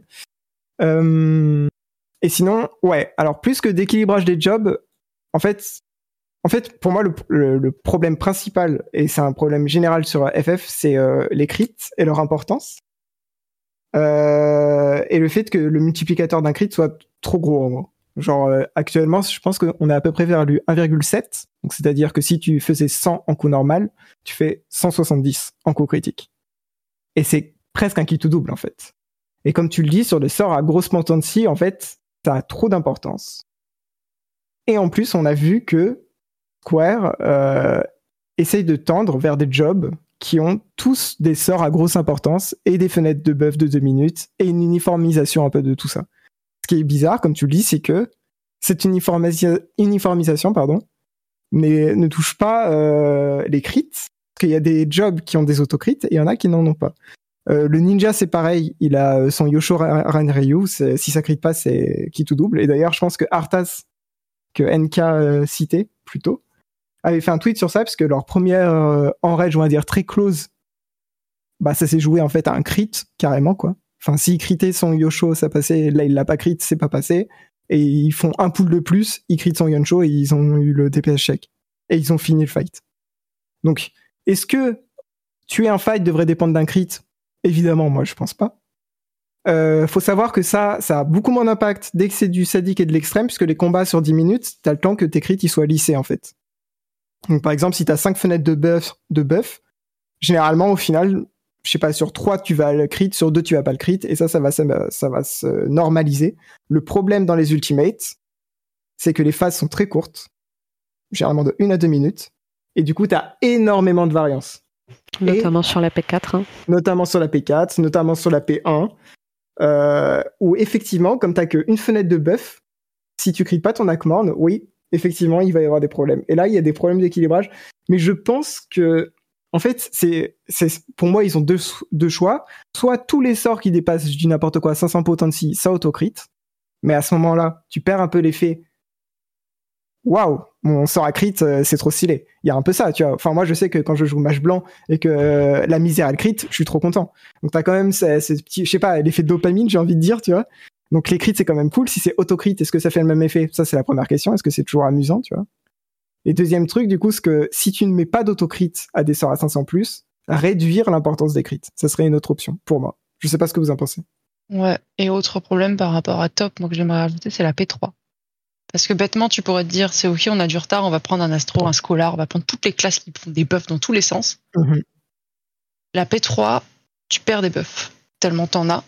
Donc, tu, donc au final, tu perds ton avantage d'avoir des classes qui te mettent des buffs. Et sachant que les buffs que tu perds, c'est pas, tu te dis bêtement, je vais perdre mon buff le plus vieux. Ce qui serait logique. Mais par exemple, il y a des mages noirs qui ont perdu la ley line, comme ça. Et au final, t'es pas gagnant. Et euh, pour revenir à ce qu'on disait avant que Yuki arrive, top, c'est le fight du snowball. Si t'es en retard en P1, tu seras Exactement. en retard en P2, tu seras en retard en P3. Et il y a jamais eu ça, je pense, dans un ultimate à ce point-là. hein. Non, non, non, le DSR, DSR a, un a le DPS check tendu, mais genre à la, à la- à la rigueur, tout à la fin si tu stresses trop sur les exemplaires. Ouais. T avait pas un si gros DPS check que ça. Même pas, au final, pas tant que ça. Et euh, Ucob, euh, il a, il a pas toujours été très présent, et U encore moins. Mais euh, top, je sais pas pourquoi ils se sont dit putain, on va y aller à fond. Et le problème, c'est ça, c'est que si tu crites pas, bah, il y a des phases, nous, on a, euh, on avait des phases où on les passait pas, alors que tout le monde faisait la même chose. C'est ça, ouais. Preuve à l'appui, mais t'as quelqu'un, il a son DPS qui varie, pour citer FF Log, pour le coup, qui varie de, euh, il y a quasiment 1000 de différence presque des fois, Mhm. c'est énorme 1000 de différence. Remember le 0% crit euh, pendant 1 minute 30 de notre summoner. hein. Et euh, top en plus, et, et- alors je ne sais pas si pour le coup tu as eu l'occasion de le remarquer sur la P1, il a tendance à être capricieux sur son moment de départ. C'est-à-dire que des fois il va rester à 0,1 et il va continuer à caster et tu vas te le prendre l'orage alors qu'il est à 0,1. Ouais. Dis, Ok, d'accord, bon, voilà. Mais je trouve que euh, on en avait parlé nous de notre côté, il aurait fallu que Top soit clear par les par la- la- les devs dans un environnement où les crits ne sont pas pris en compte. Que le crit t'apporte du bonus parce que tu vas plus vite parce que tu crit, mais pas qu'il te retienne en arrière si t'as pas crit parce que tu Mhm. pour, pour rien en fait. Si tu crites pas, c'est pas de ta faute quoi. Mhm. Et le problème, c'est ça, c'est que si tu cries pas, t'avances pas. Et c'est, et je crois que au-delà de rater sur une mécanique parce que t'es pas bon sur la mécanique, c'est beaucoup plus déprimant de rater parce que t'as pas crit. Ouais. Et par contre, je vais euh, juste nuancer ça. En- Ça, je suis complètement d'accord. Faut pas euh, ne pas passer un fight puisque tu ne crites pas, évidemment, de mon point de vue. Mm. Par contre, je suis content qu'il y ait des DPS check challengeants qui forcent tout le monde à avoir des rotations très optimisées. Ça, c'est intéressant.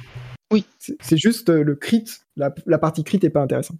Mais le fait de devoir, euh, enfin, genre moi, par exemple, euh, c'est la première fois, je pense, dans ma statique euh, où les gens ils sont venus me voir et ils, et ils étaient tous en mode non il faut que là nos heals ils mettent un GCD de plus de dégâts notamment en P4 au début parce qu'on avait un peu de problème en P4 et ils disaient bah on va tout faire en gros pour euh, que t'aies pas à faire ce GCD de heal tellement c'était close tu vois des choses comme ça et euh, là c'est intéressant je trouve ça intéressant d'un travail d'équipe d'optimiser le travail de DPS par contre d'optimiser le crit enfin genre c'est c'est très Bah, bizarre t'y peux rien, quoi. hein. Si tu veux pas crit, tu crites pas, quoi. Comme Yoshua disait, on a eu notre summoner, il a pas fait de crit pendant toute la P1.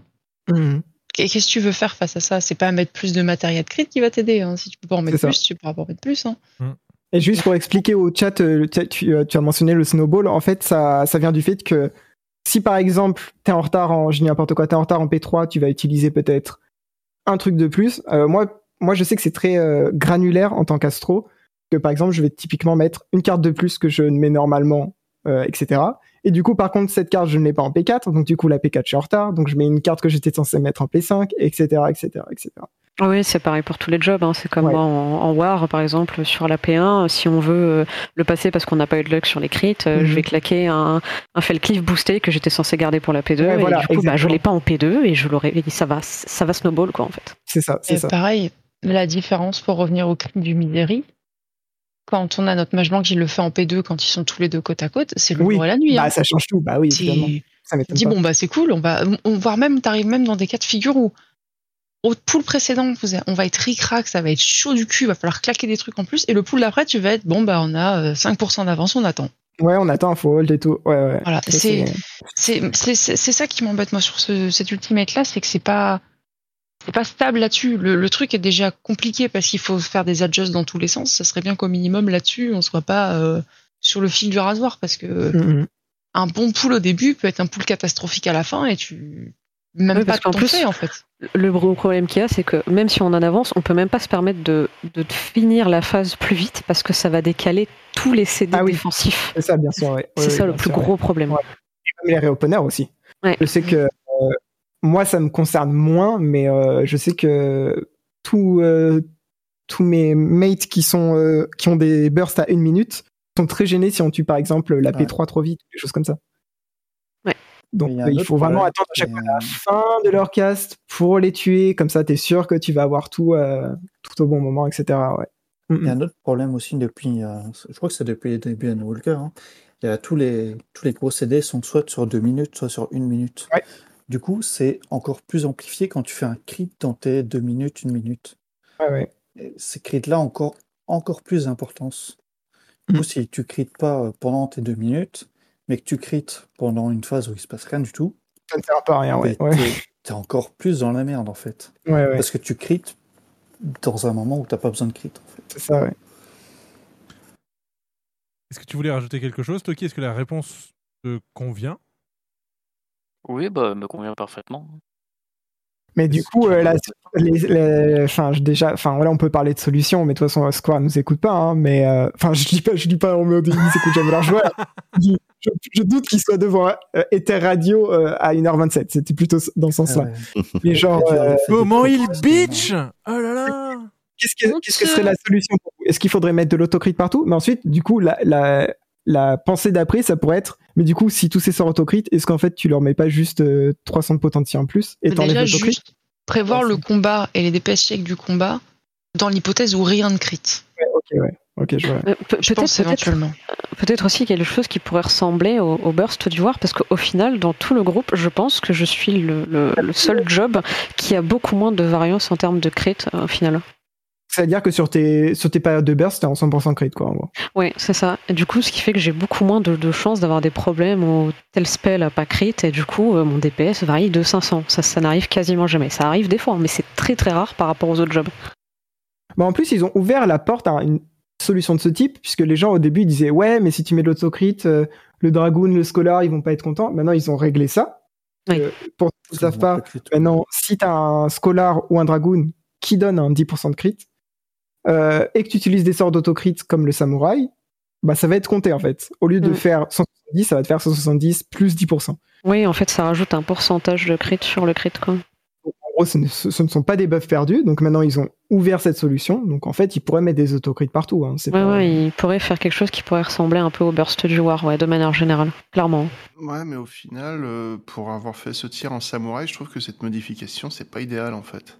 L'autocrit Ah bah en fait le truc c'est qu'au départ je me suis fait ouais ça va être génial et en fait euh, bah tu cherches toujours le nombre le plus haut et là où tu rageais avant parce que t'avais pas crit bah maintenant tu rages parce que t'as pas eu ton coup net. Ok, ouais. Voilà, Donc, ok. c'est pas plus c'est pas plus compliqué que ça. Oui tu crites tout le temps mais ton t'as beau avoir les stats optimales avec exactement le bon mail de, de matéria euh, et tu te dis c'est là où Au euh, final, on en revient toujours à la même chose, c'est euh, qui c'est qui a la Hmm. plus grosse, quoi. Ah oui, euh, mais euh, il y, a, il y a toujours la. il y a- Un il y a- problème il y a, que j'ai euh, pas. Il y a qui c'est qui a la plus grosse dans le sens où il y a la compétition et il y a la satisfaction tout simple personnellement de se dire voilà j'ai claqué un super coup et euh, c'est clair que c'est personnel moi je veux dire je suis si euh, c'est dans, dans le groupe de raid c'est pas parce que j'ai claqué un coup qui est plus gros que le Reaper c'est Oui, parce que là, euh, ouais, j'ai réussi. Maintenant que j'ai mon bis, ça a claqué le plus gros coup que j'ai jamais claqué. Je suis trop content. ça fait un screen. Mais euh, Moi, honnêtement, je sais pas, c'est un truc que je regarde pas. Enfin, bah, si vous euh, me demandez euh, que ça soit sur euh, mon DRK, mon faucheur, n'importe quel job que je joue, euh, c'est quoi le plus gros chiffre que j'ai réussi à, à sortir sur telle ou telle compétence, je suis infoutu de vous répondre parce que je, je regarde pas.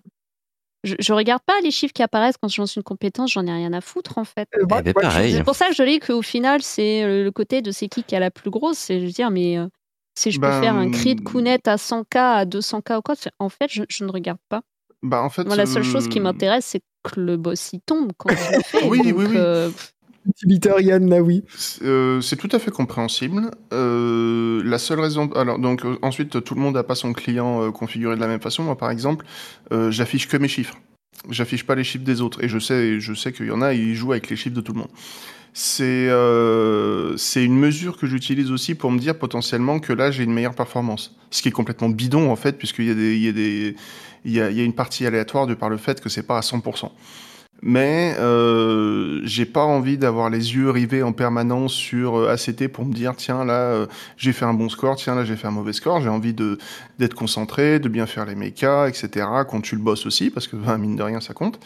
Et euh, c'est- une métrique personnelle. Et c'est de base la seule métrique dans le jeu pour te dire que euh, potentiellement là t'as fait quelque chose de bien, tu t'es aligné avec les buffs des autres et t'as profité. Donc du coup ton coup il est plus puissant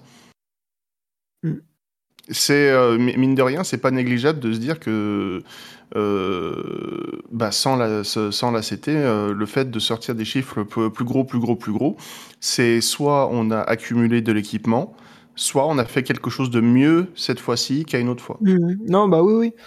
Euh, moi, moi, je pense que je rejoins un peu les, les deux. Genre, euh, par exemple, là, quand je, suis en train de prog en astro, j'ai jamais regardé un seul de mes chiffres, puisque ça n'a Mhm. aucun intérêt. Mais par contre, je sais que quand je joue, euh, je me rappelle quand je jouais Mage Noir, et que je, mais c'était, je pense à Shadowbringer, parce que ça dépassait les 100. J'étais trop content, c'est rigolo, tu vois, tu fais des gros, gros fire boom, t'es content. Enfin, moi, moi, moi, je, je peux comprendre, notamment si t'es en DPS, que tu sois content de voir tes chiffres, tes gros chiffres qui critent. Mais du coup, là, ça rejoignait les- le truc où euh, ça serait peut-être pas la même chose si tout était en autocrit. Plus euh, d'un point de vue, euh, j'allais dire, euh, euh, hormonal. Enfin, je c'est pas hormonal, ouais. mais vous voyez ce que je veux dire, quoi. Mais c'est vrai que pour le coup, Astro, je crois que c'est bien le, le- la classe avec le moins de dopamine du monde parce que tu regardes pas tes sorts, tu t'en fous. hein, Tu t'en fiches, hein. Et pourtant, en DPS, euh, Ça, à, la, à la rigueur, le seul truc que tu regardes, c'est le petit moment de fierté quand tu vois ton macrocosme et tout et tout. Ouais, alors voilà. Tout le monde était en train de crever, mais sinon c'est tout. Hein. Astro, je regarde pas. Alors que moi, en sage, j'aime bien voir les dégâts de mon flegma. Mm. J'aime bien le voir s'afficher et me dire, il a fait 50k, ça fait plaisir. Et en mage noir, en mage blanc, c'est pareil, le misérie. Bah oui, j'aime bien voir les dégâts évidemment. du misérie. Ah la Ouais, voilà. Alors que moi, vraiment, c'est un truc que je regarde pas. C'est-à-dire que quand je sors euh, mon, mon faucheur, on pourrait dire ouais, je regarde les chiffres de Tu mon communio et tout. Je fais non. Mhm. Oh. Le chiffre Oh, du pareil. communio, je m'en fous. Moi, ma satisfaction, c'est de voir les griffes qui sortent du sol de mon Ah. c'est ça qui m'intéresse. Ok. C'est de, c'est de voir le, L'animation. le boom, le truc qui sort, mais le chiffre, je le regarde pas. Je suis incapable de te dire combien fait mon communio sur mon faucheux. Alors que j'ai un stuff d'accord. équivalent Ouais. à celui de mon main en DRK. Moi, je rien. pense que je regarde un skill ou deux. Moi, je Par regarde classe que- à tout péter. Ouais, et puis je regarde c'est ceux qui dépassent 1000 de panto de cire. Ouais, c'est genre les, les gros sorts bien satisfaisants, tu regardes, tu fais, Ouais. ah, c'est un gros chiffre, ça fait plaisir. Même si tu sais pas dans le grand ensemble ce que ça représente, hein, juste te dire un chiffre à six chiffres. Ah, ça fait plaisir. Exactement. Ok, quelque chose à rajouter? Euh, rien du tout. Rien Bah, du bonne tout. chance en tout cas pour ta prog. J'ai eu Ouais. une chance. Yes. Et euh, donc, est-ce que tu as une dédicace à faire, un message à faire passer avant de nous quitter? Ah, pas vraiment. Pas vraiment. Surtout encourager bah, là, les gens, euh, les compatriotes raiders euh, qui sont bientôt à, à leur kill. C'est bientôt la fin et que j'espère pour Vous qu'ils vont tomber faire. avant la... le prochain tir de raid. Ça marche. Croise les doigts. Merci beaucoup pour ton appel, Toki. Pas de soucis. Bonne soirée. Bonne soirée. Bonne soirée. soirée. Bye bye. Et on va revenir sur notre discussion euh, autour de la euh, point 3 du coup. Si vous avez des questions, n'hésitez pas. Faites comme Toki, faites comme Tokito. Euh, point d'exclamation Discord dans le chat et rejoignez-nous en live pour euh, interagir avec nous. Votre pseudo doit commencer par Toki hein, pour venir poser des questions. Visiblement, ce soir, c'est la règle, effectivement. Euh, et euh, donc, ouais, 7-6-3, euh, qu'est-ce que vous en avez pensé? Qu'est-ce que vous attendez de la suite? Qu'est-ce qui vous a plu? Qu'est-ce qui vous a plutôt déplu? Euh, Où est-ce qu'on en est? Écoute, ça avait fait un super résumé. Alors, Mm. Moi, pour la 6.3, j'ai trouvé le personnage de Zéro, mais complètement inutile. Je sais pas à quoi il sert. Je, je- je ne comprends pas ce personnage. Je vais pas vous mentir, ça fait déjà quelques temps que je commence à décrocher de la MSQ. Hmm. Elle a du mal à m'amener, à m'emporter celle-là aussi. Ouais. Vraiment. Je voulais dire euh, l'arc Golbez du coup. Ouais, moi, moi j'étais un peu dans le même. euh, Ça, et en plus, le fait que Rubicante, c'était un pétard mouillé en termes de mécanique. Ah, pas aidé. Moi j'aime bien, J'avoue j'aime bien le qu'il- fight. Je sais pas, il se passe. C'est vrai qu'il se passe Ah. pas grand chose dans le fight, hein, Bah, non. honnêtement. Bah, c'est- le une souci, c'est qu'il est excessivement répétitif. C'est-à-dire que Rubicant, il a une mécanique et puis il la répète Ouais, il la répète. 6 ou 7 fois. Et en dehors de cette mécanique-là, bon, ok, euh, bah, plusieurs fois qu'il l'utilise, c'est des patterns différents, mais ça reste la même mécanique. Enfin, tu vois les mêmes cercles au sol, c'est des trucs qui tournent. Je suis bon, ok, d'accord. Et sinon, qu'est-ce que tu as d'autre en magasin? Mais c'est surtout qu'en Ah plus, bah. J'ai euh, des AOE qui tournent et puis une limite cut que j'ai été piqué à mon pote diamant. Je fais oui, mais non. C'est vrai qu'il n'y a, il y a rien de neuf hein, sur ce combat. Je pense Non, que je l'avais dit, euh, je l'avais dit quand on l'avait fait, euh, justement. Une fois qu'on Euh, l'avait terminé. Il nous a fallu quand Je même vais deux soirs pour le tomber. Je vais vous couper, moi je vais vous laisser ici. Parce que je Bonne suis fatiguée. Bonne nuit. Ça marche. Merci beaucoup. Merci à vous de m'avoir invité. Mais c'est normal. beaucoup. Merci pour tous tes puis, euh, insights. Et puis, bah, bon courage pour la prog. Bah ouais, bah merci beaucoup. Et au plaisir. Donc, je vous dis bonne nuit. La Bonne- nuit. Bonne nuit. Bonne nuit. Et euh, mais je suis- moi, je- plus ça avance, enfin, maintenant là, c'est même, on, on peut ne, enfin, on, on ne peut pas nier que ça va se passer comme ça, mais grosso modo, cette, ça, c'est un arc filler en fait. Là, euh, Oui. Oui, le- oui. Oui, oui. là, il est terminé, il sera terminé à la 6.5. euh, oui, c'est ça, à la 6.5. Ah là, c'est Naruto qui apprend à faire des nouilles, hein. C'est ça. hein. Ah mais c'est c'est- mais c'est bien le problème. Enfin c'est c'est assez. Moi je- c'est là où en fait effectivement c'est- c'est- cette 6-3 pour moi ça a été euh, le patch de la de la désillusion. C'est-à-dire que quand, on a quand Yo- Yoshida nous a dit Hey, Walker, vous n'aurez pas besoin des trois pages qui suivent pour avoir une conclusion, vous aurez une vraie conclusion, et ensuite on partira sur quelque chose de neuf. J'avais compris, on repart pour 10 ans de plus euh, à partir du, euh, du patch euh, 6.1 en fait. Et là, ce que j'ai découvert avec cette 6.3, c'est que non, non, non, euh, là on temporise. En fait, ce qu'a ce dit Cotias, c'est révélateur de ce qui se passe sur ces patchs. C'est que de 6.1 à 6.5, on vous fait un petit arc filler avec un, un- petit, euh, un, petit euh, méchant et, euh, et ses sbires, et vous allez les claquer en 5 patchs. Et en 7.0, on commencera une vraie histoire. Et plus les patchs avancent, là, enfin, plus l'épopée avance, moins j'ai l'impression qu'on piochera dans les éléments est, euh, qui sont mis en place présentement pour euh, l'extension à venir et les années à venir. Je sais pas ce que vous en pensez. Ouais, mais Très moi, j'ai moi, peur qu'ils nous fassent ça pour les prochaines extensions aussi, en fait. Qu'ils nous fassent euh, une, euh, une 7.0, une 8.0 qui se termine euh, à, à la fin du, du gros, de la mise à jour, d'extension, et qu'après, ils nous mettent un filler pendant 5 patchs. Comme ça, pour toutes les extensions. Donc de, de faire des histoires un peu plus euh, autonomes maintenant, en fait, c'est une histoire. Ouais. Ouais, ouais. Ouais, ça pourrait. Ils- Euh, Ils avaient ça dit, euh, bon après ils disent beaucoup de choses, hein, on en a parlé déjà ce soir, mais ils avaient dit qu'ils voulaient faire euh, des arcs plus, plus courts sur, euh, sur les extensions notamment. Que ce serait plus aussi long que l'arc à, à Edeline Zor- Zordiark. Qui peut être compréhensible vu que ça a mis 10 ans. Donc, ça- Oui, ça voilà. serait- Mais, euh, ouais. Ouais, mais après, ça fait quand même euh, un, un sacré changement d'ambiance de se dire, bah, en fait, maintenant, les arcs, ça sera juste ton début d'extension et euh, à partir du premier patch, tu pars sur un filler qui n'a rien à voir en attendant la prochaine grosse histoire. Ah ouais, non, non, non, non, que je suis complètement d'accord. Vous trouvez l'équilibre, c'est que ça soit plus court, ok, mais que ça prenne au moins euh, l'extension plus les patchs liés à l'extension, à la rigueur. Que tu aies juste le dernier patch entre euh, une extension et la suivante qui soit, du, euh, qui soit un micro-filler, un micro-truc, mais euh, voilà, c'est un peu fort de café. Ceci étant dit, personnellement, j'avoue que ça me dérange pas forcément dans le sens où, enfin, déjà, euh, justement, eux, ils sortent de 10 ans de conception d'un scénario global. Hmm. Euh, faut comprendre aussi que cette préparation des 10 ans avait pris un certain nombre d'années probablement aussi, et là, ils se retrouvent avec, ah, bah, faut qu'on reprenne un arc. Oui, il va falloir besoin de quelques patchs, je pense pour pouvoir y penser, je pense qu'en en attendant, enfin voilà, ils posent quelques trucs et personnellement, je dois avouer qu'effectivement, si les patchs ils s'en servent, on va dire pour euh, faire la, la trame de euh, allons aventurer, je trouve que c'est pas une mauvaise idée. en fait.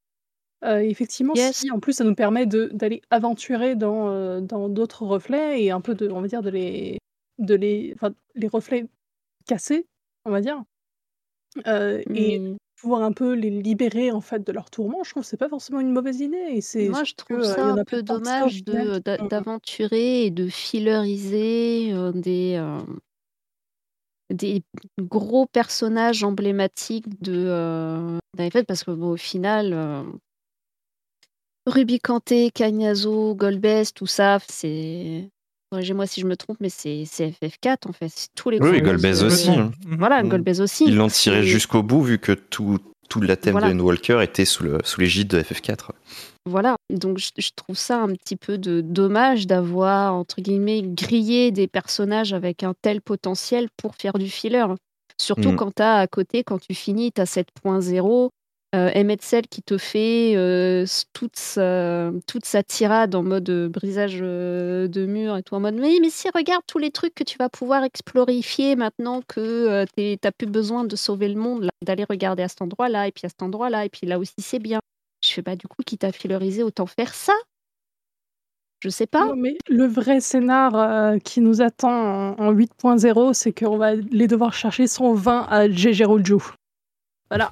Waouh. Spoiler alerte, voilà, ce sera ça le, la 8.0. Trop bien. Euh, enfin, voilà, effectivement, c'est vrai que personnellement, j'ai pas forcément de soucis à ça parce que justement, je les patchs, c'est un peu l'occasion de faire des, des trames un peu plus petites en fait. Et, euh, Et voilà, je pense que c'est surtout ça, et d'autant que je comprends le problème de euh, bah, on gâche un potentiel, etc. Mais d'un autre côté, enfin, on va pas ressortir l'histoire d'un autre euh, Final Fantasy en fait. Tu vois Alors, ça, en revanche, ça a toujours été. euh, Euh, Non, mais ce que je veux dire, c'est on va pas la réécrire entièrement sur une extension complète, quoi. C'est, euh, ça a toujours été dans les raids, ça a toujours été dans les trucs un peu euh, secondaires, etc. Et je trouve que c'est pas plus mal dans ce cas d'utiliser les patchs dans ce but-là, en fait. Bah, là, ce qui est, enfin, comme je l'ai, comme je l'ai exprimé, moi, enfin, la déception, elle est pas tant au niveau de ce qui m'est proposé, de ce que j'en attendais. C'est-à-dire que euh, je pensais qu'on allait partir sur une histoire qui allait se construire, en gros que la 6.1 serait euh, l'équivalent du début de Her Realm Reborn et que ça allait se construire comme ça un petit peu crescendo et qu'on Oui, arriverait en, en 7.0 avec quelque chose de mis en place qui, euh, en gros, bah, éviterait que au début de l'extension qui arrive, on ait à nous refaire une présentation, comme ça a été plus ou moins le cas à chaque fois à chaque extension, à savoir, bah, là on arrive, euh, euh, à Ishgard, il se passe ça, ou on arrive euh, du côté d'Alamigo, regardez, c'est un peu le front, et ensuite on arrive à Otard, et regardez, c'est un peu l'Empire Garlemaldé établi. Ces, éléments de découverte qu'on a eu, là où c'est très très bien passé, c'est sur Shadowbringer où on est reparti complètement de la page blanche. On n'avait pas tout le lore de Realm Reborn à Stormblood qui était là pour peser. On partait vraiment sur une nouvelle découverte. Mais comme quoi, ils arrivent à le faire. hein. Ils l'ont fait euh, Et il, y a, euh, Mm. il y a 4 ans, enfin il y a 3 ans. Et, Ils euh, arrivent très bien à le faire. Et donc là, voilà, moi je m'étais dit, bah, on va avoir 5 patchs pour nous préparer quelque chose et une extension où on va rentrer dans l'action dès le départ, en fait. Et il n'y aura pas d'exposition.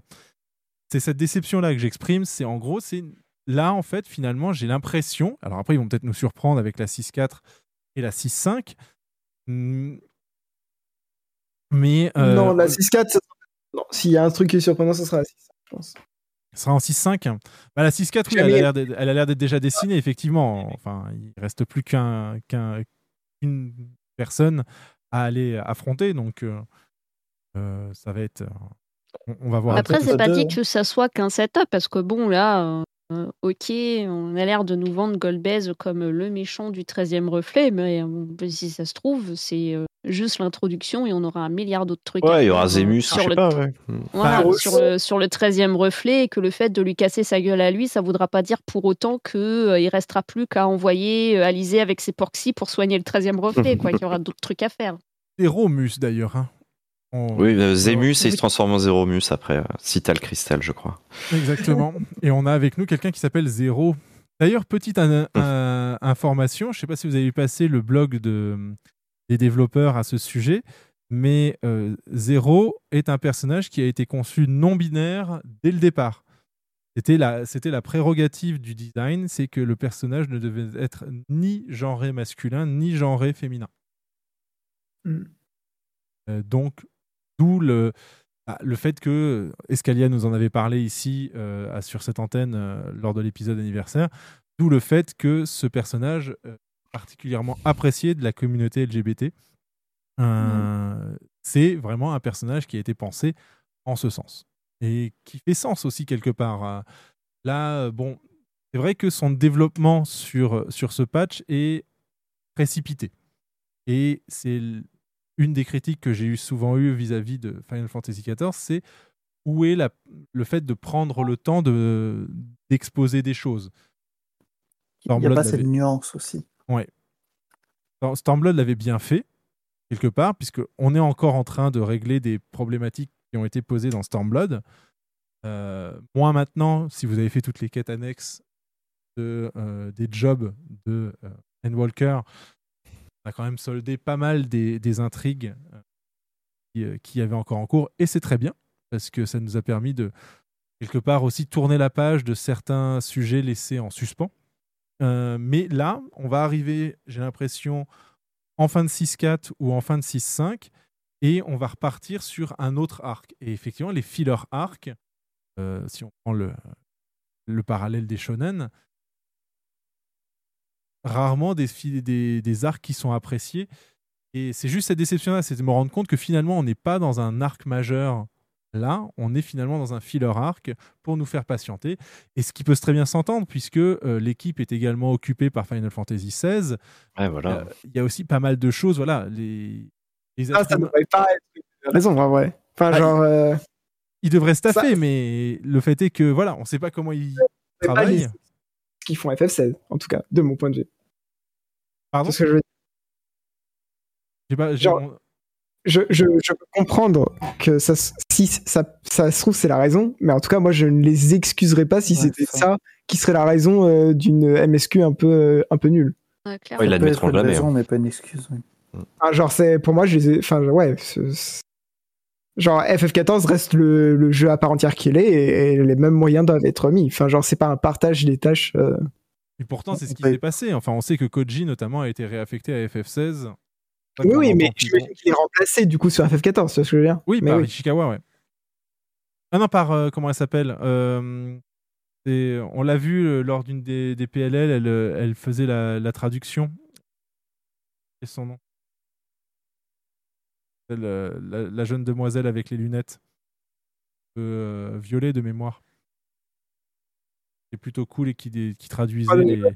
Ouais, oui, je vois ce- la fille dont tu parles. Bah voilà, donc c'est elle qui effectivement a, a, a pris place de, de Koji.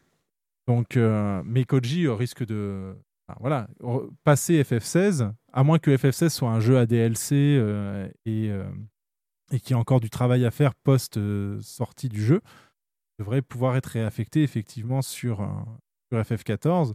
Sachant qu'actuellement, bon voilà, on est vraiment effectivement dans une situation d'attente.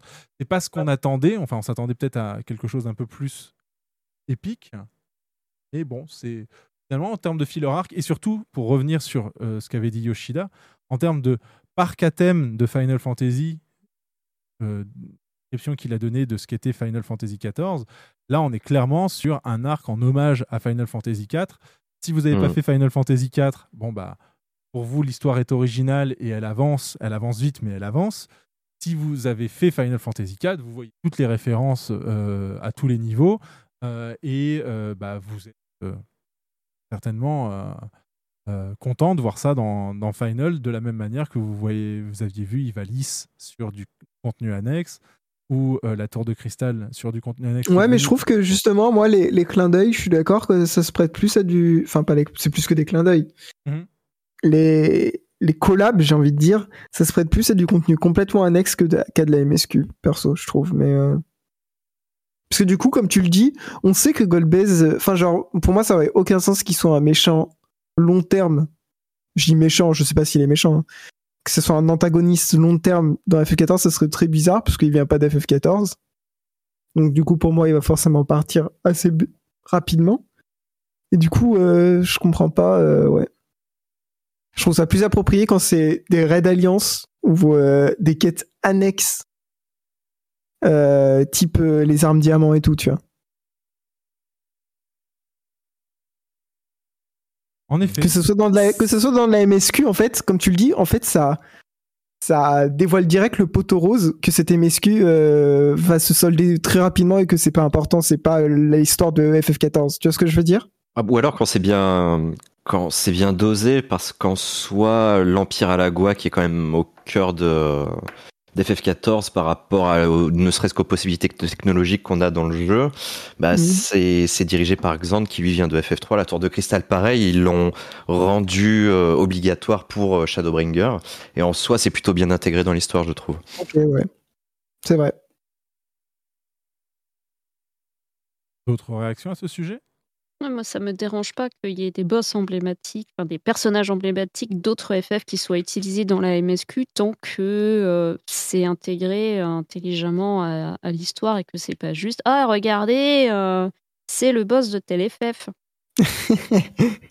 Pour ça, je dis que c'est euh, un très bon exemple parce que je trouve ça assez réussi. Je veux dire, moi, la première fois que j'ai vu ce boss, j'avais pas la, pas la ref et euh, ça m'a pas empêché de- d'apprécier le contenu et de le trouver très bien intégré euh, euh, à tout le truc de la, de la tour de cristal. quoi.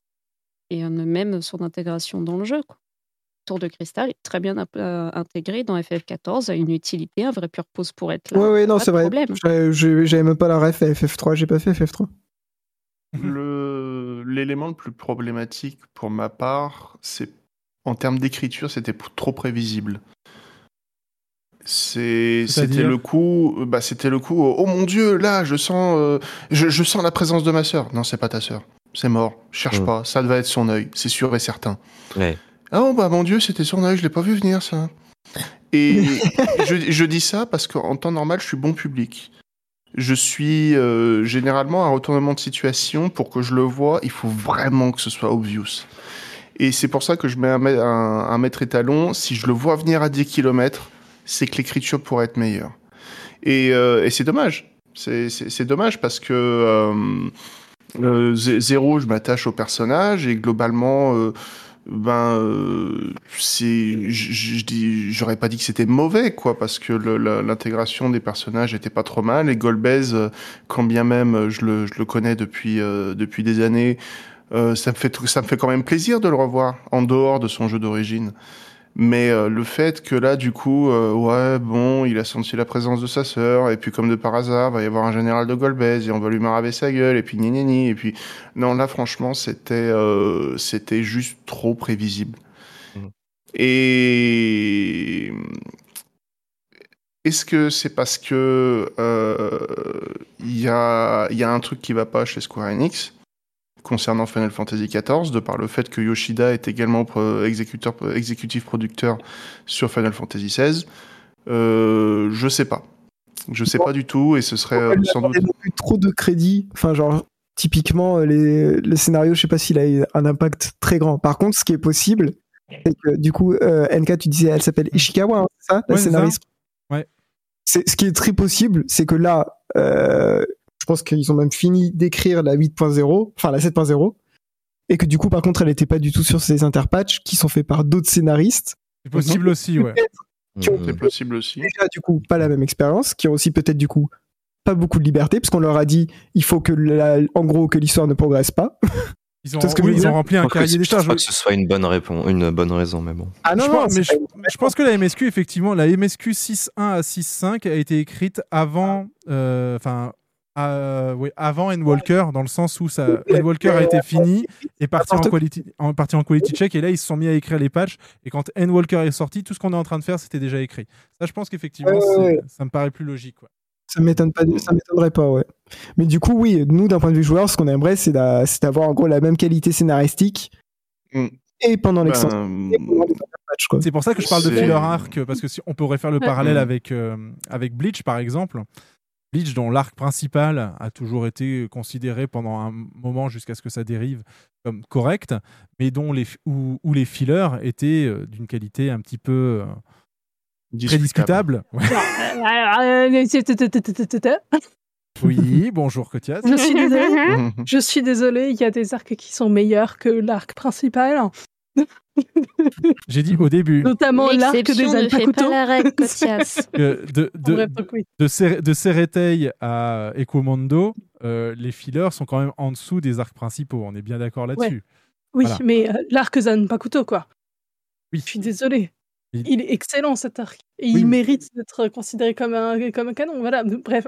Donc, euh, Non, mais- je voulais rapidement aussi juste rajouter une chose, c'est que c'est pour ça que je. Enfin, là, la discussion qui vient d'y avoir, c'est que le... c'est pour ça que j'excuse, entre guillemets, un peu là, ces patchs-là, c'est qu'au bout d'un moment, il faut comprendre que là, on passe d'un arc narratif massif au suivant.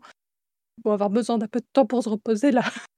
Alors, Et oui, oui. justement, Les, les scénaristes euh, qui doivent attaquer l'arc suivant, ils sont dessus correct. là. Et enfin, forcément, ils sont, ils sont obligés de foutre tous les meilleurs dessus. On peut pas s'attendre à des merveilles sur, euh, sur l'entre-deux, quoi. Mais je, Euh, et je, je me permets de rebondir là-dessus par rapport à ce qu'a- au, euh, au lapsus qu'a fait euh, Yuki, mais qui en fait, n'est peut-être pas si un, lapsus, un, tant un lapsus que ça. Quand tu disais que la 8.0 était déjà écrite, il est bien possible que la 8.0 soit déjà en cours d'écriture, voire même euh, bien avancée, ainsi que la, la 7 et ses patchs. Pourquoi je dis ça? Parce que au moment de Evansward, si je ne m'abuse, je crois que c'était euh, à la sortie d'Evansward, au milieu des pages d'Evansward, euh, Koji Fox avait euh, et euh, Yoshida avaient expliqué que la euh, 6.0 était écrite. Donc à la C'est pas la 3. 4.0 Ah non, ils étaient, alli- non, le- ils étaient arrivés beaucoup plus loin. Et euh, Ah non, je crois que c'était au moment d'Emery Emery Band qu'ils avaient déjà écrit jusqu'à la 4.0. C'est ça. Et au moment d'Evan Mm. Sworn, ils, ils avaient annoncé on sait où on va, euh, c'est euh, c'est bon, on, on est capable d'aller euh, jusqu'en. Je crois que c'était 5, c'était peut-être pas 6, ils avaient peut-être pas fait encore Evoker, mais en gros, Shadowbringer était déjà dans les cartons au moment de Evan Sword. Ça vous donne un petit peu le timing avec lequel ils prennent de l'avance en termes de scénario. Après, tout est. C'est un flow aussi, ça. On revient dessus, on réécrit, etc. On avance. Donc, euh, je ne serais pas étonné. Après, tout dépendra de ce que disait euh, Yamatsu. Il va aller faire des arcs plus courts. Donc là, on estime qu'on a eu euh, quatre extensions euh, plus le, le le Realm Reborn qui est une extension en soi aussi. Donc cinq extensions pour un arc. Est-ce que faire des arcs plus courts, ça veut dire faire quoi? Trois extensions? Deux extensions? Et peut-être pas en solo, peut-être aussi. Peut-être qu'il y aura quand même des, des extensions qui, enfin, dont les patchs feront des ponts pour, euh, pour faire quand même quelque chose de d'aussi consistant ce qu'on a eu, sachant que Realm Reborn n'était là que pour l'exposition des personnages. Vous connaissez pas ou peu, il fallait les redécouvrir, il fallait aussi redécouvrir un univers qui avait été morcelé avec l'événement de fin du monde de la 1.0. Et le, les, les choses ont commencé à co- vraiment à partir bah, justement du patch qui a mis tout le monde d'accord, à savoir euh, bah, le, le, deux- le 2.5 en fait. Et le, l'histoire du banquet, le fait qu'on doit fuir, etc. Avant, c'était des, évolutions de personnages, somme toute classiques au sein d'un, RPG. Tout ça, ils n'ont plus à le refaire maintenant. Ou on verra un petit peu comment est-ce qu'ils vont faire. Il y a Meracidia qui est sur la table. euh, il y a euh, plein d'autres euh, zones de Etheris qu'on n'a même pas encore vues. J'ajoute à ça un point important euh, qui est, euh, on m'a poser la colle la dernière fois. On m'a dit, mais euh, de la planète originelle, on ne voit que Elpis. Mais est-ce que la, la tectonique des plaques et les continents en dessous d'Ethérie, enfin en dessous d'Elpis, est-elle la même que la source, en fait, finalement? Il n'y a pas de raison que ce soit, pas, que ce soit différent, en fait. Donc, il y a plein de zones d'Etheris euh, scindées qu'on n'a pas vues, et peut-être des zones avec encore des vestiges anciens, etc. Enfin, il y a tellement de choses qu'ils vont pouvoir faire, à voir effectivement ce qu'ils nous proposent, mais une chose est sûre, et c'était la déception que j'ai exprimée, ce n'est pas dans ces patchs que nous le verrons. Là, on est sur euh, le 13e et ce qui se passe dans le 13e. Hmm, bah, D'autant que euh, si on regarde juste d'un point de vue routine sur toutes les extensions qui nous ont sorti, le patch point 3 est quand même très important et, euh, détient le twist notamment au défi qui s'amuse toujours à cacher parce qu'il fait partie intégrante de l'élément de, de l'épopée, à dire en fait euh, voilà c'est là où ça va se bousculer, il va y avoir un avant et après moitié de patch et là ça n'a pas été au rendez-vous, euh, ça a été assez décevant. Le défi, c'est autre que le dernier général de Golbez, et on l'aura peut-être plus tard ce twist, mais pour l'instant, on est toujours dans l'attente. Comme l'a dit Kotia, c'est un patch vraiment où Golbez nous fait perdre du temps finalement, et bah, l'épopée nous a fait euh, Mais perdre était, du temps. Elle était assez courte. C'est, elle nous a pas fait perdre tant, tant que ça. C'est. Euh, était courte. Elle, elle était relativement courte avec le même schéma narratif que la 6.2. C'est ça aussi qui a un petit peu euh, déçu également. C'est que au final, on s'est retrouvé avec exactement le même enchaînement d'événements qui s'est passé en 6.2 avec euh, la, la découverte de Troya en moins, qui est un élément qui avait bien marqué et qui avait été fortement apprécié, euh, et sur un timing beaucoup, beaucoup, beaucoup plus court. À tel point Mmh. que certaines personnes se sont demandé s'il n'allait pas avoir une autre partie de la MSQ sur euh, les, les interpatchs euh, 635 ou 638, ce qui ne sera pas le cas. Mais Là, bah, là, mine de rien, je me mets plutôt en défense de, de, de l'équipe de développement et des, des scénaristes. Euh, qui, là, pour le coup, ils ont vraiment le cul entre deux chaises, les pauvres. D'un côté, euh, je suis en train de demander une écriture beaucoup plus poussée, avec un développement, avec ci, avec ça. Et je me souviens que j'ai pesté contre eux quand j'ai commencé à jouer, qu'on était vers la fin de Heavensward et que j'ai, je me suis tapé la transition de ces morts entre Realm Reborn et Heavensward. Euh, et euh, eux, ils ont les deux camps qui viennent vers eux en même temps. Attention, il faut pas faire euh, Oui, trop long et trop complexe parce que ça risque de nous perdre de- des, des nouveaux joueurs qui se mettent sur l'histoire. Parce que l'histoire reste quand même un, un élément central du jeu qui, qui en fait toute sa particularité. Et de l'autre, on a les joueurs qui sont déjà à la fin et qui nous demandent toujours plus. Et c'est vrai que c'est c'est extrêmement compliqué à concilier. Et, euh, et là, pour le coup, euh, bah, je, je, je compatis et je pense que je mesure un peu plus mes propos. ouais. Sommes-nous trop exigeants? Vous pouvez euh, réagir, euh, même si on a bientôt Ah. terminé.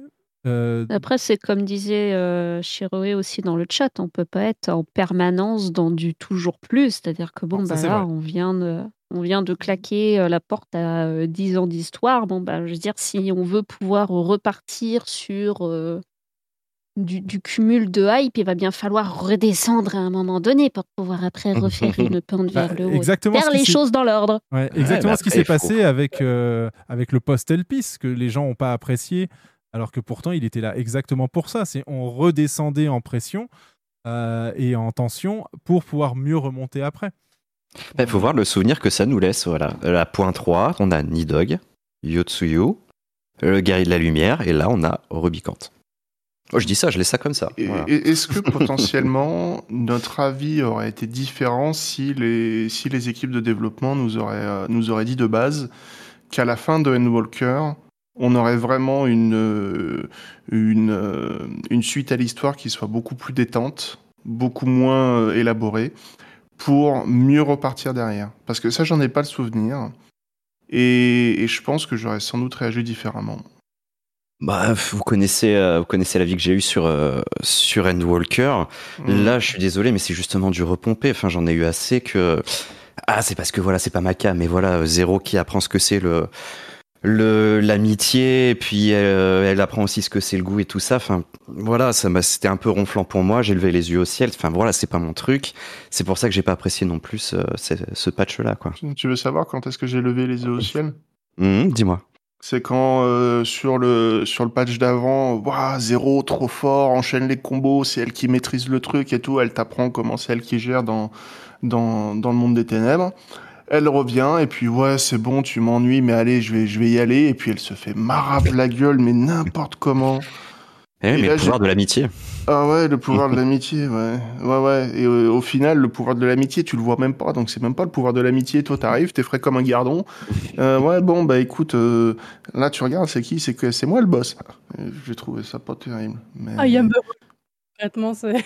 voilà. We have a Hulk et c'est c'est le, c'est le guerrier de la lumière. Hmm.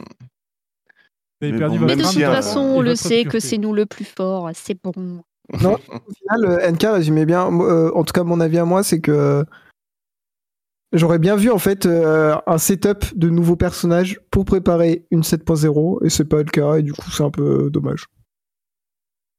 Et c'est presque là-dessus. Bah, en fait, le On truc, avait c'est- déjà parlé, c'est c'est ce que je disais à la fin, c'est qu'on ne sait pas en fait si euh, ce qu'on est en train de nous voir là, c'est un rapport ou pas avec la 7.0. C'est quand même parti comme c'est, t'as vraiment l'impression que bon, allez, on va casser sa gueule à Golbez et puis on va oublier le 13e reflet pour ce moment-là parce que euh, notre petit euh, copain avec ses avatars, il aura récupéré sa grande sœur et Oui, ça Golbez, ça va être Mais ça veut pas dire qu'il y aura pas autre chose en fait. Je veux dire, Mmh, dans quel sûr. état on va la récupérer, Azjada C'est qui te dit qu'après tout ce temps passé euh, avec Golbez et tout, elle s'est pas fait à moitié matrixer et qu'on va avoir un espèce de plot twist au final J'avais pensé à avec ça le aussi. baston ouais. entre euh, le frangin et puis euh, la frangine enfermée dans le 13e. On n'en sait rien en fait. Hmm.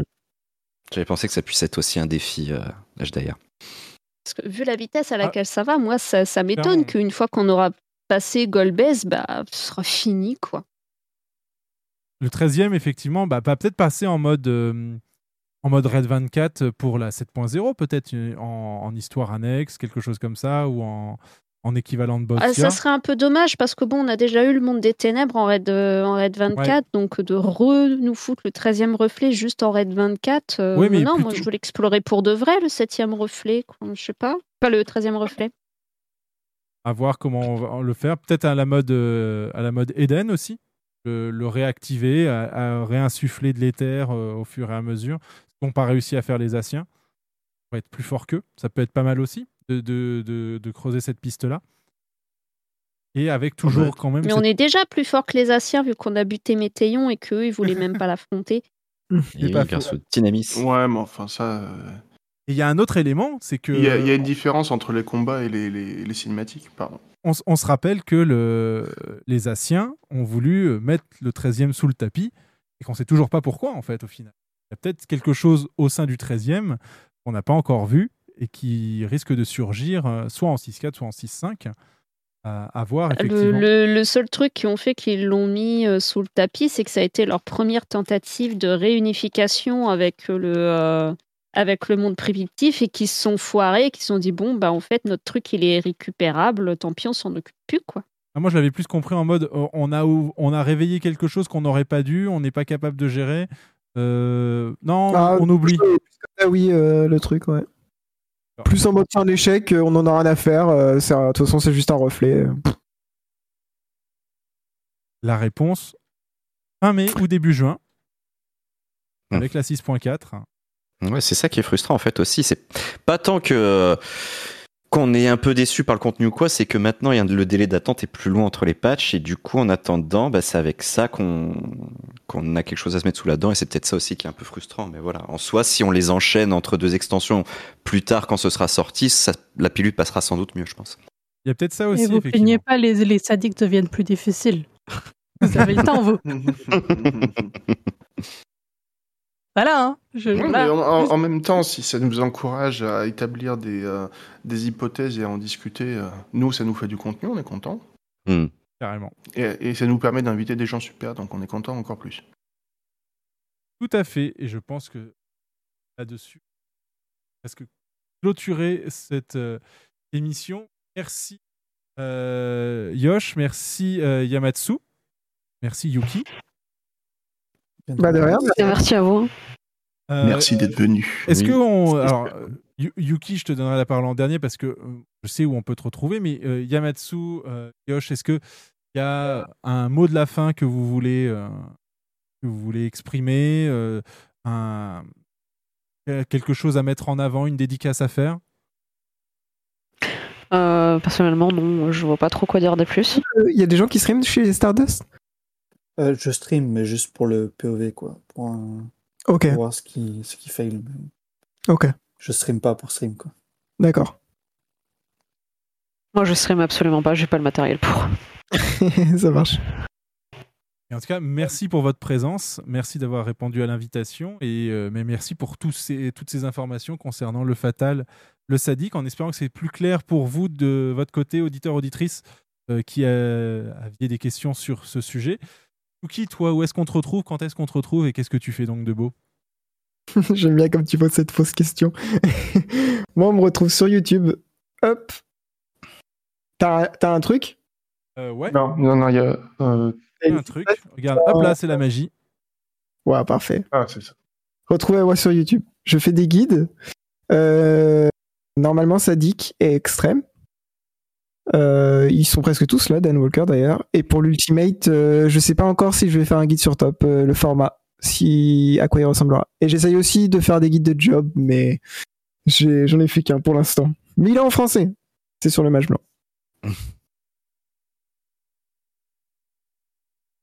Eh bien, écoutez, quelque chose à rajouter, mes camarades? Faites des Je pense qu'on a fait le tour du sujet. Pantoufle, c'est bien. Pantoufle, c'est bien. et voilà, ça sera le mot de la fin. Pantoufle et coup de coude. Je voudrais remercier euh, mes euh, camarades. Nous, on se retrouve, euh, eh bien, écoutez, dès demain pour, je sais pas trop quoi, ce qu'on va stream, parce que maintenant que P8S est tombé, c'est un peu relâche, mais on va forcément faire du contenu sur FF14. Demain midi, sur la chaîne de Naoui, eh bien, vous avez les courses Chocobo. Les Kokobo. Est-ce que tu Je peux serai expliquer, encore éclaté. Ouais.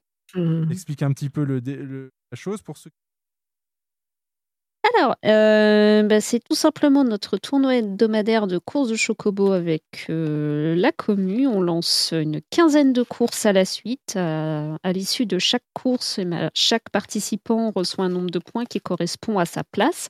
Avec euh, petit euh, plot twist des euh, dernières sessions, le joueur qui récupère le bonus voit ses points doublés. Donc ça, permet éventuellement de, euh, bah, de clutch, en fait, tout simplement, grâce, euh, grâce à la luck. Et, euh, et voilà, c'est ouvert à tout le monde, que ce soit sur Chaos euh, ou sur Light. hein. Maintenant, avec le Data Center Travel, c'est assez euh, facile de venir participer aux courses de Chocobo. Et c'est aussi ouvert à tous les niveaux. hein. Vous pouvez débloquer les courses de Chocobo juste avant de venir et venir avec votre Chocobo du niveau 1. Il n'y a absolument aucun problème. Voilà. Donc, ça sera à partir de midi demain. Venez pour, pour battre Zach. Exactement. Le, le message est donné. Je voudrais remercier mes camarades Kotias Kamora, Deibi Netsumi, Castel Destil, Nawil Mugar. Je voudrais également remercier à nouveau et une dernière fois euh, eh bien, euh, Yamatsu, Yoshua, euh, Enae et euh, Yukizuri pour leur présence ce soir. Je suis NKL et jusqu'à la prochaine, prenez soin de vous et prenez soin des autres. Et Terre 14 Radio est une euh, autoproduction de NKL, Castel Destil, Nawi Alan Mugar, Kotias Kamora et Deibi Netsumi. Retrouvez toutes les infos, leurs liens, leurs réseaux sur le Discord d'Ether 14 Radio. Euh, ce générique euh, de euh, fin est réalisé par Formant X. Le générique d'intro a été réalisé par un morceau des Sons of Hades. Retrouvez leur composition libre de droit sur epidemicsound.com. Ether 14 Radio, ses animateurs et ses animatrices sont seuls responsables des propos tenus dans ce podcast. Square Enix et l'équipe de Final Fantasy XIV ne peut être reconnue responsable des propos tenus au cours de cette émission.